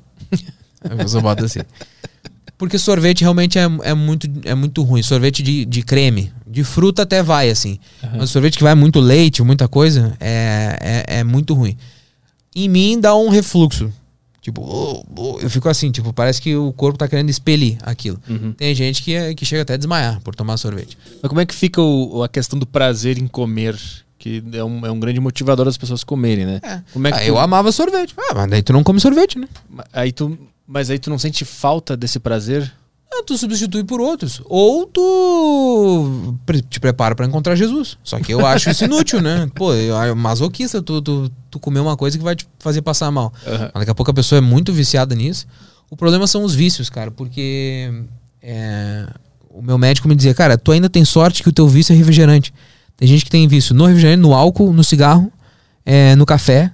Porque café tem que ficar uns 60 dias sem tomar, 70 dias, um negócio assim. Então a pessoa tem que perder todos os vícios juntos. Tu teve que perder um só. Uhum. Então, mas aí tu desenvolve outras coisas. Por exemplo, eu não gostava de beber álcool. E agora eu gosto. Porque eu fico bêbado muito rápido. Cara, uma latinha de, de, de qualquer coisa eu já tô bebaço. Cara, eu, eu sou assim porque eu não bebo. Se eu beber qualquer coisa, eu fico completamente louco. E eu falei, cara, legal, uma sensação nova. Aí, beleza. Aí, pô, quero alguma coisa gaseificada, né? Eu tomo refrigerante às vezes. Mas é ruim, né? te causa um mal-estar, assim, porque infla um negócio que é pequenininho. né? Aham, aham. Então, pô, Toma um H2O que tem menos gás, entendeu? E aí tu, tu tem a sensação. É só tu negociar, cara. E o exercício físico? Ah, eu odeio. Não, não, não colocou na vida depois disso tudo? Não coloquei na vida. O meu médico me xinga muito por isso, assim. Porque o que acontece, cara? O corpo humano é muito foda. A minha meta, existe uma meta, né? Que o teu corpo pode chegar de peso. A minha era 69 quilos. Eu sei que eu não vou chegar. O médico diz, é perfeitamente possível tu chegar se tu seguir a dieta, né? Dar os teus desvios e tudo mais, mas faz exercício. Como eu não quis fazer exercício, eu não vou chegar. A meta, que eu não gosto de fazer. Essa é a grande verdade. Nenhum. Futebol, luta. Agora os, os esportes coletivos com a pandemia é difícil, né? Mas, tipo, eu, cara, raramente eu gostava de jogar tênis e futebol. Mas assim, ter um prazer diário, sair pra correr, já tentei, cara. Já comprei tênis de corrida, tudo mais. Pô, Tem que, tem que achar um específico. Às É, vezes não é a corrida o teu eu negócio. nunca achei o meu esporte. Aí é, o corpo humano é fantástico, porque quando tu chega no, no, no ponto ápice da, da, da cirurgia, que é a, a tua meta, o teu corpo ele entra num, num- numa vibe assim, tem alguma coisa errada. No sexto mês da cirurgia, ele já entra nessa vibe. Tem alguma coisa errada. O, tu tá, o, o teu, o no- nosso corpo né, tá emagrecendo muito. Uhum. O que está acontecendo? E aí o teu corpo começa, o teu cérebro começa a condicionar todo o teu metabolismo para tu voltar ao teu peso anterior. Mas preservar calorias. Isso, começa a preservar. É Por isso que existe um platô. Depois do sexto mês da cirurgia, tu fica um tempão sem emagrecer. E as pessoas entram em desespero. Caralho! Que nos primeiros meses é 3, 4 quilos por, por, por mês, cara. É um negócio louco. Na primeira semana, um quilo por dia. E aí tu fica assim, dois, três meses sem, sem emagrecer. É isso é o teu corpo dando um freio no emagrecimento. E aí depois começa uma competição. Ela começa a partir de um ano. Que é agora onde eu tô. O meu corpo agora vai tentar me devolver para os 122 quilos. Ah. Porque ele entende que esse é o meu peso normal. Ele não se acostumou com esse agora ainda. Não, né? não se acostumou. Ele acha que tem alguma coisa errada. Existe uma memória genética de três anos. E aí que está o grande desafio. Eu tenho que ficar forte, resistente na, na alimentação para me manter com esse peso por três anos. Porque daí o corpo entende, Esse o é o cérebro entende, peso. esse é o teu novo. Aham. Esse, esse é o teu novo corpo. Mas tem, Memória genética. mas tem como ele, te, ele voltar por 100% e poucos, mesmo Claro, com o tem estômago muita gente que menor? faz, Mesmo com o estômago menor? mesmo com o estômago menor. Tem gente que faz e, e fica mais gordo ainda. Caralho. Porque é- o, o lance é o seguinte, cara, esse terrorismo com a comida, ele é só nos primeiros seis meses. Depois tu tá tranquilo pra comer qualquer coisa, cara. Uhum. Se tu quiser voltar à vida que tu tinha antes, pode voltar. Aí é tua responsabilidade. Tua responsabilidade. Só que o que acontece? Tu vai passar mal se tu comer muito, mas tu consegue. Entendeu? Eu- um, um X, né, que é uma- que é uma parada gaúcha que eu amo pra caralho. Aham. E não tem, né? Em São Paulo, no É. Rio. Aham. É, tipo, eu vou pra Porto Alegre, eu sempre como X. Mas, cara, eu aguento metade de um X. E assim, ó, remando. Qual, entendeu? qual tu come lá? Pô, vários. Cavanhas. Cavanhas. Cláudio Lanches, pra mim, é o melhor. Cláudio Lanche. Cláudio Lanches é bom, até as duas da manhã sempre. Tia Zefa. Tia Zefa, Noronha Lanches, tem vários. X do Bruxo. Porra, tem vários. Bruxas Burger. Cara, e aí eu como metade. Dá vontade de comer a outra metade. Eu conseguiria. Se eu fosse remando, remando, remando. Mas pra quê? Vou passar mal? Aham. O, o lance é ter esse, o controle psicológico, que deve ser É. foda pra caralho. É, não, aí tu tem que fazer acompanhamento psicológico. Eu não fiz. Não Hum. fiz. Porque tu não precisou. É, é meio soberbo falar que tu não precisa, né, de, de Ah, é- acompanhamento é que às vezes tu psicológico. não teve o impulso de querer comer pra caralho e tu não procura ajuda É, eu, psicológica. eu né? quando eu tive o impulso, eu tive o- duas vezes. Teve uma vez que eu tava com 80 quilos e do nada foi pra 84. Aí eu fiquei, puta merda. Porque tu fica oscilando entre. Agora eu oscilo 80, 82. É isso. Aí, pô, eu tô em 82, eu me cuido uns dias, já baixo pra 81, já baixo pra 80. É assim. Uhum. É muito legal da cirurgia porque é rápido o resultado. Tu se cuida uma semana, 10, 15 dias assim e tu emagrece instantaneamente. Então isso te estimula, né? Aí quando eu cheguei a 84, eu falei, puta merda. Pode ser que seja o lance do corpo, né? Voltando, me fudi. Aí o meu psicólogo foi conversar com outras pessoas que fizeram a cirurgia. Conversei com outras, relatei o que eu tava sentindo. Falei, ah, passei por isso, não passei, tudo mais, ouvi, ouvi as pessoas. Mas tem que procurar, tem que fazer acompanhamento psicológico. Eu não fiz. Tem que fazer exercício também, eu não fiz. Mas antes disso tudo, é, é, o que que te levou, além de comer pra caralho, tem algum fator psicológico que te levou a ficar naquele peso?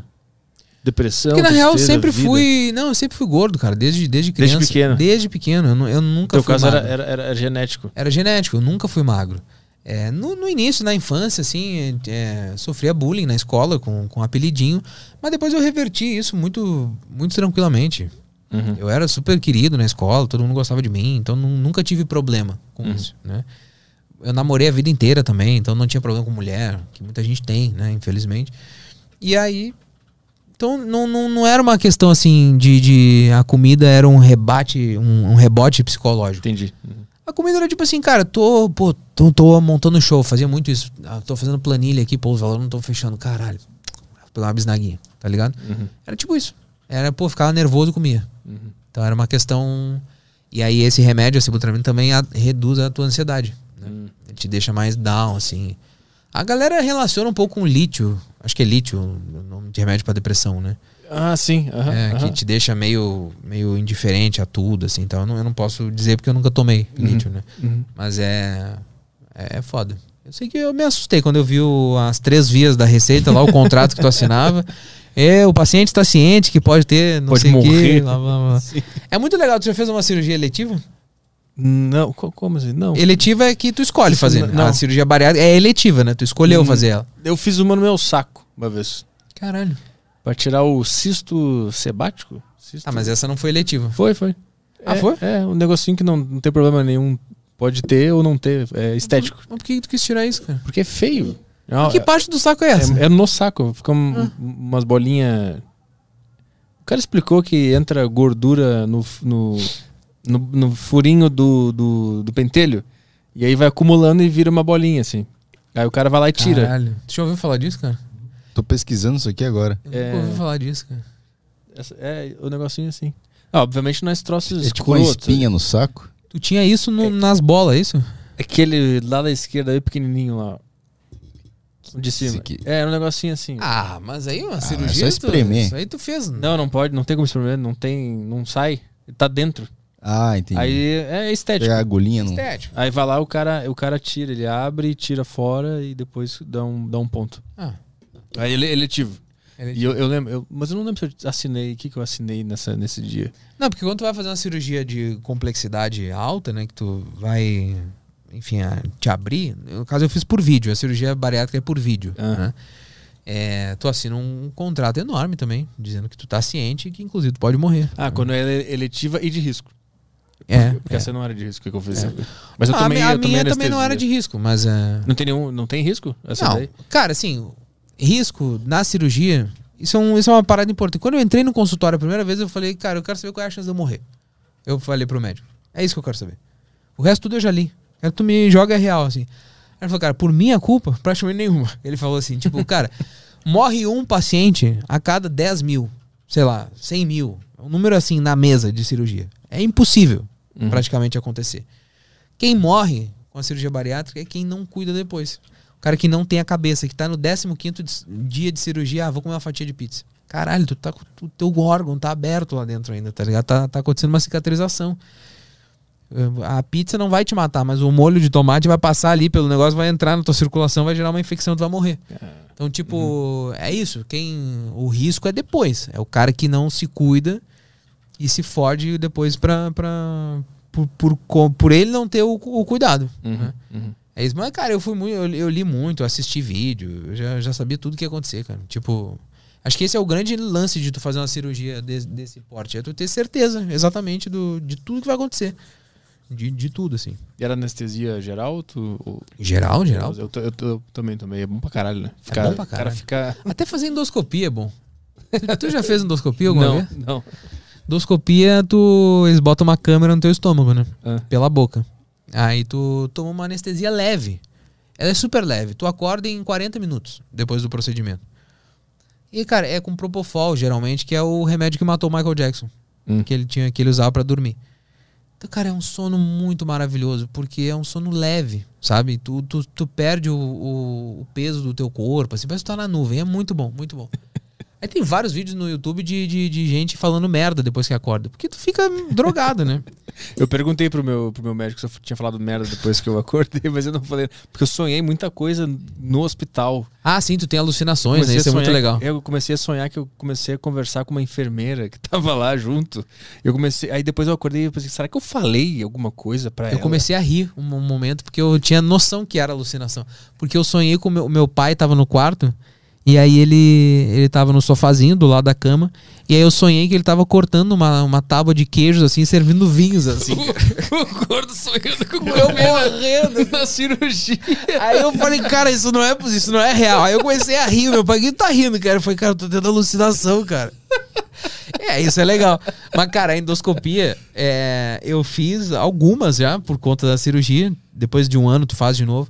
E a primeira que eu fiz, eu, eu lembro que eu rapidamente, assim, eu pisquei o olho e eu vi o meu estômago na TV, assim, sabe? É. Mas foi muito rápido, porque tu, tu faz menção de acordar e eles injetam mais pra, pra tu dormir. Então tu não sente nada. É. Aí eu vi assim, eu lembro de, de ter visto, assim, rapidamente, um microsegundo.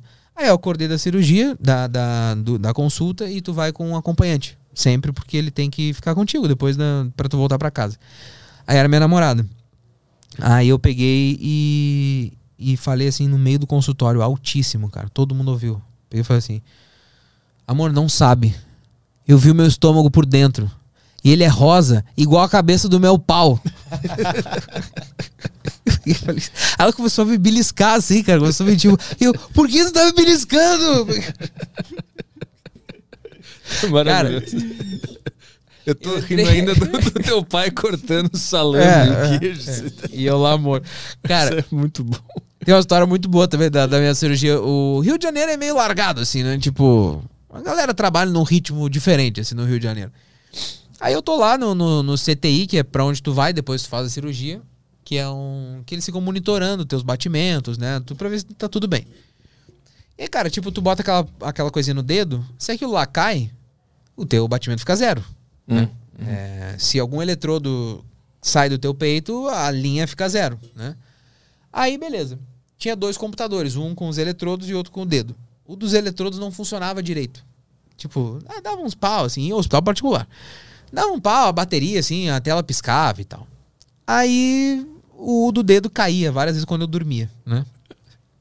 Aí um dia, tô, tô lá, né? Um dia, fiquei dois dias no hospital. Um, um momento lá, tô lá dormindo, meu pai chega no quarto, aí tá a tela que tava dando defeito, com todos os traços zero, e o meu negócio que tinha caído do dedo também com traço zero. Então, assim, todos os meus batimentos estavam zero. E eu tava na cama, dormindo, né? Aí o pai foi correndo pra enfermeira, não, meu Deus, meu Deus, não sei o que, blá, blá. Aí veio, a- veio a enfermeira, não, esse é o computador tá com problema. Cara, É foda, cara. Rio É... de Janeiro é maravilhoso. É, é maravilhoso. Cara, é uma, é uma experiência muito, muito, muito louca. Tu, tu fazer uma cirurgia, assim, um negócio que muda o, o, o corpo. E eles fazem, cara, de um. A cicatriz é muito pequena, cara. É muito. É muito, tipo. Eu posso mostrar, cara. Onde é que fica? Isso é uma, isso é uma curiosidade que eu, eu tentava ver e eu não encontrava. Então, eu vou fazer isso por quem quer, quer fazer cirurgia. Que eu acho que é, que é interessante. Antigamente ela era aberta. Tu fazia ela aberta. Eu tô sem pelos, porque eu me depilei recentemente fazer uma tatuagem, mas eu não tiro os pelos. Olha só, não sei se tu consegue ver. Aqui tem uma, uma cicatriz. Dá pra ver? Né? Posicionar ali. Aí, cara, pô, mas o cara é gordo ainda. Claro, né? Tem banha aqui ainda. Tem um pouquinho de banha. Ó, aqui tem uma O cicatriz. microfone tá um pouquinho na frente. Aí. Boa. Aqui tem uma cicatriz. Aqui tem outra. Aqui tem outra. Aqui tem outra. São cinco cortes de 2 centímetros. A cirurgia bariátrica. Num entra uma lanterna. Cara, No outro entra uma câmera. E no outro o cara vai manuseando pinça, é, tesoura, grampeador, tudo. E é isso. Tu acorda com simplesmente dois pontinhos aqui, dois pontinhos aqui, dois pontinhos aqui e um curativo em cima. o cara faz tudo lá dentro mesmo. O cara faz tudo nada. lá dentro. Foda. Tu não, tu não. Antigamente você tinha que abrir o estômago todo. O, a- aqui era tipo uma cesárea, né? Aí a pessoa ficava com a, com a cicatriz enorme. Hoje é isso. Pra homem, cresce o pelo, nem aparece, cara. Mulher faz uma tatuagem, faz uma coisinha. É super de boa. cara. Do caralho. É muito foda. Tem alguma questão aí? Tem algum. tem Telegram aqui. Alguém querendo emagrecer aí com alguma questão? Eu acho que teve uma. Teve aqui uma de, de gordo para gordo. É, fala Maurício, uma pergunta de gordo para ex-gordo. Não, eu sou gordo ainda, pô. Não traiu o movimento. Comer duas pizzas inteiras em dois dias toda semana pode fazer mal? Pergunta do Hobby. Pô, eu não, sou nutricionista, Rob. Mas eu acho que sim, né? eu acho que, que não é muito saudável, não. Cara, na real, qualquer coisa em excesso é, é, é ruim, né? Então, é, eu acho que, cara, o, o jeito mais fácil é como a minha mãe fazia lá em casa. Refri final de semana, pede pizza no final de semana. Que é melhor, né? Aí tu se Ideal, cuida, né? aí daí tu extrapola dois diazinhos e era isso. Esse áudio do Matheus. Ah, tem um áudio do Matheus. Eu- Eu toquei esse áudio, eu não toquei, né? Matheus Bagudo. Botou. Vamos lá. Fala Petrix, fala Maurício. Eu soube que você chegou a trabalhar com o elenco do Chaves, não é? Então minha pergunta é: qual foi o primeiro passo para ter essa oportunidade? Ah, a gente contou. A né? Televisa e o elenco lá. E também eu queria saber sobre a personalidade do Bolanho. Você acha que ele tinha uma personalidade muito forte e que ele acabava arrumando confusão como teve com o Kiko, se eu não me engano, que um ficou com a mulher do outro. Eu não entendo. Como é que era a personalidade dele fora das câmeras? É, a gente comentou, mas acho que pode. É, a gente comentou Resumir sobre o, o, né, o início lá, como eu, como eu cheguei. Sobre esse lance do Bolanhos, dos processos judiciais, todo mundo me pergunta isso. Quando o Bolanhos morreu, na real, eu. Cara, eu atendi uns 50 veículos de imprensa. Começaram a me usar como fonte. Porque quis o destino que eu, que eu fui uma das últimas pessoas a, a ver ele e tudo mais. Apesar de ele ter morrido um ano depois. Mas, tipo, como ele via muita pouca gente, as últimas imagens, assim, eram as nossas. Aí, cara, todo mundo me pergunta sobre isso. O que, que tu acha da, da, da batalha judicial e tudo mais? Cara, eu vou contextualizar rapidamente o que, que foi Chaves. Bolanhos teve a ideia, ele escreveu sobre os personagens, ele escreveu o- os roteiros ele contratou atores pra fazer.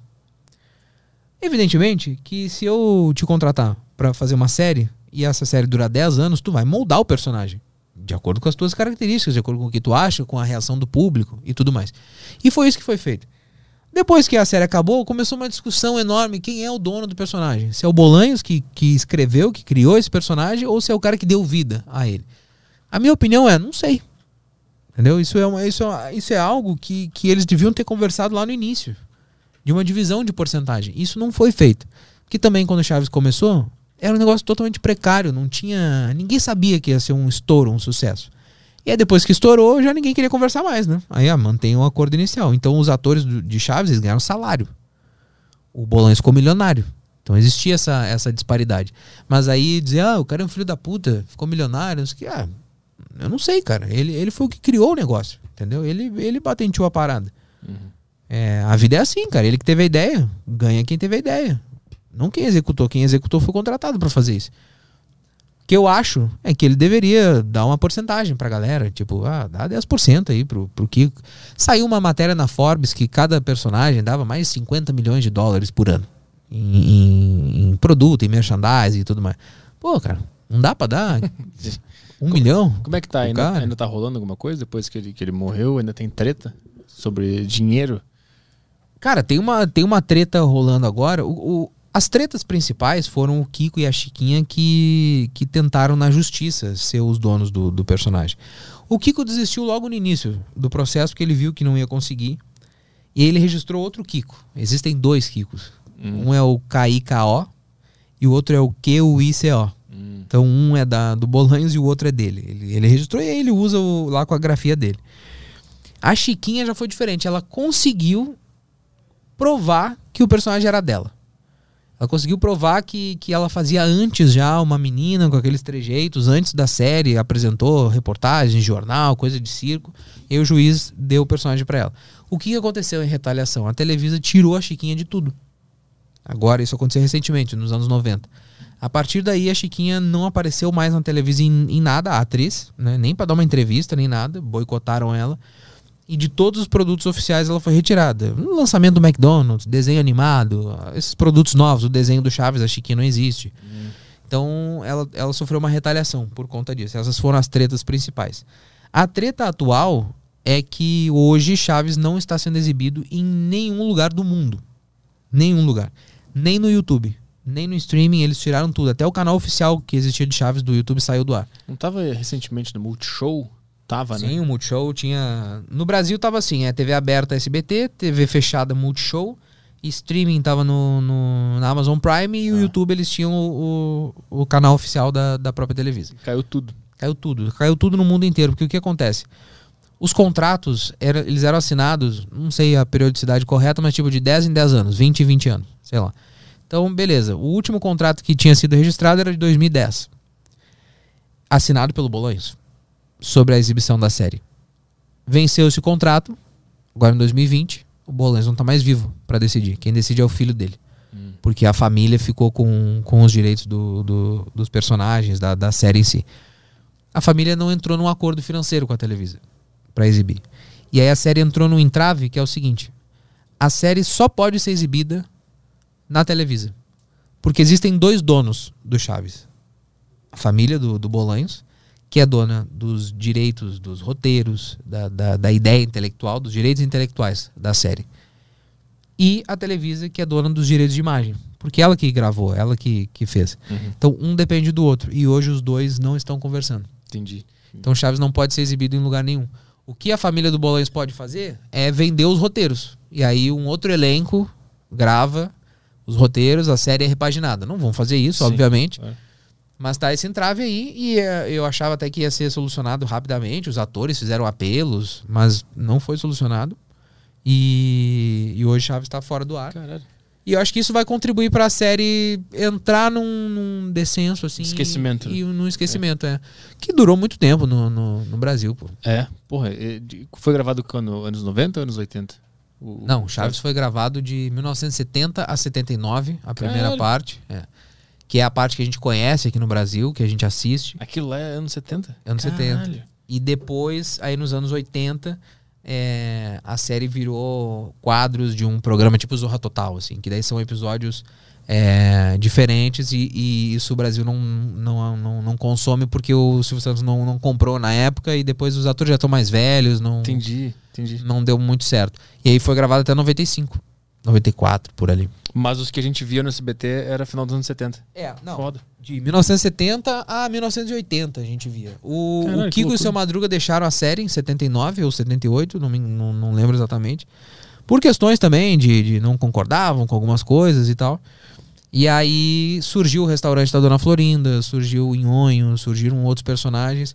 E aí, por exemplo, é, o Kiko nunca foi no restaurante da, da Dona Florinda. Nem o seu Madruga. Não, não aparece nesse cenário. Hum. Por quê? Porque eles já não estavam mais na, na série. Aí ele inventou a Dona Neves, o Jaiminho. Por exemplo, o Jaiminho e o seu Madruga nunca interagiram. Hum, A Dona Neves e o seu Madruga não interagiram em episódios que passaram no Brasil. caralho. Então- E, e qual é a- o lance do Chapolin? Era um spin-off? Era um submundo? O que, que era o, o Chapolin? O Chapolin, na realidade, o Bolanhos criou pra fazer uma crítica aos Estados Unidos. É, tipo, enquanto tinha o Super-Homem, o Batman, tava fazendo muito sucesso nos anos 70, os super-heróis. Aí ele fez um super-herói mexicano, que, porra, todo mundo era o Homem-Morcego, né? A Mulher-Gato, tipo, animal foda, e ele fez o Homem-Gafanhoto. que É um negócio tosco, né? Aham. E aí o Chapolin é burro, o Chapolin não tem superpoderes, o Chapolin tem medo, né? Lembra que apareciam os vilões, ele tinha medo. E isso era uma, era uma crítica aos super-heróis americanos. Mas dentro do mundo do Chaves aquilo acontecia porque eram os mesmos personagens, mesmos atores, era o mesmo Como assim estilo. acontecia? Onde é que acontecia essa história dentro do mundo Chaves? Ele acontecia em algum Ah, não, lugar? não, era separado. É separado, Chaves porque era muito- Eram, eram separados. Houve o grande encontro né, entre os dois, que é um dos episódios que é tipo quando os Power Rangers encontram as tartarugas ninja, que daí os dois se encontraram, né? Ah, é Um o, chroma aqui, o Chaves e o Chapolin se encontraram. o Chaves e o Chapolin se encontraram num episódio. e aí, pô, é, é fantástico. Mas é, é isso. Aí tinha uns easter eggs, assim, às vezes apareciam é, revistinhas do Chapolin Colorado, aí as crianças no Chaves liam a revista e tal. Uhum. Mas é isso basicamente. E, mas aí Chapolin foi criado nesse contexto aí de.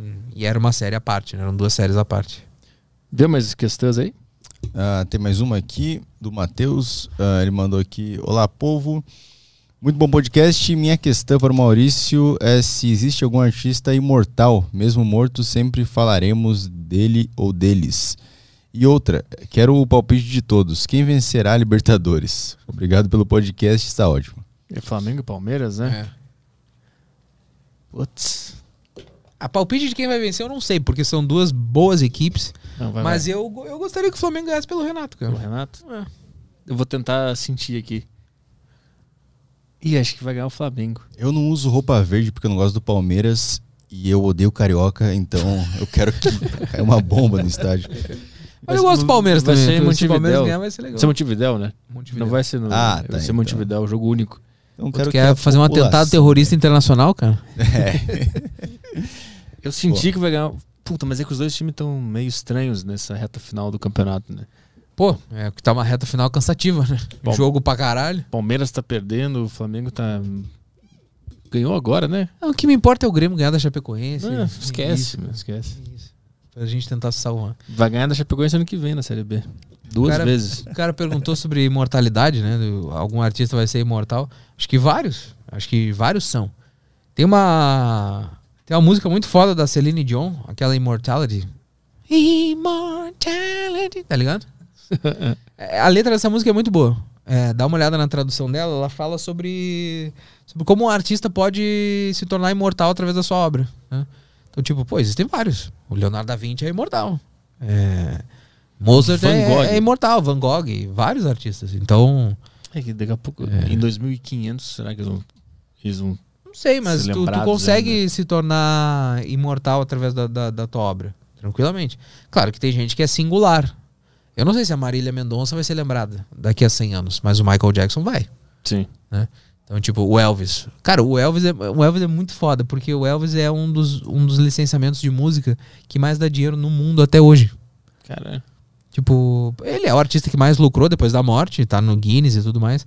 Mas frequentemente ele aparece, tipo, em top 5, top five, assim.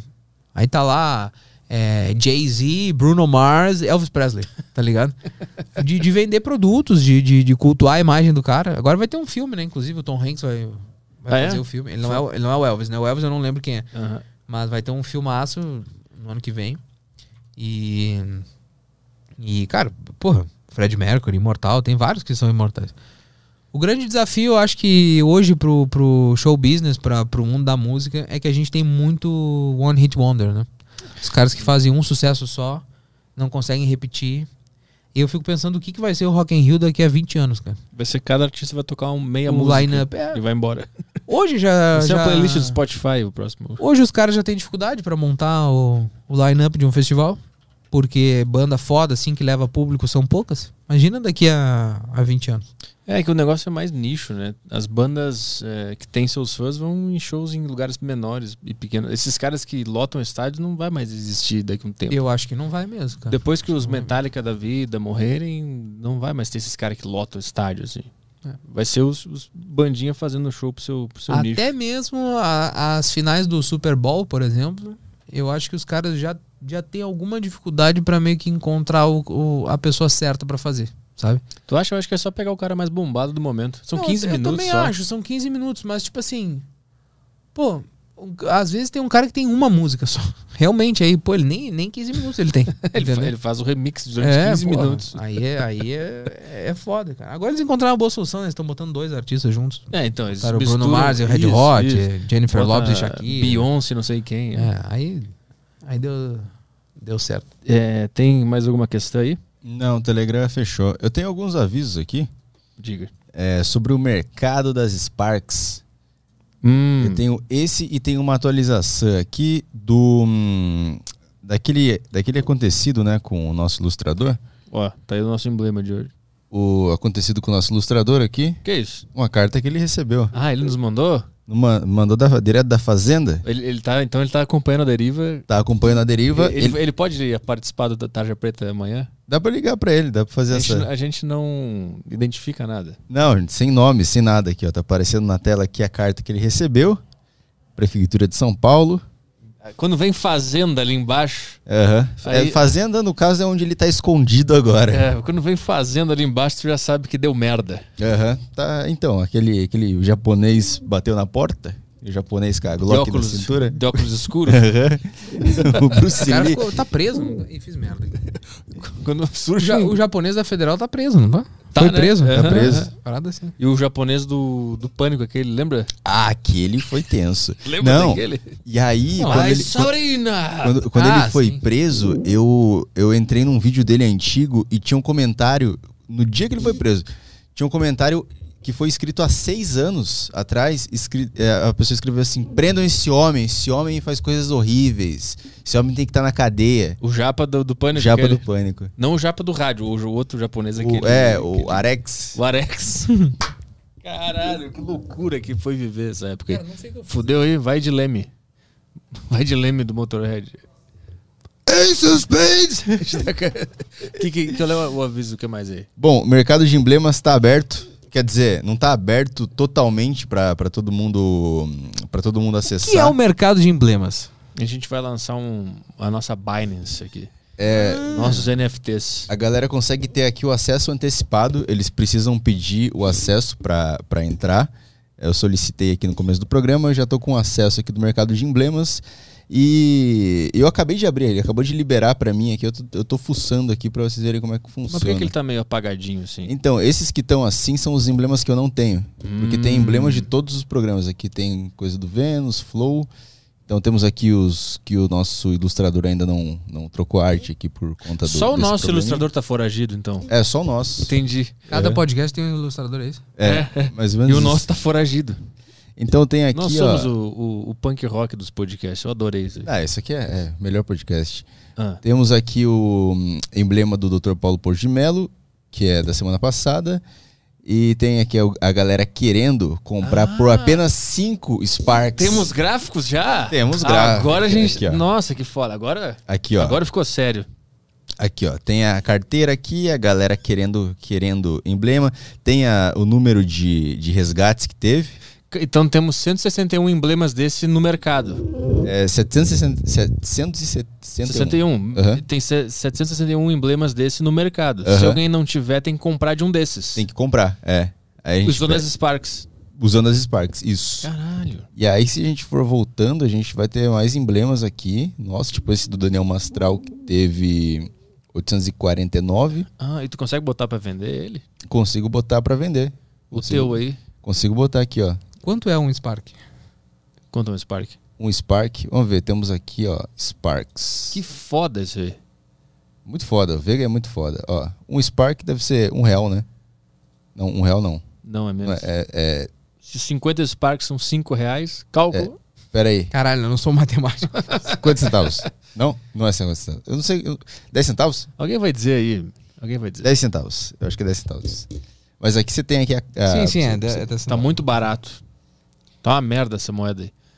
Não, Não, então, mas é hora peraí, de comprar, depois né? de um tempo o cara pode transformar Spark em real, é isso? Pois Eu é. acho que é possível. Eu acho que quero saber isso também. Ah, porque Porque- senão o cara vai ficar investindo pra quê? Eu quero ficar É. dentro do sistema, é foda. Porque por enquanto, o que, que o cara pode fazer? O Sparks é a moeda que você usa para comentar aqui na live, pela plataforma. Então você pode resgatar um emblema Usando E- Sparks. usando. É, você. Não, o, o emblema é completamente de graça. Aí, Para você resgatar o emblema é de graça. Basta você entrar em flowpodcast.com.br barra resgatar e resgatar o de hoje, Ah. inclusive, que o código é trilha. trilha. Mas vai ser de graça pra sempre esse resgate? Eu acredito. Puta, eu não sei. Aí. Peraí, eu tenho um emblema, é isso? Vai ter. Ah, vou ter. É, que o nosso desenhista tá foragido. Ah, entendi. Então ele não Mas algum dia desenhar. vai atualizar a arte. Quando, quando hum, é nesse caso, fica essa arte padrão aqui do programa. Entendi. Já esse aqui do programa. Essa semana não, ninguém tem desenho dos convidados, porque o cara É. tá foragido. Não, tudo bem. E aí a galera Tomara que resgatou ele não aqui. tenha morrido. né? Olha, olha, olha o, o Rodrigo apresentador. O gráfico dele tá legal. Tá legal, pra um que tava sem, Porra, olha ali. sem arte. Deu uma subida, hein? Aí, ó. Alguém vendeu isso aí por, por quanto? É isso? Eu, eu não sei o que, que é Tá, mas aí que tá. Se médio todo de mundo venda. pode é, resgatar um emblema. É que o emblema fica disponível durante 24 horas. Ah, entendi. Amanhã tu só consegue comprar de alguém que resgatou, entendeu? Ah, entendi. Aí a gente pega um do Tiro Lipa aqui. Compra ele, vê o que acontece. 3 mil, vale nada. Não, 3 mil resgates? Tem 3 Todo mil mundo tem. figurinhas. Ah, Todo ah mundo isso é tem. uma boa também. Quanto menos gente tiver, mais raro ele fica. É, Então é bom a gente ser o podcast de menor audiência. sim, acho que se a gente voltar bastante. Sim, porque aqui- tal qual o Bitcoin, daqui a 10 anos vocês vão, vão valer uma fortuna. Imagina só um, um convidado, espero que não, né? Mas um convidado do Aderiva venha a ter um óbito aí. Vai É a ficar óbito. caro, né? Vai ficar caro. É, vamos dizer que, que não sei, não, não quero. Mas aí se acontecer, tu tem que chamar ele antes dele morrer, né? É, mas algum que Não já pode, algum que já já pode é. cometer a é mesma coisa. verdade. Ó, se eu, eu, eu tenho o emblema no, no, no Space, no Space Today lá, no Sem Fim. Se eu morrer, Vai valer pra o caralho. meu Vamos emblema. ver, O quanto é seu que tá eu o- tenho. vamos ver quanto tá o emblema do, Vê do, o meu lá. do Petri. O seu, o seu acho que é um dos primeiros lá. É o do.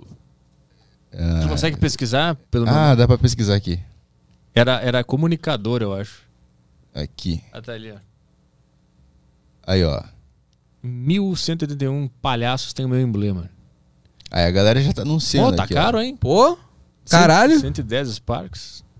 O Eliseu Lima, O cara gosta de mim, o Eliseu Lima. Ele anunciou por 550 Sparks. manda um abraço pro Eliseu Lima, pô. Um abraço, Eliseu. Ele não viu o cara botando por 77 Pau no cu do. Júnior. Pau no cu do Júnior. Tá, tenta comprar um aí. Compra, compra esse aí, vamos ver. Bom, comprar do Júnior. Como é que eu faço pra comprar? Eu não sei se tá liberado isso aqui. Mas se o cara anunciou, dá pra comprar. Ah, vamos ver. Valor. Ah, que tu já Esse- tem. É, eu já tenho ele. Vamos ver. Vou comprar um outro. Vamos ver se eu consigo. compra o do, do Ed Gama e do Nabote. É Gigama? Vamos lá. Peninha ali.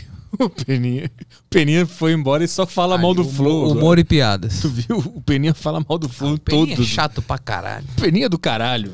Caralho, 880 mil Sparks. O cara não tem a mínima noção do, do, do negócio. Realizar encomenda. Vamos lá.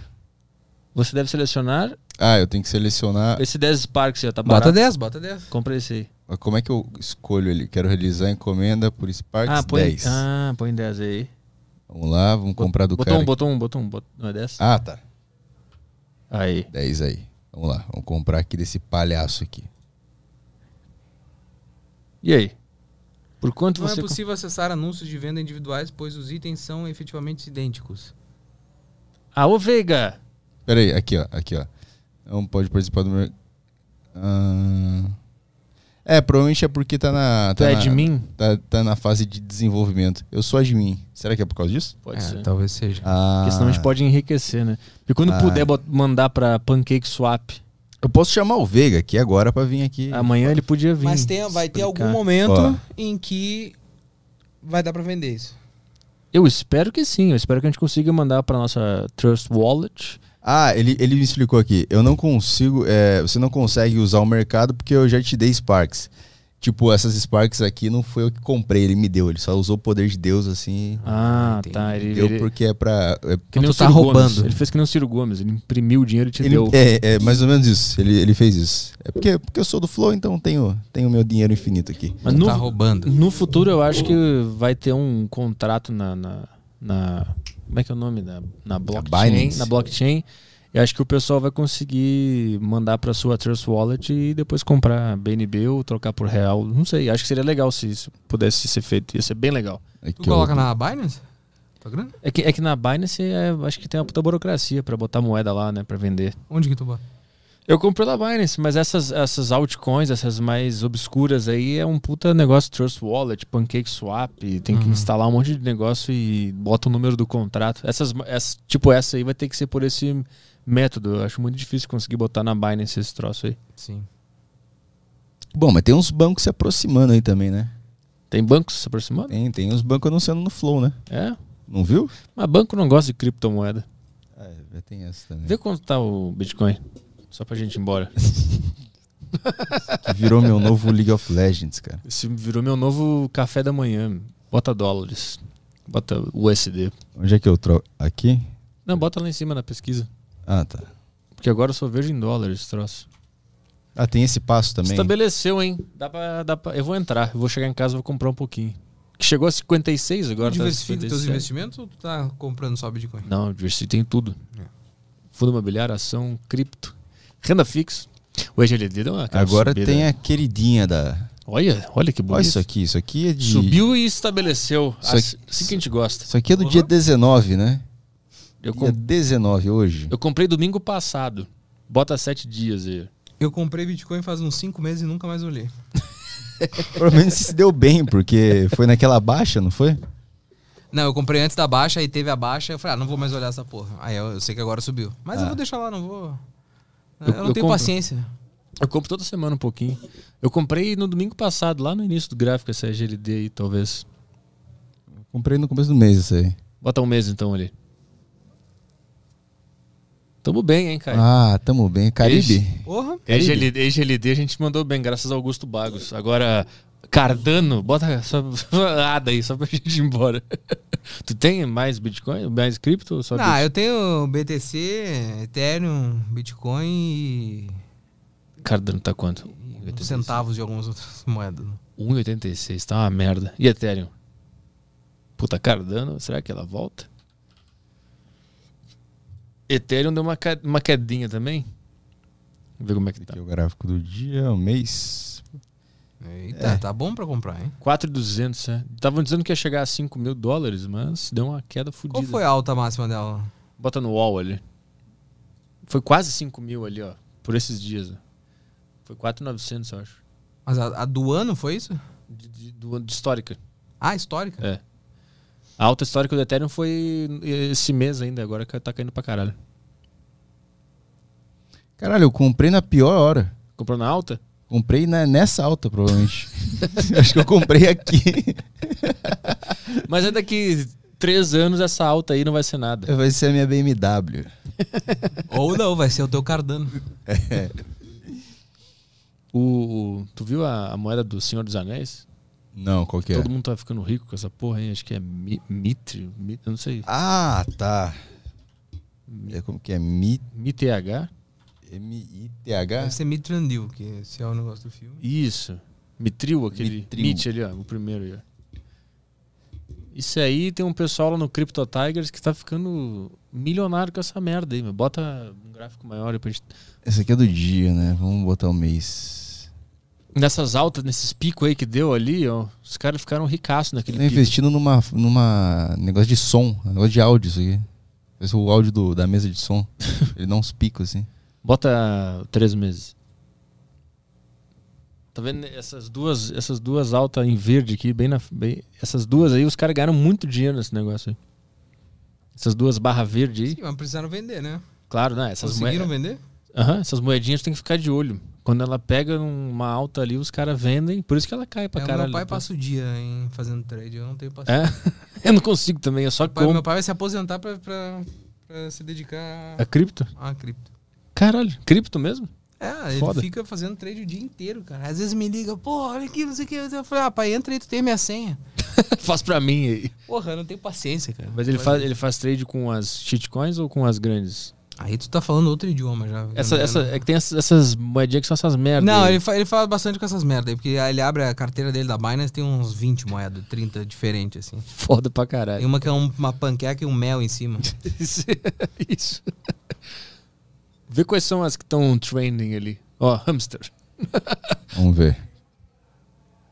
Ela deu uma subida provavelmente em algum momento. Ali, ó. Caralho. Ó, o, o que, que o pessoal faz? O pessoal lança a moeda, todo mundo compra, compra, compra. Aí ela dá esse estouro e depois todo mundo vende. Aí ela cai pra caralho e quem Sim. entrou no meio se fode. Caralho, imagina você. Mas dá pra pra isso. Dá pra pegar um- uma alta dessas aí. Eu não sei como que os caras conseguem. Ah, mas tu vê que é um dia só ali. É, tu tem que ficar o dia inteiro no computador É analisando o gráfico. Tu viu a da, a da do Round 6? A moeda do Round 6? Bota Squid. Mas isso é oficial? Não, não, a galera cria e. Squid Esse Game? primeiro aí. Só que o cara fez que nem na série. Tu viu a série, cara? Não, não vi. Tu viu Round 6? Eu vi o primeiro episódio só, não vi o. Os caras vão morrendo, né? Sim. O cara fez a mesma coisa, só que em cripto. Bota all aí. Cas- Ali, ó, lá o cara, o cara criou um negócio, todo mundo comprou. Só ele ganhou. Caralho, ele chegou a, a 600 dólares. Não, acho que foi centavos de, de, de dólares. Não, chegou. Che- Ah, chegou, chegou, tá certo. Cacete. Aí Nossa. ele ganhou a grana toda e fudeu tudo. Acho que bloqueou, não sei o que ele fez. E aí todo mundo perdeu dinheiro, só ele ganhou. Que nem no, no- na série. Ele fez a mesma coisa da série. Puta que pariu. Isso aqui é cara. propaganda de marketing, né? Cara, chegou a 600. Eu achei que tinha chegado a centavos, chegou a 600. O cara resolveu a vida dele isso aí. O que, que é aquele volume 24 horas, 10 milhões de dólares? É o, é, foi a transação, será? Volume, volume, acho que quanto que foi movimentado. 10 milhões de dólares. É. Caralho. Foram pro bolso dele. Acho que é, né? Porque se ele, ele pegou. É, então foi. Acho que tem aquele market. Eu não entendo muito bem market Você, cap. você fica abrindo esse site procurando moeda que tá subindo pra Não. botar uma grana e tirar? Eu não, porque eu acho que se chegou aí já passou a hora. Se apareceu aí, porque já foi. Eu acho. Não foi- Mas isso aqui tem um delay do que tá acontecendo? é, é ao vivo, mas eu não sei. Tipo, eu clico aqui no negócio, aí do nada ele. Uma moeda qualquer, ele tá aqui. É tipo isso aqui. Eu não sei como é que ela tá. Ah, vou botar minha grana aqui. Ah, é. Sei lá, é, um- não, é, um- é, é, é ao vivo. É, deve ter um delayzinho, mas eu digo, acho que se a moeda chegou nesse site aí, ela já foi. Eu não sei. Ah, tá. Se chegou pra todo mundo ver, já. Já passou a Cara, talvez oportunidade. seja, Aham. talvez seja igual o mercado financeiro, né? Tipo, no fim do dia tem um fechamento. Não tem. Não tem? Fica 24 horas por dia. Assim. Ah. O, o mercado cripto pode entrar e sair a qualquer momento. Por isso que é uma loucura. E os caras ganham dinheiro de madrugada. meu. Cara, uma coisa que eu não entendo é a, a Bovespa fez 10 mil pontos. Que porra é essa, cara? Não, é, puta, é a junção da, do, das ações mais negociadas. Mas o que, que são os pontos? É, isso não- dos pontos eu não e sei o índice também. Dow Jones? O índice, o índice Dow Jones são as 50, 50 maiores empresas, eu acho, de... Não, essa é a Nasdaq. Mas o índice é sempre um conjunto de várias empresas e... Viu? Ninguém sabe. cara. Não, o- não, o índice são várias... Tipo, o índice Ibovespa são as, mais, sei lá, as 20 empresas mais negociadas e a média delas gera um índice. Hum.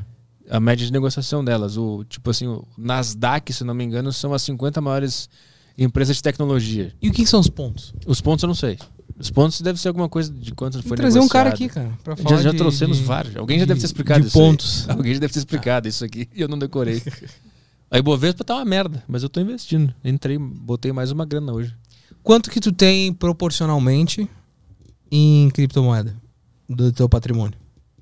Deve ter uns 10%.